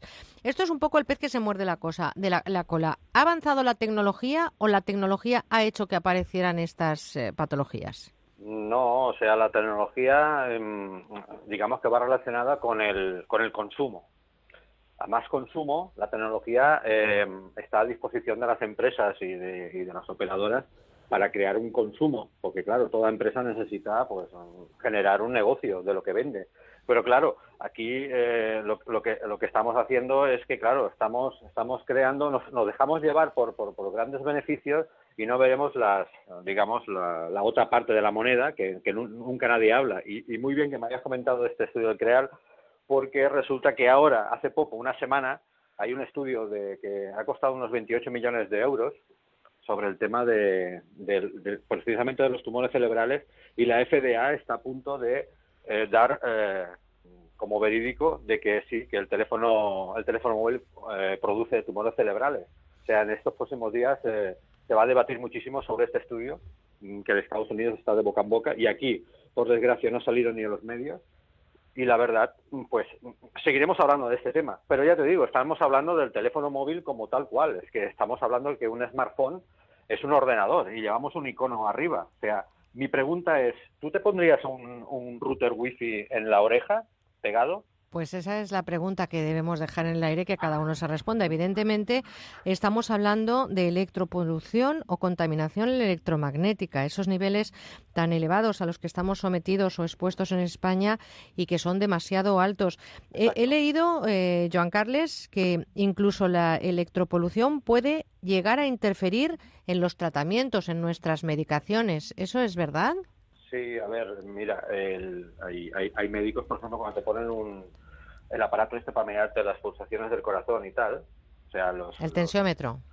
no, una cosa que te... Que el holter. El holter este, como se llame, eh, lo primero que te dicen es que no te conectes al wifi ni tengas un teléfono móvil cerca de él, porque esto va a alterar, la lectura va, va a alterar ese corazón, o sea, que a la hora de hacer estas pruebas, o sea, que con esto ya te está diciendo que, que que esto altera cualquier tratamiento. O sea, si estamos eh, con estos dispositivos, personas que, digamos, sensibles, están en tratamiento por algún tipo de enfermedad. Oye, y cuando salimos a veces al parque o damos un paseo por la calle, pensamos que estamos libres y, es, eh, es eh, tremendo las radiaciones que podemos estar recibiendo procedentes de distintas fuentes electromagnéticas, desde líneas de alta tensión, contadores de electricidad, antenas de telefonía móvil, en fin. En la calle, el medidor de electropolución eh, registra radiaciones altas. dependiendo de la fuente donde está cercana porque como tú bien dices, estamos en la calle, pero el cuerpo nuestro cuerpo está al 100% activo, ¿vale? El, problema es que si nosotros estamos eh, muy cerca o, de estas fuentes, es como una brasa. Si tú te pones a hacer una barbacoa y está muy pegado donde está el fuego, te vas a quemar. Pero si tú te alejas un poquito vas a notar calor, pero no vas a notar esa radiación, eh, digamos, ese calor muy cerca. Pues con la calle pasa exactamente lo mismo no te pongas a hablar al lado de una antena de telefonía móvil o no te pongas a correr, a hacer footing, ¿eh? Eh, pues por líneas de alta tensión y de esto porque sí que sí que vas a notar esa afectación, la vas a notar directamente, o sea, tu corazón va a trabajar más. Y, no solamente en la calle, en casa ya lo hemos dicho, el radio despertador, los ordenadores, los teléfonos móviles. ¿Cómo podríamos reducir la exposición a estas emisiones, eh, Joan Carles? Porque no sé si hay recomendaciones que podríamos eh, poner eh, de alguna manera. Prácticas y fáciles. A ver, venga, vamos a, reflexionar en voz alta sobre cómo reducir lo máximo posible la exposición a estas emisiones que nos están contaminando electromagnéticamente hablando por ejemplo, en casa mismo, en una oficina, por eh, cambiar los teléfonos inalámbricos por el teléfono móvil, porque el sistema es totalmente diferente y es menos preocupante el teléfono móvil que el teléfono, inalámbrico, o cambiarlo por uno de cable. Que el de cable, pues de toda la vida, no produce ningún tipo de efecto. Muy bien. Después, el, el tema del Wi-Fi o el Wi-Fi, o sea, simplemente es una manera de transmitir Internet, pero su medio natural de transmitir Internet es por cable el cable de Internet. Pasa que muchos han crecido ya con el Wi-Fi y no lo conocen. Claro. ¿Eh? Podemos conectar el Wi-Fi de tanto en tanto y con eso reducimos entre el teléfono inalámbrico y el wifi reducimos casi un 80% de las radiaciones de nuestra casa. Oye, ¿tenemos que tener alguna distancia, por ejemplo, entre la torre del ordenador, el microondas, como bien decías hace un ratito, que, que, es, un, eh, es una bomba de relojería en este sentido? Si nos distanciamos mientras está utilizando, ¿nos afecta menos? Hombre, claro, evidentemente. Mira, si, si te das cuenta, por ejemplo, el, aparte de quien quiera utilizarlo, que no, que eso, eso es libre, pues estamos en, un país democrático, podemos utilizarlo de la manera que queramos, pero sí que eh, sabes que tiene una, una alarma cuando, cuando se enciende y, cuando, y cuando se apaga el microondas hay una campanita que te dice que ya está. Pues en, mi casa, cuando tenía antes microondas, todo el mundo sabía las consecuencias del microondas, ¿eh? y cuando se encendía el microondas, porque había solo una persona que lo utilizaba para calentar un café con leche, imagínate, cogíamos y todo el mundo salía disparado hasta otra punta de la casa, se iba a hacer sus cosas y cuando sonaba la campanita todo el mundo acudía otra vez al mismo sitio. O sea que la, clave está en las campanitas del microondas. sí, sí, no, porque eso es, una, es como una señal de alarma de que hay un bombardeo. Ahora estoy haciendo un poco de broma, pero sería, Esto, sería esto, tenemos herramientas para poder hacer esto y, y la verdad, mm, tampoco hay que obsesionarse pero sí que hay que tomar, digamos, que estamos en el siglo XXI y hay que adaptar, digamos, eh, igual como nosotros nos, nos lavamos los dientes, nos duchamos, pues también hay que hacer un higiene eléctrico, que nos irá bien para, para, el día a día bueno, y para pues poder descansar. Esa higiene a lo mejor es eh, entre las campanitas no estar cerca, por ejemplo, del microondas. Y es que vivimos, claro, distancia, porque vivimos inmersos en un mar de ondas electromagnéticas, ondas que atraviesan nuestros cuerpos constantemente, la luz solar, las ondas invisibles de la radio, la televisión, el microondas y el tan apreciado wifi del que acabamos de hablarles. Todo esto forma parte de un progreso que nosotros, además, Joan Carles, no queremos parar. Y este progreso tiene que ir acompañado de medidas y de legislación, ojo, que tienen que protegernos también las instituciones, nuestra salud. Ojalá que así sea. Joan Carles López Sancho, especialista en geobiología y radiaciones en el hábitat. Gracias por haber estado este fin de con nosotros y por todo lo que nos has comentado. ¿eh? A ti y a vosotros, gustosamente. Un abrazo muy fuerte, un saludo. Igualmente.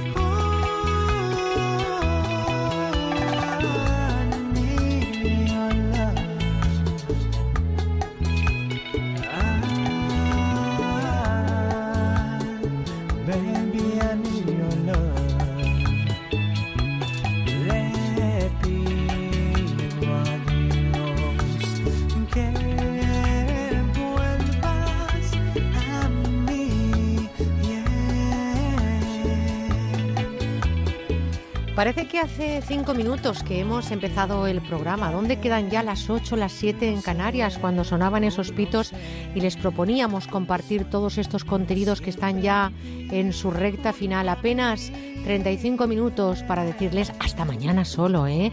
Estamos en las 11 y 25, 10 y 25 en Canarias. Es sábado, ¿Están de vacaciones o están trabajando? Yo creo que es el momento de ponerse las pilas, de empezar a hacer planes si es que no los han hecho y si los han hecho, empezar a cumplirlos. Y entre sus planes, tomen nota, un contestador automático. Nos, nos encanta escuchar los mensajitos que nos están dejando. 96 391 53 47 963 9153 47. Déjennos un mensajito en nuestro buzón de voz y también ese, esa dirección de correo electrónico que tienen que tener en el listado de amigos todo el año, pero especialmente en verano. Con buena onda, arroba onda cero punto es mañana estaremos contándoles lo que nos han mandado a través del buzón de voz y del correo electrónico y también cómo han estado participando con nosotros en las redes sociales. Ya lo saben, en Facebook y también en nuestro perfil de Twitter, arroba con buena guion bajo onda.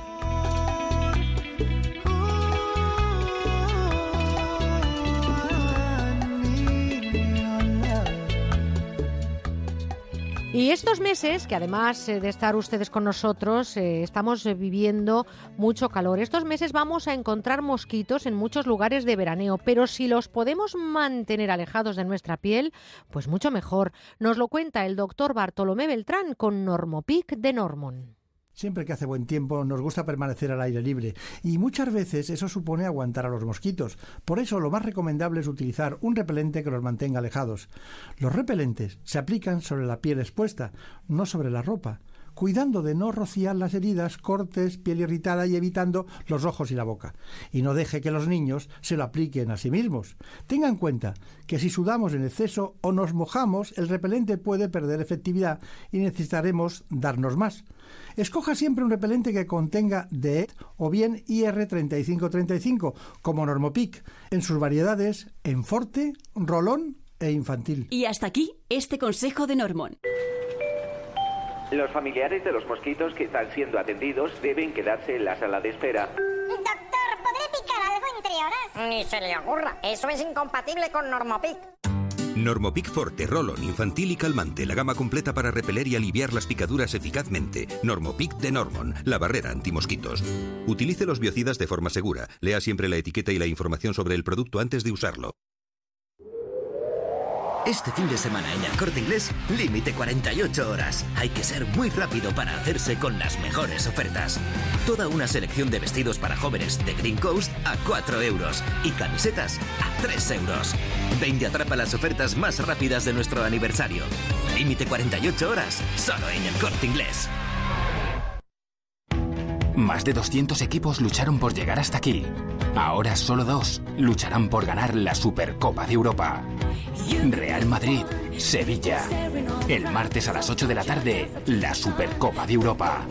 Champions Total en Antena 3. Tu afición es sentimiento. Llegamos a tu radio, a Onda Cero. Somos los mismos que durante mucho tiempo hemos disfrutado el deporte juntos contigo cada noche. Y tengo la sensación de que ahora empieza lo mejor. José Ramón de la Morena llega a Onda Cero.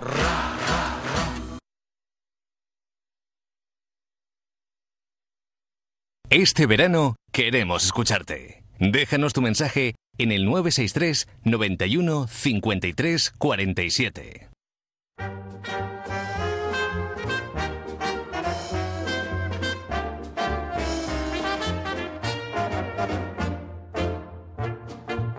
Inventos sin fronteras. A mí me gustaría que ustedes se pusieran en situación. Imagínense que ese jarrón de sebres desparramado en el suelo pudiera autorrepararse.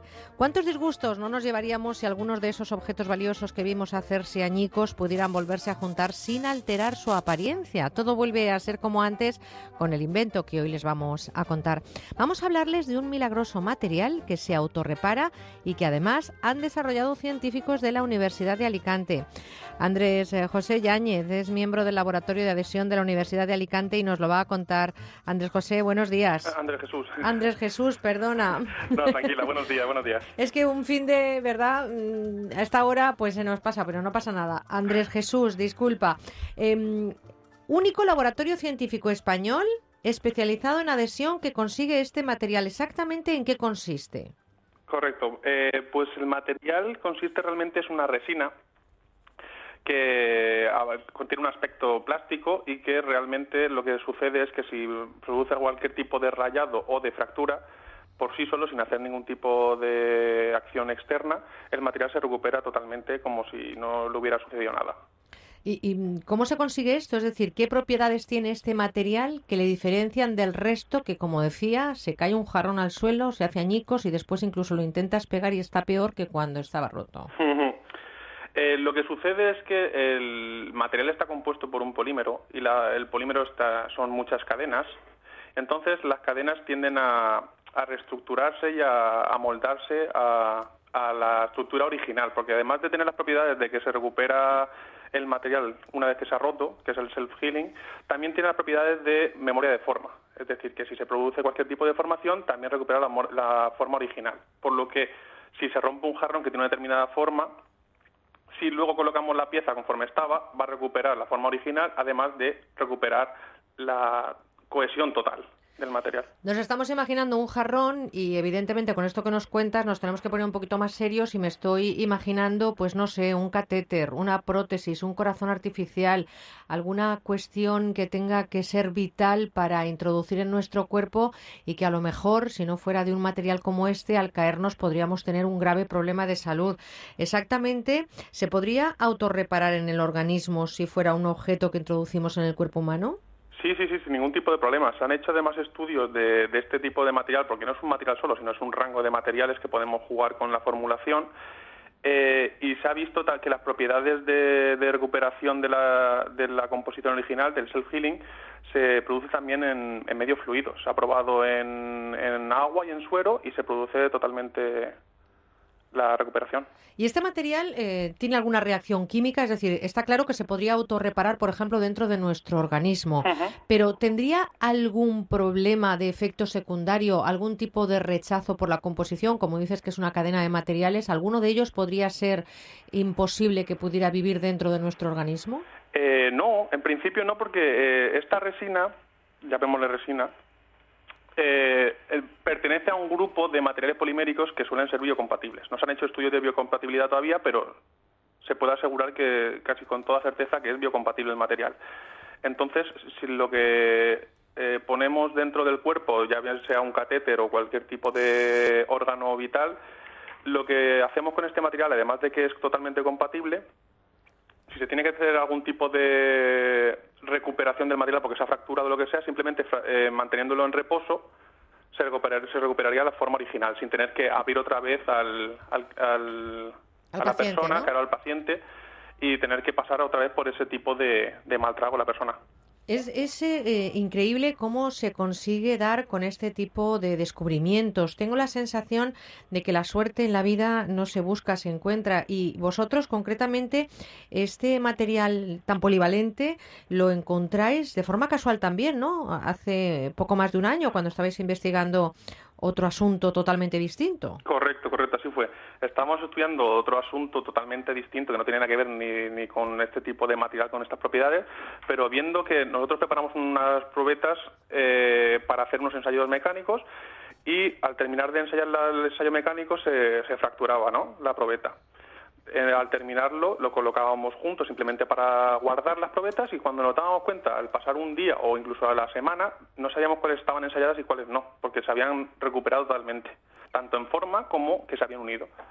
O sea, que fue un descubrimiento totalmente casual, pero yo estoy convencida que estamos frente a algo que va a ser sin duda una revolución, porque hasta ahora parece que había grupos en los Estados Unidos que habían conseguido encontrar o desarrollar materiales que tenían algunas de estas propiedades, ¿no? Que tiene esta cadena de, de polímeros o de resinas, no sé cómo lo llamáis vosotros, pero que tenían solamente algunas. Vosotros habéis conseguido que tenga esa capacidad de autorregeneración y además que tenga memoria de la forma anterior. Correcto. me parece casi milagroso. Y también darle énfasis a que todo esto también se produce dentro de un fluido, que eso no se ha visto también en, ningún lugar. Y todo que es lo que se produce, tenemos que hacer algunos estudios más porque tenemos que completar los estudios, pero eh, nada más que se producen reacciones físicas. No hay ningún tipo de reacción química que altere la temperatura exterior o que expulse elementos nocivos para la salud. Vamos que Oye, ¿se ha interesado al, alguien ya? Es decir, ¿las administraciones se han dado cuenta de que podríamos tener una gran calidad de vida y que podríamos tener delante de nosotros ese material que podría ser el futuro? Yo me estoy imaginando, por ejemplo, para construir aviones, para construir neumáticos, ¿no? Para que no explotaran en carretera o, o, como digo, ¿no? Para, para temas quirúrgicos, para la medicina. Me parece que estamos frente a algo muy importante. ¿Se ha interesado algún, alguna administración, algún medio español por este producto o va a emigrar dentro de poco seguramente a esos países que lo compran todo, lo que inventamos los españoles? La, la, administración, así administración pública, no se ha puesto en contacto con nosotros, pero sí que se han puesto en contacto muchas empresas. Han puesto en contacto empresas tanto de cosmética como de a nivel dental. También se han puesto en contacto de empresas de automóviles, electrodomésticos, que le interesan que, aparte de tener las propiedades normales que tienen en su aplicación, también que le dé ese extra de que se recupere el material cuando se fracture, lo que le aporta una mayor durabilidad y que le da ese valor plus a, frente a la competencia. Pues ya ven, mentes prodigiosas de nuestro país que si tuvieran acento americano, estoy convencida que estarían ya en el podium de la excelencia. En castellano, claro, te lo digo, Andrés Jesús Yáñez, gracias por haber contado este trabajo en nuestro programa. Gracias por ese trabajo que estáis haciendo en la Universidad de Alicante y con el mismo idioma te digo que nos sentimos orgullosos de vuestro esfuerzo. Ojalá que no se nos escape a los Estados Unidos o a Alemania. Muchas gracias. un abrazo muy fuerte y un saludo. Un abrazo, un saludo. Gracias. Con buena onda en Onda Cero. Y buen tiempo significa aire libre, calor y eso también quiere decir mosquitos y picaduras. El doctor Bartolomé Beltrán y Normopic de Normon nos van a decir qué hacer para evitarlos. En estos meses que vienen vamos a ser el blanco de los mosquitos, sin duda. Ya sé que son molestos, eh, no solo cuando nos pican, sino también cuando los escuchamos. Y dar con ellos se convierte en una odisea al estilo de la gran aventura de Indiana Jones, pero eh, hay que ponérselo difícil. Tenemos que evitar zonas de vegetación o con agua estancada. A la hora de vestir, no usar fibras sintéticas y colores oscuros. Y también intentar no dar paseos entre el atardecer y el amanecer, pues pican habitualmente durante este periodo. Y como barrera antimosquitos, los repelentes cutáneos son la mejor opción, por su efecto protector y sobre todo por su eficacia. Normopic es una gama completa de repelentes de mosquitos. Son para adultos y para niños. Y hasta aquí los consejos de Normon. ¿Algún picado que confesar? Ninguno, padre. Con Normopic hace meses que no pico. Normopic Forte, Rolón, infantil y calmante. La gama completa para repeler y aliviar las picaduras eficazmente. Normopic de Normon, la barrera antimosquitos. Utilice los biocidas de forma segura. Lea siempre la etiqueta y la información sobre el producto antes de usarlo. Hagan juego, señores. Gran Casino de la Mancha les da la bienvenida. Mesas de juegos de casino, torneos de póker, apuestas deportivas y restaurantes en un edificio exclusivo de tres plantas. Aprovecha tu suerte en Gran Casino de la Mancha, en Avenida de las Naciones 11 de Illescas, por la Autovía 42, salida 32 desde Madrid y desde Toledo, salida 33. Abierto todos los días. Ahora estoy segura de que no volveré a engordar. En Adelgar, los pacientes consiguen sus objetivos, un cuerpo más estético y un peso saludable. Adelgazar en la clínica referente de Madrid en agosto tiene un 50% de descuento. Llámenos 91 577 44 77. Ocasión. 900 coches para todos los gustos. Plus. Cuatro tiendas en Madrid. Ocasión. Financiación total en el acto. Plus. Coches con hasta dos años de garantía. Ocasión Plus. Coches seminuevos. Coches como nuevos. En Getafe, Las Rozas, Rivas, Collado Villalba y en ocasiónplus.com.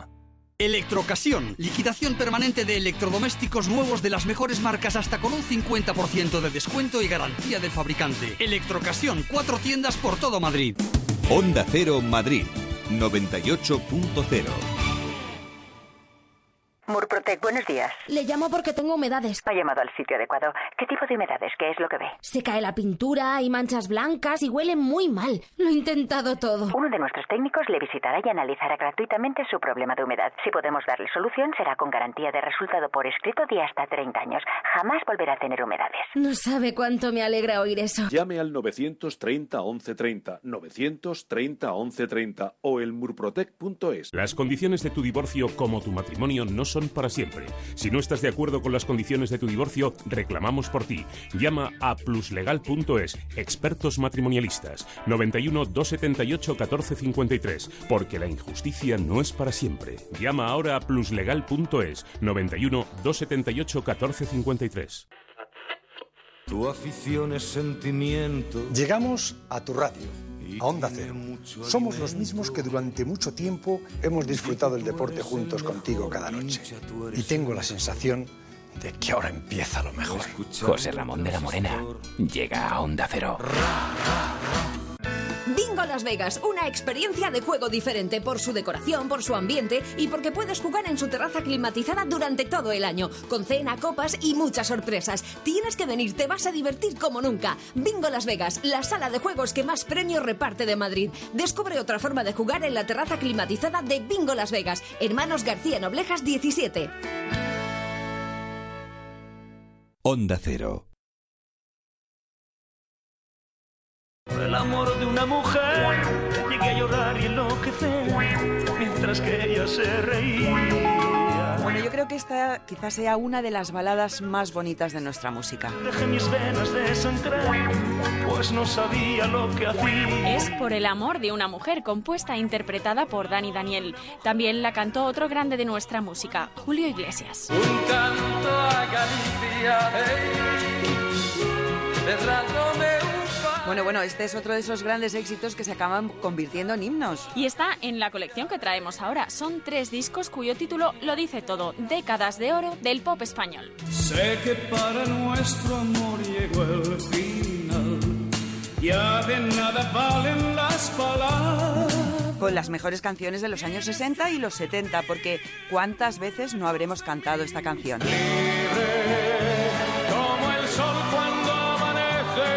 Pues miles, es que fue un bombazo como el resto de temas de esta colección que son todos buenísimos. Solo están disponibles a través del teléfono que damos aquí en la radio, el 902 29 10 29. Para que no me olvides,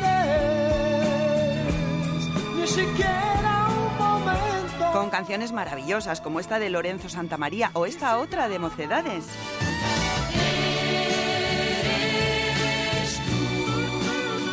O esta de Nino Bravo. Al partir un beso y una flor, un te quiero. Qué bonito es esto, cómo me gusta. Bueno, ¿y qué me dicen de esta balada de Alberto Cortés? En un rincón del alma donde tengo la pena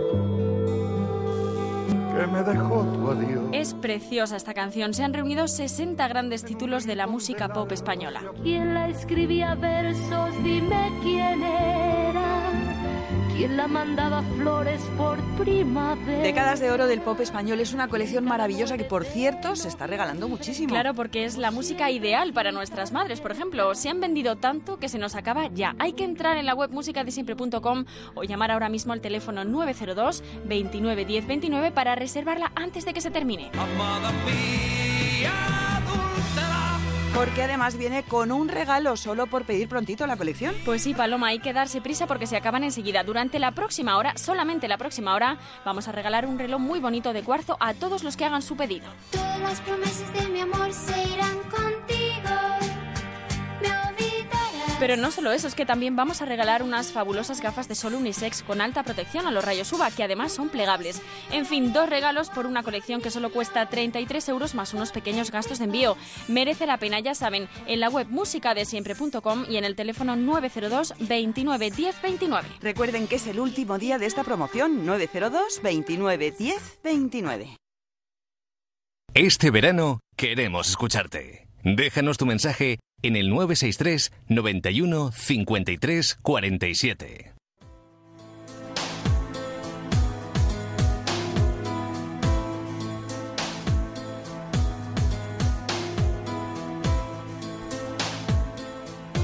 Normalmente cuando hablamos de consumo nos referimos a las reclamaciones o incidencias que nos podemos encontrar en los productos básicos. Pero ¿qué ocurre cuando esas deficiencias o esa falta de seguridad afecta a nuestros peques, a los niños?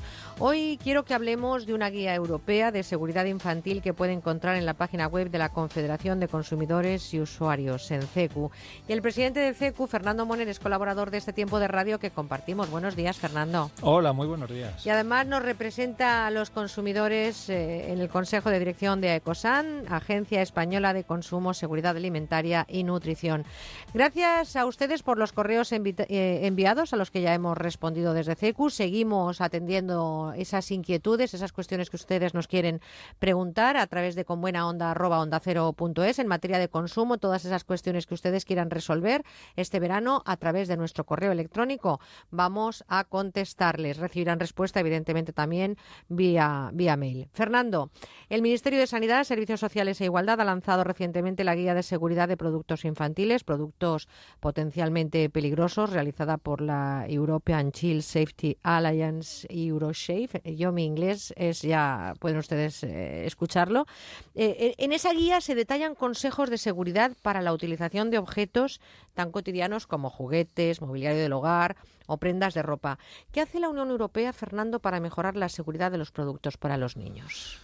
Bueno, la verdad es que eh, lo primero, tener eh, en cuenta que los niños están considerados como una parte de, de la sociedad más vulnerable, es decir, eh, como consumidores vulnerables, porque obviamente son objetos, son víctimas de situaciones eh, muy concretas y además estamos hablando de miles y miles de niños que se accidentan eh, cada año en el ámbito de la Unión Europea, en España, eh, en el resto de comunidades autónomas, por el consumo o la utilización de diferentes tipos de productos y servicios. Por eso la Unión Europea habitualmente habitualmente eh, está preparando guías, documentos, inclusive normas que lo, que lo intenten corregir o minimizar esos riesgos. De hecho, si comparamos, por ejemplo, las normativas que tenemos hace 30 años y las que tenemos ahora, ahora mismo hay normativas inclusive que regulan eh, los componentes o las pinturas con las que se barnizan los muebles dedicados a los niños, por ejemplo, para evitar que tengan eh, componentes químicos, que tengan cualquier tipo de producto que pueda originar un problema, porque tener en cuenta que, por ejemplo, una de las características habituales de un niño de dos o tres años es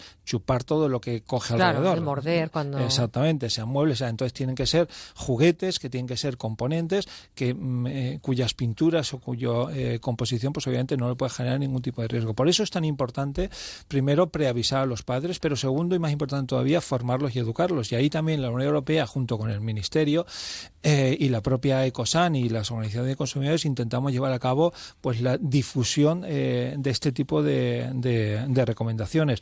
Primero, informar a los consumidores acerca de los riesgos que supone para un niño los productos presentes en casa, por ejemplo. ¿eh? Eh, yo recuerdo cuando hemos hecho algunas encuestas eh, de seguridad en el hogar, donde intentábamos ver cuáles eran los, los, lugares más problemáticos. Obviamente, el primero de ellos, por supuesto, la cocina. Pero uno donde habitualmente no vemos riesgos es el balcón de casa imagínate. Llevamos un año tremendo, además, en ese sentido en España. ¿eh? Exactamente, pero. Un año tremendo con accidentes de niños que, bueno. Con pues situaciones, además, que los padres nunca nos podemos imaginar. ¿eh? yo recuerdo, por ejemplo, cuando llega la campaña navideña, que una de las recomendaciones habituales que hacemos es intentar evitar que los niños vean que colocamos pues ese Papá Noel con lucecitas y tal colgado en la barandilla. ¿Por qué? Porque ellos se acercan a todo eso, mm, todo les llama la atención y enseguida buscan cualquier tipo de sistema para subirse a algún sitio, para tocar eso y para estar más cerca, con lo cual eh, si evitamos ese tipo de, de, productos que hacen ese llamamiento a zonas peligrosas, eh, muchísimo mejor. En, la cocina tenemos multitud de elementos cortantes, eh, productos tóxicos, muchos elementos que pueden significar ese incremento del riesgo. Hay que tener en cuenta también que hay muchos productos infantiles que estamos comprando y, que muchas veces pues nos generan un tipo de riesgo. podemos recordar, por ejemplo, en época de, Halloween o en época de, carnavales algunos disfraces que hemos denunciado y que están en redes de alerta. Me gustaría incluir aquí también, Fernando, eh, con todo el respeto a cualquier comercio que levanta cada día la persiana, las tiendas multiprecio. ¿Está siendo Europa especialmente supervisora de esos productos que además en la red de alerta están permanentemente? Hay eh, cada vez mayor control. El problema está en que las administraciones eh, a veces es muy difícil controlar cientos de miles de establecimientos que hay de estas características en cualquier tipo de población, independientemente de que estemos hablando de tenga mil habitantes o que tenga eh, un millón. Nosotros aquí lo que hemos pedido es un incremento en cuanto al tema de control de aduanas. Cualquier tipo de productos de estas características, el 70-80% de los productos retirados en red de alerta vienen del sudeste asiático, por lo tanto tienen que entrar por aduanas. Se tiene que incrementar más el control en aduanas, a pesar de que también pidamos a las comunidades autónomas y los ayuntamientos mayor control de los inspectores de consumo, comercio, etcétera, etcétera. Pero es verdad que si ahora, por ejemplo, bajamos tú y yo a cualquiera de estas eh, tiendas multiprecio, te aseguro que en muchas de ellas vamos a encontrar productos que incumplen la normativa. Pero lo que es peor todavía, vamos a encontrar productos que potencialmente pueden tener un riesgo para los más pequeños de la casa. Por lo tanto, es muy importante el control, pero es muy importante saber que la seguridad vamos a encontrarla en establecimientos que habitualmente nos vendan seguridad. En tiendas donde habitualmente el precio es lo más importante, sobre todo en este tiempo de, de tiendas multiprecio, tenemos que pasar más tiempo en verificar que la seguridad se cumple. Fernando, ahora, por ejemplo, estamos eh, viviendo una cantidad de, desplazamientos en carretera superior a otras épocas del año. Eh, las sillitas, los coches, los niños, ¿esa calidad de las sillas de retención de los menores en los coches se está controlando? Se está controlando cada vez más, eh, pero principalmente por los propios padres. Hay que tener en cuenta que cada edad eh, lleva unas sillitas eh, diferentes. No es lo mismo tener seis meses que tener seis años o que tener doce. Por lo tanto, esas sillitas de retención, esas sillitas que evitan obviamente que se genere un mayor riesgo cuando hay algún tipo de accidente, pues lo primero que tenemos que tener en cuenta es la edad. Segundo, que sean normalizadas. Obviamente todas esas sillas vienen, vienen normalizadas a través de los diferentes comités europeos de normalización. Los primeros tenemos que ser los padres a la hora de comprar la sillita verificada para edad recomendada y en sitios que habitualmente sabemos que van a cumplir y, desde luego pedir a las autoridades que haya mayor control. Es verdad que el uso, por ejemplo, del cinturón de seguridad se ha multiplicado en los últimos 15 años. Y lo que tenemos que hacer también es que se, multiplique el uso de este tipo de, productos normalizados. Fernando, me preguntan por correo electrónico que dónde pueden encontrar esta guía europea de seguridad infantil. Bueno, pues tanto la pueden encontrar a través de la, de la página web del Ministerio de Sanidad, Servicios Sociales e Igualdad, que además se puede descargar en formato eh, PDF, y por supuesto los enlaces también que desde CECU tenemos de, este tipo de, guías. En el ámbito de Europea. También hay muchos eh, apartados donde vamos a encontrar información eh, relativa a seguridad de productos infantiles, pero Ministerio de Sanidad, eh, tenemos la guía eh, y, obviamente se puede descargar, como decía anteriormente, en formato PDF. De forma breve, pero no quiero terminar sin la campaña de recomendación que estáis haciendo en vuestra página para extremar precauciones en playas, piscinas y parques acuáticos. Hoy dedicamos este tiempo de consumo a los niños, eh, ríos, pantanos. Hay que recordar que más de la mitad de los ahogamientos de los niños suceden en piscinas privadas, pero también es cierto que, que hay muchos lugares donde el riesgo puede ser y debe ser evitable cuando hablamos de menores. Eh, ¿Cuáles serían, de forma muy breve, Fernando, las recomendaciones que hacéis? Bueno, yo creo que principalmente tres. La primera, eh, tener en cuenta que nunca, nunca se debe dejar solos a los niños, y menos de la vista. Por mucho que haya monitores, por mucho que haya vigilantes, por mucho que haya socorristas, mis hijos son lo más importante y siempre a la vista. Por muy rica que esté esa cervecita que me esté tomando, obviamente los hijos son lo fundamental. Lo segundo, ríos, pantanos, etcétera, etcétera. Verificar con los, eh, las autoridades locales dónde es seguro poder bañarme en ese tipo de, lugares que son los que me van a poder decir si aquí es seguro o aquí no es seguro. Y tercero, en piscinas, playas, siempre hacer caso de las instrucciones que me van a dar socorristas, monitores o vigilantes, porque ellos también obviamente en base a los colores de la bandera, en base a las circunstancias del día, me van a dar recomendaciones que minimizan riesgos y a disfrutar de las cantidades de sitios donde hay agua, pero con seguridad.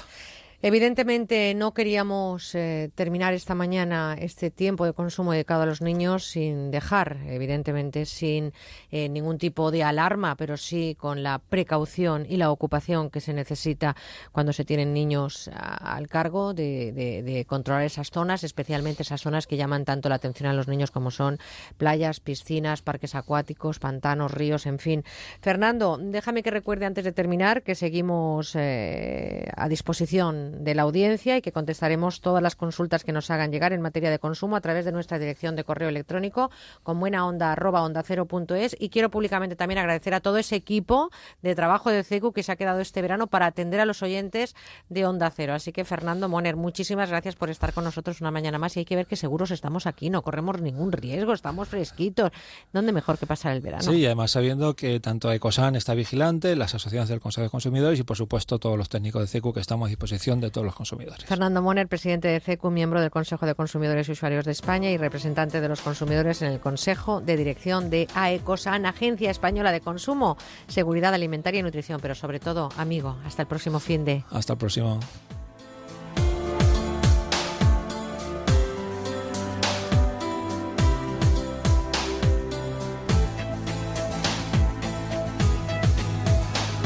Este verano queremos escucharte. Déjanos tu mensaje en el 963 91 53 47.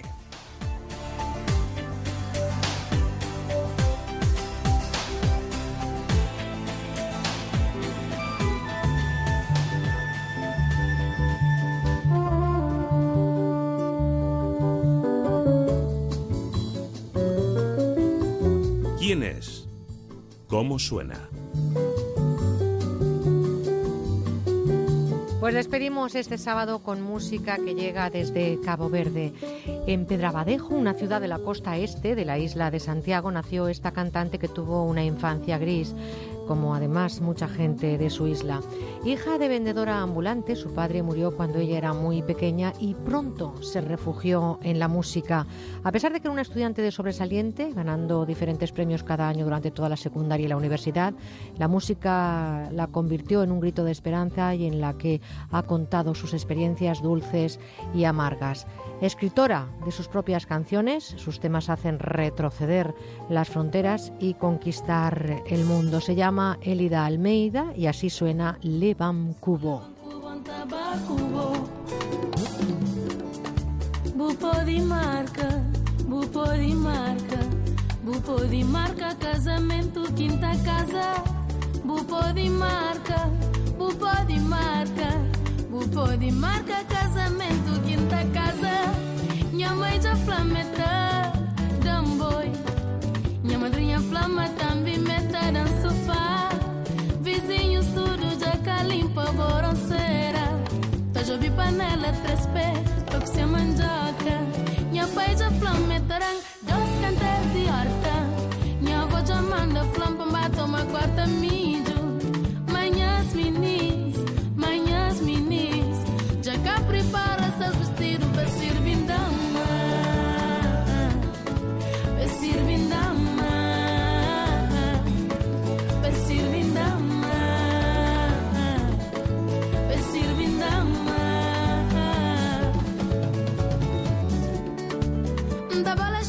Con este ritmo de Cabo Verde nos marchamos, cumplimos con las primeras cuatro horas de un fin de semana que continuará mañana a las 8, 7 en Canarias.